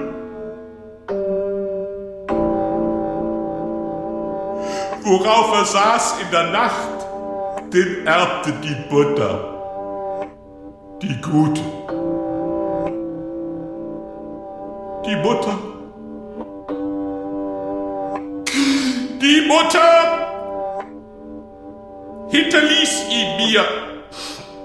Ein Möbel von scheinlosem Äußern.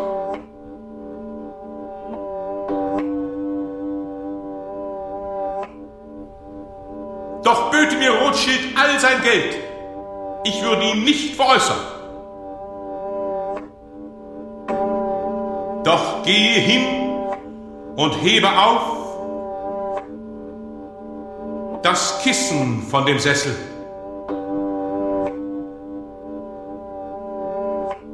Das ist ein Zauberkessel, worin die magischen Kräfte brauen. Und steckst du in die Ründung den Kopf, so wirst du die Zukunft schauen. Die Zukunft Deutschlands erblickst du hier, gleich wogenden Phantasmen. Doch schaudere nicht, wenn aus dem Wust aufsteigen die Miasmen. Ich aber ließ mich nicht schrecken, neugierig eilte ich den Kopf in die furchtbare Ründung zu stecken.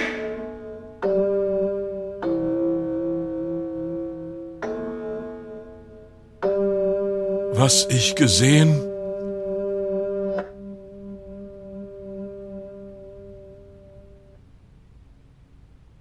Heinrich Heine, Hamburg, den 17. September 1844.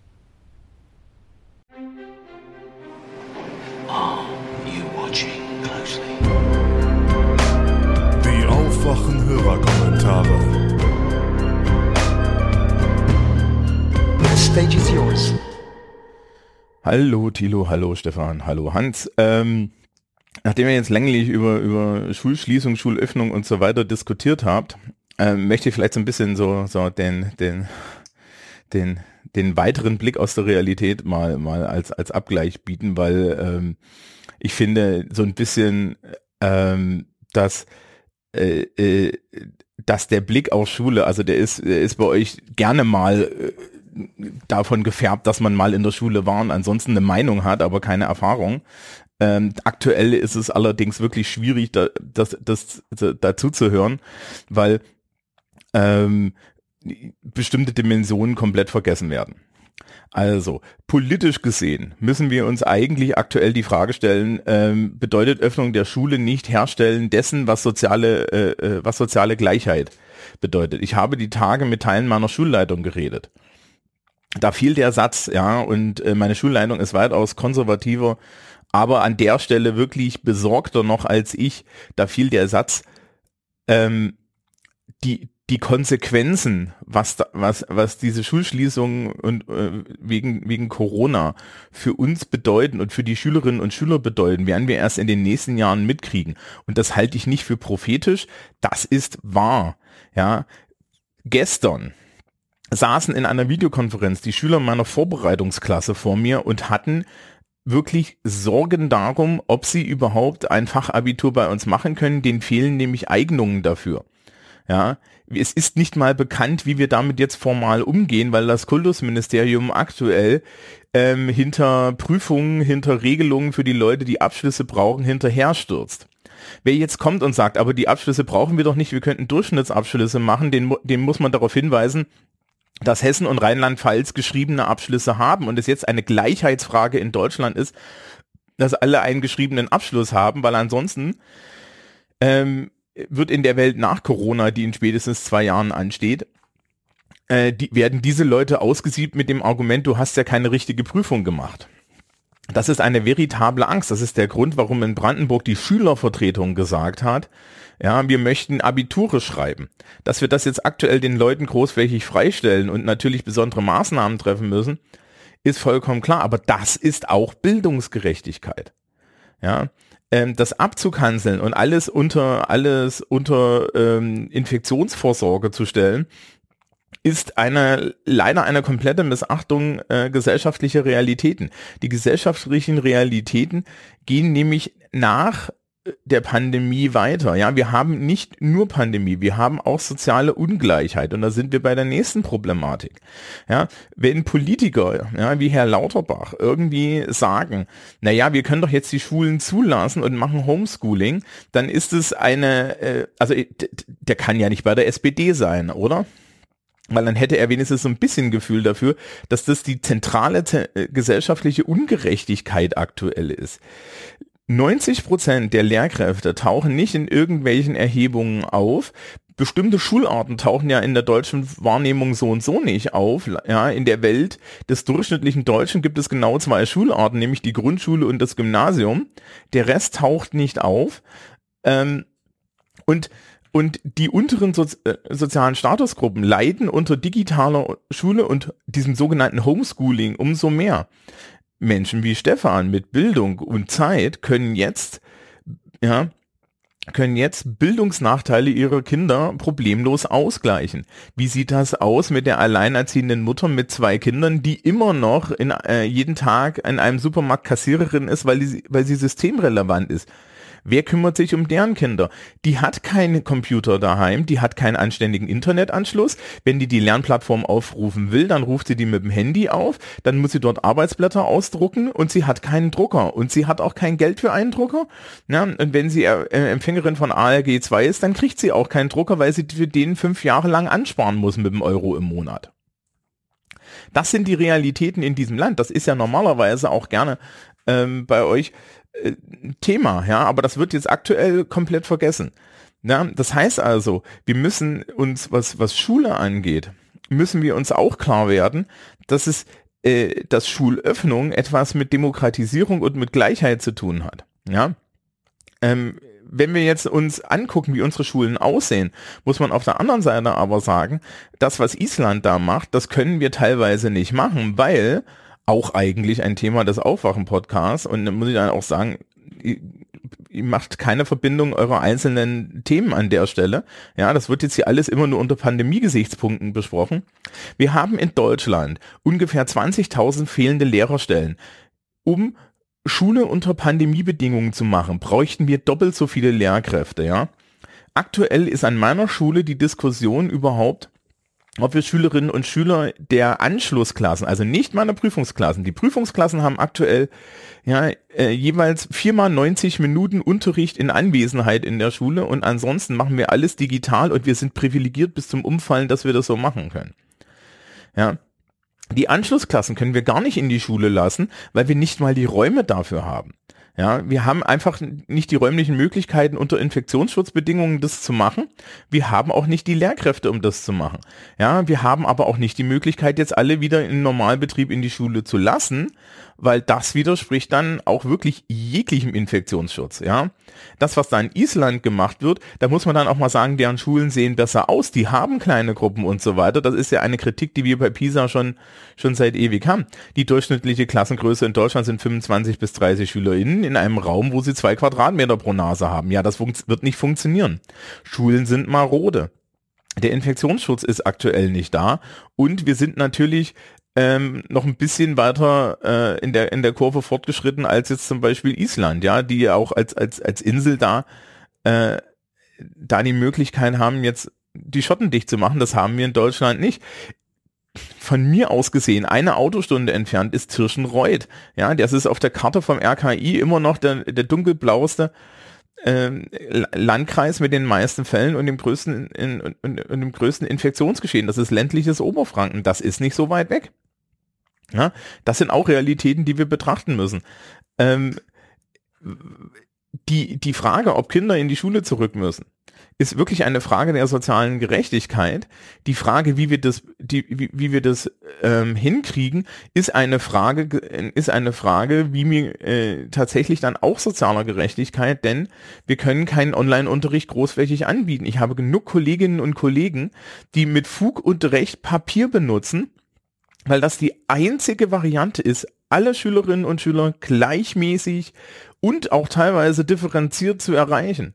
Ja, ähm, ich habe auch Probleme, meine Schülerinnen und Schüler zu erreichen. Wir haben Mailinglisten für die Schule eingerichtet. Da zeigte sich, dass die Schülerinnen und Schüler aus den sozial benachteiligsten, und das kann man bei uns an, an Klassenstufen und Herkünften äh, messen, aus den sozial benachteiligten äh, Gruppen, ja, äh, mit, mit dem geringsten Alter die größten Probleme hatten, überhaupt ähm, sich auf einer Mailingliste zu subscriben. Ja, die haben da auch technische Probleme. Wer mir erzählt, dass digitaler Unterricht einfach nur bedeutet, dass ich eine Lernplattform dahinstelle, ja, und eine Videokonferenz mache, hat nichts darüber kapiert, vor welchen Herausforderungen wir stehen. Der durchschnittliche Digital Native ist ein Digital Naive. Das ist eine Person, die benutzt an ihrem Telefon eine Kamera, WhatsApp und TikTok. Ja, die Leute, die Leute sind mit größeren Mengen an E-Mails überfordert und zwar auf beiden Seiten. Das gilt für meine KollegInnen, das gilt genauso für die SchülerInnen. Da müsst ihr mal irgendwie auch realistisch sein. Ja, solche, solche Träume, dass wir jetzt einfach sagen, wir machen das, wir machen das alles, selbst wenn wir es mit Google Classroom oder so machen, wo, wo jetzt deutsches Datenschutzrecht auch entgegensteht, ja, und wo ich auch sage, äh, müssen wir das jetzt machen, ja, weil da verkaufen wir uns dann noch ganz, äh, ganz furchtbar. In Klammern, Google Classroom, scheiß einfach zu benutzen, geiles System, hm, ja, ähm, pragmatisch aktuell eine gute Entscheidung, am Ende aber auch eine fahrlässige Entscheidung, weil wir werden das dann nicht wieder los. Also das sehe ich schon mit der scheiß Software, die wir aktuell haben. Ja, das sind alles Fragen, die werden komplett unterbelichtet. Es geht am Ende hier auch um Bildungsgerechtigkeit und es geht nicht nur darum, dass man Eltern ihre Kinder wieder abnimmt und es geht nicht nur äh, es, es, geht nicht nur um äh, das Pandemiegeschehen. Ja, die gesellschaftlichen Folgen, die die die hier ein Zögern haben, ja, dass man Schulen sukzessive wieder öffnet und Leuten Teilhabe bringt, sind viel, viel größer. Und nein, die digitale Schiene ist aktuell eine, die ist in Deutschland nicht möglich. Und selbst wenn wir dann die Schulen wieder öffnen, können wir immer noch keinen Regelbetrieb machen und wir haben nicht genug Lehrerinnen und Lehrer und die sind alle auch teilweise schon irgendwie am Burnout. Das sind alles Probleme, die wir schon besprochen haben, aber die jetzt komplett ausfallen und einfach nur unter einem, einem so ein, so ein, so ein, so ein reinen Pandemieblick gesetzt werden. Es gibt es, ja, es muss dann auch irgendwie äh, Leben weitergestaltet werden. Muss man mal ganz klar sagen. Ähm, und vor allen Dingen brauchen wir auch eine gesellschaftliche Gerechtigkeit, die weitergeht, als alle überleben diese Pandemie. So viel von mir zu dem Thema. Hallo, hier ist äh, nach längerer Zeit mal wieder Tobi aus dem Lipperland. Ich möchte mal eingehen auf die Folge 432, wo auch äh, Karl Lauterbach dabei war.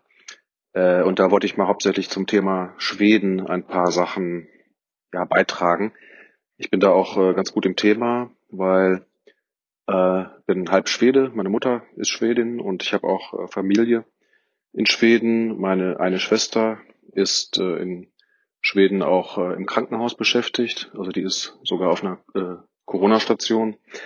Und äh, so bin ich da immer ziemlich äh, im Bilde und aktuell im Austausch, äh, was in Schweden so passiert. Ähm, ja, ich wollte mal hauptsächlich zum Bereich, also wo Karl Lauterbach im Interview äh, ja zum Thema Schweden so ein paar Sachen sagt, die ich jetzt nicht so ganz äh, unterschreiben würde. Was ich ansonsten aber ganz gut fand bei ihm, äh, dass er zugegeben hat, dass die ja auch die Bundesregierung ähm, und auch ja generell einfach zu wenig gemacht wurde beim Thema Schule in Deutschland. Also dass, äh, dass er sich auch geärgert hat, ähm, dass einfach in der Zeit, wo die Schulen geschlossen waren, zu wenig äh, schon mal ja, vorbereitet wurde. Ähm, wir selber äh, hier zu Hause finden das auch sehr schade, dass es in Deutschland generell ja mit dem digitalen äh, Unterricht sehr schlecht läuft. Also auch da im Vergleich zu Schweden, da ist es wirklich viel, viel weiter. Da gibt es äh, seit 2006 quasi den Standard, dass äh, alle Kinder digital ausgestattet sind mit Gerätschaften und ähm, ja, und er hat jedenfalls auch gesagt, dass die ähm, ja, Untersuchung auch viel zu spät jetzt gemacht wurde oder gestartet wurde, die neue Heidelberg-Studie, ähm, um zu gucken, wie gefährlich ist es eigentlich mit den äh, Kindern in der Schule, also wie stark kann sich das Virus verbreiten. Ähm, ja, und da finde ich halt auch zum Thema Schweden so einen Punkt interessant, äh, also die Kinder sind bis einschließlich achte Klasse äh, seit Anfang an, also seit Beginn der Corona-Krise in der Schule. Das erzählt meine Schwester auch. Ähm, also berichtet davon, dass die auch sogar ohne besondere Maßnahmen, also es gibt äh, keine Maskenpflicht, äh, zumindest jetzt bei unserer, also bei ihrer Schule da. Äh, es gibt natürlich schon äh, Dinge wie Hände waschen und so weiter, dass da eben drauf geachtet wird, aber es gibt halt eigentlich keine richtig besondere Umstellung und es sind halt alle Kinder zusammen weiterhin in den Klassenräumen, also nicht so, wie es jetzt hier geplant ist, dass nur zehn Kinder und nur ein Tag die Woche und so weiter. Ähm, also in Schweden ist es relativ normaler Schulalltag bis einschließlich achte Klasse, auch in Kitas. Ähm, generell ist es ja so, dass die äh, Eltern da immer oder im Normalfall beide berufstätig sind und auch aus den Gründen kann man da nicht einfach mal äh, ganz komplett schließen. Also es hat alles ein bisschen anders gelagert. Ähm, ja, und ich finde jedenfalls bemerkenswert, dass es in Schweden von Anfang an so war, dass die äh, Schulen geöffnet waren und Kitas ähm, und trotzdem der R-Faktor jetzt seit einigen Tagen äh, ja genau wie in Deutschland quasi auf unter eins gesunken ist. Ähm, natürlich wurden auch alle möglichen Maßnahmen gemacht in Schweden, also Abstand und äh, eben auf freiwilliger Basis, also empf auf Empfehlung der Regierung, ähm, eben ohne den richtigen Lockdown. Aber es sind ja im Prinzip ähnliche Maßnahmen, also dass überall Abstand herrscht und so weiter. Aber dass jetzt halt Schulen durchgängig geöffnet waren und trotzdem der R-Faktor runtergegangen ist, äh, das beweist ja eigentlich schon, also wie so ein Experiment quasi im Vergleich zu anderen Ländern, dass die Schulen vielleicht nicht unbedingt der Hauptproblemfaktor sein können. Ähm, ja, und ansonsten fand ich halt bei dem Lauterbach-Interview, also dass er zum Beispiel gesagt hat zum Thema Schweden, äh, dass es ja generell nicht vergleichbar ist wegen der ähm, Bevölkerungsstruktur oder Bevölkerungsdichte. Find, also das lese ich auch immer wieder, äh, wenn es um, um zum Thema Schweden geht, dass sofort behauptet wird, ja, das kann man eh nicht vergleichen. Das ist ja ein riesiges Land mit äh, zehnmal weniger Bevölkerungsdichte und so weiter. Äh, oder ich glaube sogar Faktor 25 ähm, weniger. Und ähm, das ist natürlich grundsätzlich so, wenn man das gesamte Land durch die Bevölkerungs, also die Quadratkilometer durch die Bevölkerungszahl teilt. Ähm, aber es ist halt so, dass Schweden eigentlich im Norden absolut dünn besiedelt ist und in Südschweden, wo sich das meiste abspielt, in dem Dreieck Göteborg, Stockholm und äh, Malmö, dass da äh, jetzt nicht unbedingt eine ganz andere Struktur ist. Natürlich gibt es da auch ländliche Regionen, aber es ist nicht völlig unterschiedlich. Ich habe mir auch extra mal vor ein paar Tagen mal ein paar äh, Daten besorgt und Karten verglichen und so weiter. Ähm, wie viele ländliche Bereiche gibt es in Schweden und wie viele gibt es im Vergleich in Deutschland? Also es ist unterschiedlich, aber nicht so unterschiedlich wie dann in dieser pauschalen Behauptung, wenn man einfach äh, von dem Durchschnitts äh, äh quasi Wert ausgeht pro, äh, pro Quadratkilometer, so zu viele Einwohner, dann ist es im Süden natürlich viel, viel mehr und im Norden viel, viel weniger. Also das vielleicht dazu, das finde ich immer so ein bisschen schwierig, wenn das so pauschalisiert wird und nicht differenziert genug betrachtet wird. Ähm, und das wird in Deutschland ja auch wirklich sehr heiß diskutiert immer und äh, also Thema Vergleich Schweden und Deutschland. Man liest immer mehr Artikel dazu und äh, ich schaue da auch regelmäßig nach, was so in den deutschen Medien so geschrieben wird. Meistens ist es ja halt so, dass es sehr kritisch gesehen wird ähm, und auch Politiker jetzt wie Lauterbach können natürlich jetzt nicht so einfach sagen, das ist äh, ein, ein gangbarer und erfolgreicher Weg äh, in Schweden, weil dadurch ja dann automatisch die ganzen Entscheidungen in Frage gestellt werden und schlecht gemacht werden, die halt in Deutschland äh, getroffen worden sind. Ähm, das kann man dann schon verstehen, dass man das erstmal bisschen schlecht macht. Ähm, ansonsten finde ich halt schon ganz spannend, immer die, äh, das zu betrachten, dass es halt mit ja, also Anführungszeichen lockereren Maßnahmen auch zum Erfolg jetzt anscheinend führt. Ähm, äh, es gibt natürlich auch dann die Kritik, dass die Sterberate halt viel höher ist und das ist natürlich auch so. Ähm, aber andererseits, also man liest halt dann immer, es wird dann aufgeführt in Nachbarländern, in Norwegen, Dänemark, Finnland und so weiter, ist es halt drei bis fünfmal so niedrig und so weiter. Und äh, auch äh, dreimal so hoch äh, ist es in Schweden wie in Deutschland. Aber wenn man jetzt trotzdem schaut, äh, Frankreich, Spanien, Belgien, Niederlande und so weiter, da ist es auch wiederum viel höher, auch Großbritannien, als in Schweden. Ähm, wenn man da quasi mal diese ganzen Länder so in eine Reihe stellt, dann liegt Schweden auch mehr so im Mittelfeld und nicht im, im ganz schlechten Bereich. Und das Ganze halt eben mit den äh, anderen, mit dem anderen Konzept. Ähm, finde ich schon immer, dass man das im Ganzen sehen muss und vor allen Dingen jetzt bei der äh, Sterberate ähm, muss man ja auch sagen, ohne die wirkliche Dunkelziffer zu kennen, wie viele schon äh, vielleicht mehr in Schweden infiziert waren als zum Beispiel in Deutschland also die Dunkelziffer vielleicht höher ist, ähm, kann man die Sterberate ja auch, also die quasi die Rate pro eine Million Einwohner jetzt einfach noch nicht genau vergleichen. Da muss man vielleicht wirklich sagen, das kann man in einem Jahr dann besser sehen, also besser vergleichen. Und ich finde es auch mal ein bisschen nervig, so als, sag ich mal, halber Schwede, der halt auch sehr positiv gegenüber Schweden eingestellt ist, dass es halt sehr viel auch äh, schlecht geredet wird ähm, und kritisch gesehen wird. Ähm, und zum Beispiel solche Sachen wie bei Markus Lanz, ich glaube letzte Woche war das, da war ein deutscher Arzt, der in Schweden arbeitet, in, in Nordschweden, im, äh, in Lappland und äh, quasi dann live in der Sendung erzählen durfte, was wie er das so erlebt. Und der hat dann die These aufgestellt oder, oder behauptet, äh, dass in Schweden generell über 80-Jährige äh, nicht mehr intensivmedizinisch behandelt werden. Und das ist ein so ein Punkt, der völlig falsch ist. Und der hat auch behauptet, dass äh, inzwischen Medikamente verwendet werden, die eigentlich für äh, Tierärzte gedacht sind, äh, also für Tierbehandlung ähm, und solche Dinge. Und dann hat meine Schwester zum Beispiel auch, ähm, die eben in Schweden Ärztin ist, in einem Krankenhaus auf einer Covid-Station, ähm, da auch eine E-Mail mal hingeschickt zur Landsredaktion ähm, und auch mal einige Sachen richtig gestellt. Und äh, äh, jetzt konnte man zum Glück auch äh, einen Artikel lesen auf der Tagesschau-Seite, wo genau das Thema nochmal aufgegriffen wurde, nachdem ganz viele Medien das äh, quasi wiederholt haben, was bei Lanz behauptet wurde, dass 80-Jährige generell nicht mehr behandelt werden und dass das halt ein hoher Preis ist, den die da bezahlen. Ähm, es wurde dann ärgerlicherweise dann einfach überall äh, wiederholt.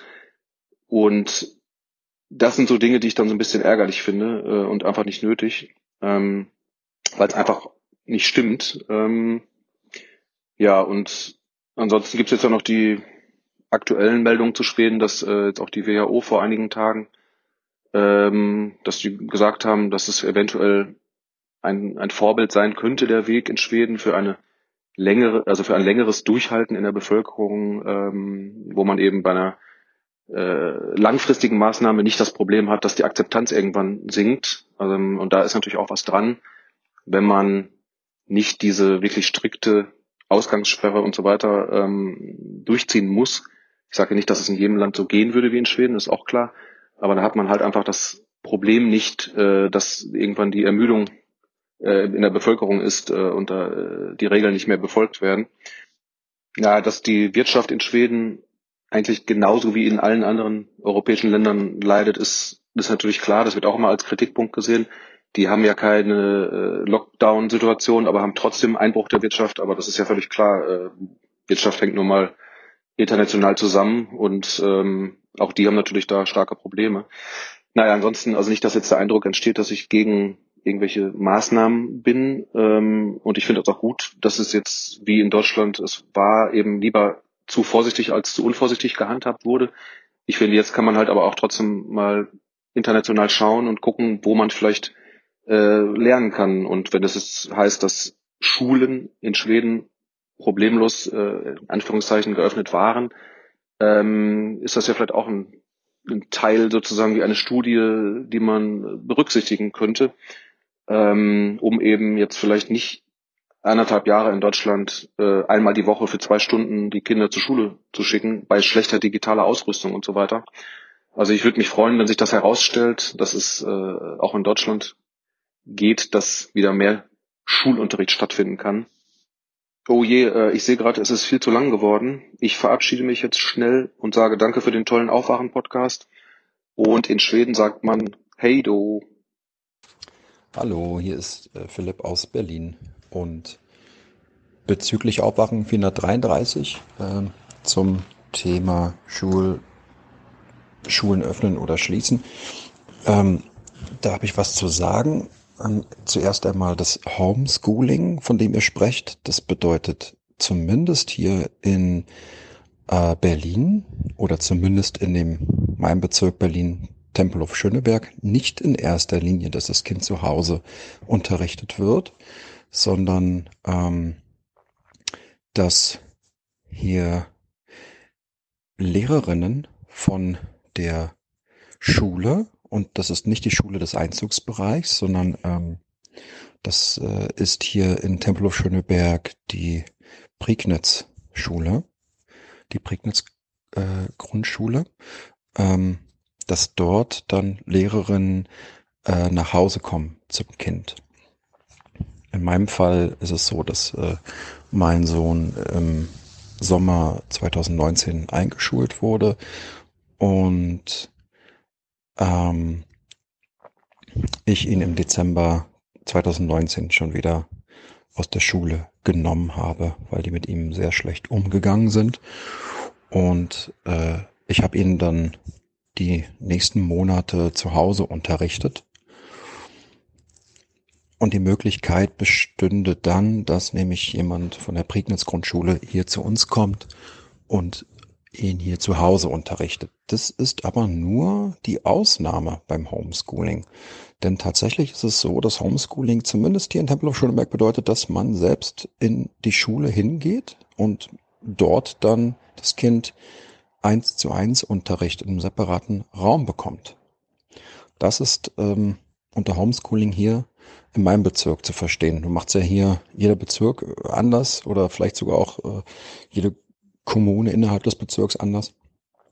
Zumindest gilt das jetzt hier für meinen Bezirk so. Dass die nach Hause kommen, ist die Ausnahme und man geht dann eben in die Prignitz-Schule mit seinem Kind und hat dann dort eine 1 zu 1, äh, einen 1 zu 1 Unterricht. In unserem Fall hat sich das dann nicht ergeben, weil ähm, ja, Corona dazwischen geschossen ist und wir haben jetzt aktuell auch noch keine Lösung ähm, für meinen Jungen. Und äh, ja, also im Grunde sind wir hier Systemsprenger, was es gleichzeitig auch sehr interessant macht, aber ähm, äh, gleichzeitig auch äh, sehen wir, ähm, wie ähm, ähm unfähig einfach auch äh, die Behördenmitarbeiter ähm, im Schulsystem sind. Absolut unfähig und inkompetent und äh, Angsthasen. Keiner möchte Verantwortung übernehmen und äh, eine Entscheidung treffen. Also es ist wirklich schlimm. Es ist absolut schlimm. Da geht es nicht um äh, das System Schule oder Kinder. Ja, äh, das war mir nochmal wichtig, äh, weil Homeschooling ja suggeriert vom Namen her, na gut, dann bleibst du eben zu Hause, unterrichtest das Kind zu Hause. So ist es erst einmal zumindest hier in Tempelhof Schöneberg nicht. Ähm, der zweite Punkt äh, bezieht sich eher mehr so ein bisschen auf die Meta-Ebene, was eure Diskussion um dieses ganze Thema angeht. Also ich habe ganz schön stöhnen müssen ähm, und nicht zum ersten Mal. Also, mir geht das äh, in dem Aufwachen-Podcast jetzt schon seit einiger Zeit so, dass die Diskussionen zwischen euch dreien also super nervig und ätzend sind. Ähm, und ich wünsche mir einfach, dass äh, zum Beispiel als der ähm, Hans aus der Sendung gegangen ist, weil er da äh, bockig war, eben nicht gegangen wäre, sondern äh, einfach mal ausgerastet wäre. Und genauso wünsche ich mir das äh, auch von dem Stefan jetzt, wenn er da sachlich versucht, anhand von Fakten einfach mal ähm, Lauterbachs Äußerungen ähm, auseinanderzunehmen. Und ich meine, ähm, äh, Stefan hat das echt äh, insofern gut gemacht. Ich habe das äh, auf Anhieb verstanden, mit leichter Sprache, anhand von Fakten. Und das ist einfaches Mathe. Und ähm, dem entgegen standen dann persönliche Meinungen zu Personen. Lauterbach äh, von äh, Hans und Thilo und äh, das, äh, also ähm, ich habe da die Hände dem Kopf zusammengeschlagen, weil äh, ich dachte, ihr als Podcast, ihr als Menschen seid einfach mittlerweile weiter äh, und müsst nicht mehr äh, einander in Frage stellen. Ähm, äh, wer bist du, dass du dir diese Meinung erlauben kannst? Du bist doch nur Soziologe. Und das ist jetzt nur ein Beispiel. Das kann man ja dann in anderer Form bestimmt auch wieder umdrehen, so dass dann eben ähm, der Stefan, von dem ich ja äh, auch gerne öfters sage, äh, mit seiner Arroganz äh, auch mal übers Ziel hinausschießt, ähm, das äh, dann zum anderen Thema genauso macht. Also lasst doch mal eine Bombe platzen, unterhaltet euch doch mal bitte darüber, wie wollt ihr miteinander umgehen. Weil, also ich finde es mega anstrengend. Ähm, das ist äh, einfach, äh, ich höre den Podcast und denke, boah, ey, können die mal aufhören, sich dazu zu äh, bezanken? Also wirklich äh, mega anstrengend. Ähm, andererseits vielleicht gehört es auch mit dazu und äh, es ist ganz gut so, wie es ist. Und nur darum funktioniert ihr so lange so gut. Ähm, und das ist einfach mein Thema. Äh, ja, wie dem auch sei, das war's auch schon. Haut rein. Moin, hier ist Bernhard aus Kiel. Hans, einmal für dich der Hinweis und für alle anderen. Du sagst, du hustest seit dem Herbst. Das kann an zu trockener Luft liegen. Das Problem haben wir hier auch in unserer Wohnung und hatten das vor zwei oder drei Jahren im Winter, dass wir auch alle gehustet haben und Kopfschmerzen hatten die Aufstellung eines Luftbefeuchters hat da geholfen. Ähm, und seitdem haben wir den im Winter immer im Einsatz und haben nicht mehr 30 Prozent, sondern dann immerhin 45 Prozent Luftfeuchtigkeit. Der andere Hinweis, ihr habt ja sehr viel zum Thema Spargel in letzter Zeit. Da gibt es eine hervorragende Folge von der der Maus. Ich glaube, das ist sogar zwei oder vier geteilt. Gibt es auch beim Maus Podcast, also beim Videopodcast zu sehen. Da kann man einmal ganz genau sehen, wie das denn mit dem Spargel alles funktioniert. Denn Thilo und Stefan scheinen da ja nicht so die Ahnung zu haben. Ja, das war es auch schon. Liebe Grüße. Hallo, hier ist Fabian aus Düsseldorf. Ich höre gerade Podcast Aufwachen 433. Ähm, zu Gast war bei euch Ferdinand Dudenhöfer, der die Aussage getätigt hat, dass immer mehr Autos auf deutschen Straßen unterwegs sind. Ähm, ich bin jetzt nicht ganz äh, mit den Zahlen ähm, bekannt, aber ähm, zumindest für die Stadt Düsseldorf ist es so, dass zwar die Zahl der zugelassenen Autos ähm, deutlich gestiegen ist in den letzten Jahren, aber die Anzahl der Menschen, die Autos zulassen oder äh, diese Zulassung beantragen, ähm, deutlich gesunken ist. Das heißt, äh, der Trend geht tatsächlich eher zum Dritt- oder Viertauto, aber viele Menschen haben in Düsseldorf keine, kein Auto mehr. Und äh, ich glaube, dass da eine rein quantitative Betrachtung ähm, nicht dazu führt, äh, der Wahrheit auf die Schliche zu kommen. Und ich glaube auch, dass ähm, wenn wir eine progressive Politik betreiben, beispielsweise auch eine äh, progressive Strukturpolitik, darüber sprechen, wo Menschen leben und wo sie arbeiten, Verkehr als Mobilität diskutieren, nämlich auch nicht nur darüber diskutieren, wie wir Distanzen überwinden, sondern wie wir auch Distanzen vermeiden, dass sich die Frage für die Autobauer sehr wohl stellen wird, ähm, welches Geschäft sie eigentlich betreiben wollen, wenn weniger Autos verkauft werden, weil die Nachfrage sinken wird.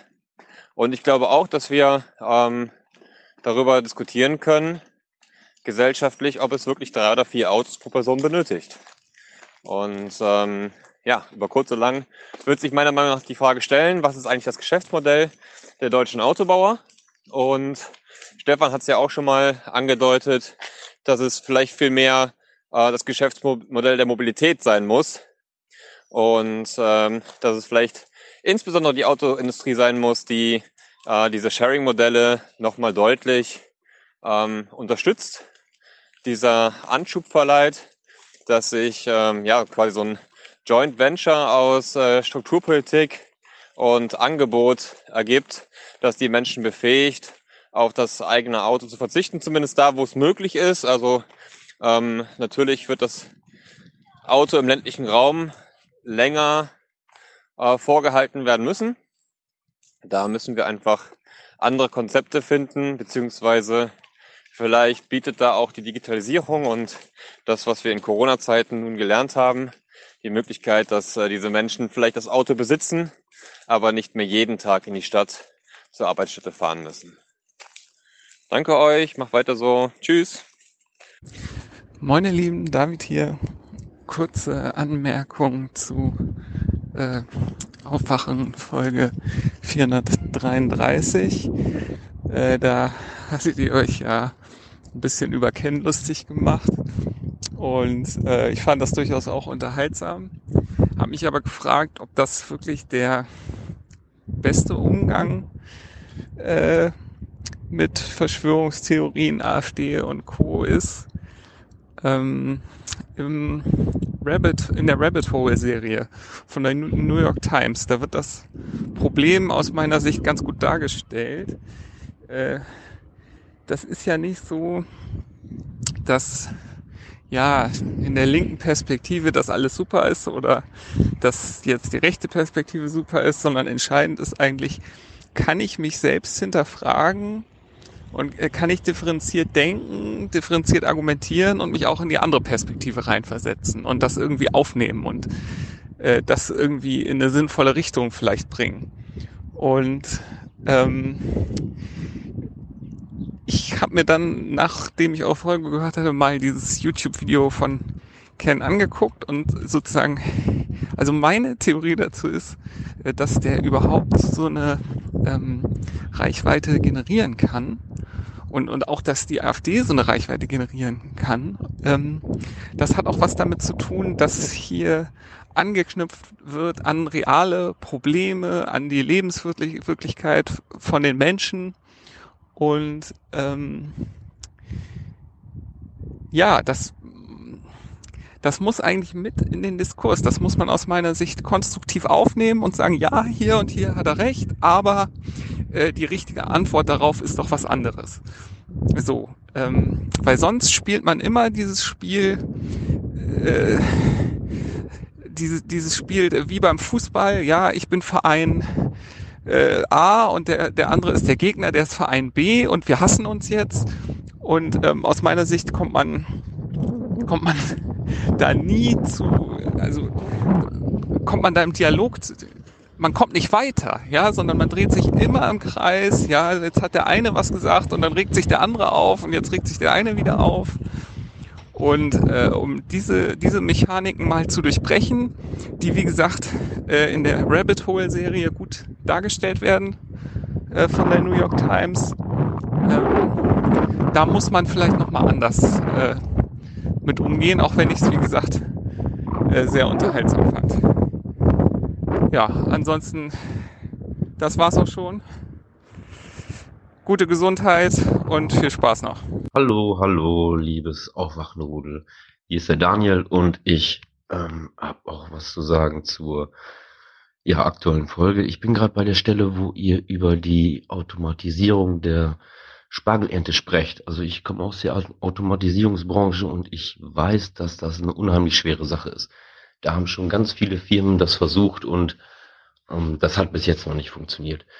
Da sind schon ganz viele Firmen dran pleite gegangen. Das ist, das ist halt eine Sache, gerade wie, wie Hans erzählt, weil das, ähm, das zu erntende, die zu erntende Pflanze ist unheimlich empfindlich und es ist ein spezieller Prozess, der ist, der ist nicht vergleichbar mit einer Kartoffelernte. Und ähm, naja, das ist eine ähnliche Sache wie das, das Krabbenpoolen. Krabbenpoolen ist auch eine Sache, die ist noch nicht automatisiert worden, das hat noch keiner geschafft da eine vernünftige Automatisierung zu finden. Und das wird auch alles noch von Hand gemacht. Und ähm, ja, deswegen ist diese Überlegung, Spargelernte zu Automatisierung, automatisieren ist, ist abwegig und naja, Stefan sollte davon Abstand nehmen. Das denke ich darüber. Ja, ich wünsche euch noch einen schönen Tag, eine schöne Woche und viel Spaß noch. Tschüss.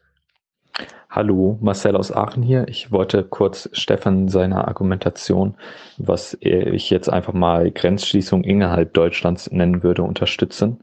Und zwar wollte ich da nochmal auf einen Punkt hinweisen, nämlich dass äh, als die Grenzschließungen ja so extrem waren, da das Argument aufkam, dass ja Studien gezeigt hätten, dass das nichts bringt, was aber teilweise halt so verkürzt, wie ich es gerade getan habe, zitiert wurde.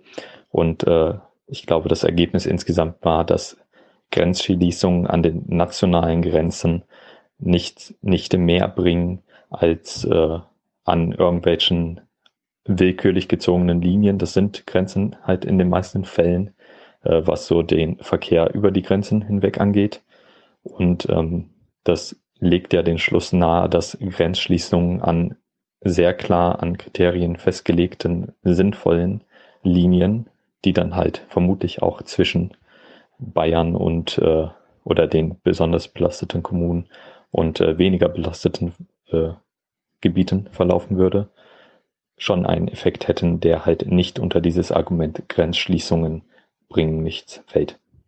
Das war schon der Gedanke und ich denke, das unterstützt Stefans Argumentation noch etwas und vielleicht wäre das auch eine Frage, die in Modellen und so weiter zu beantworten wäre, wie viel solche Schließungen bringen würden.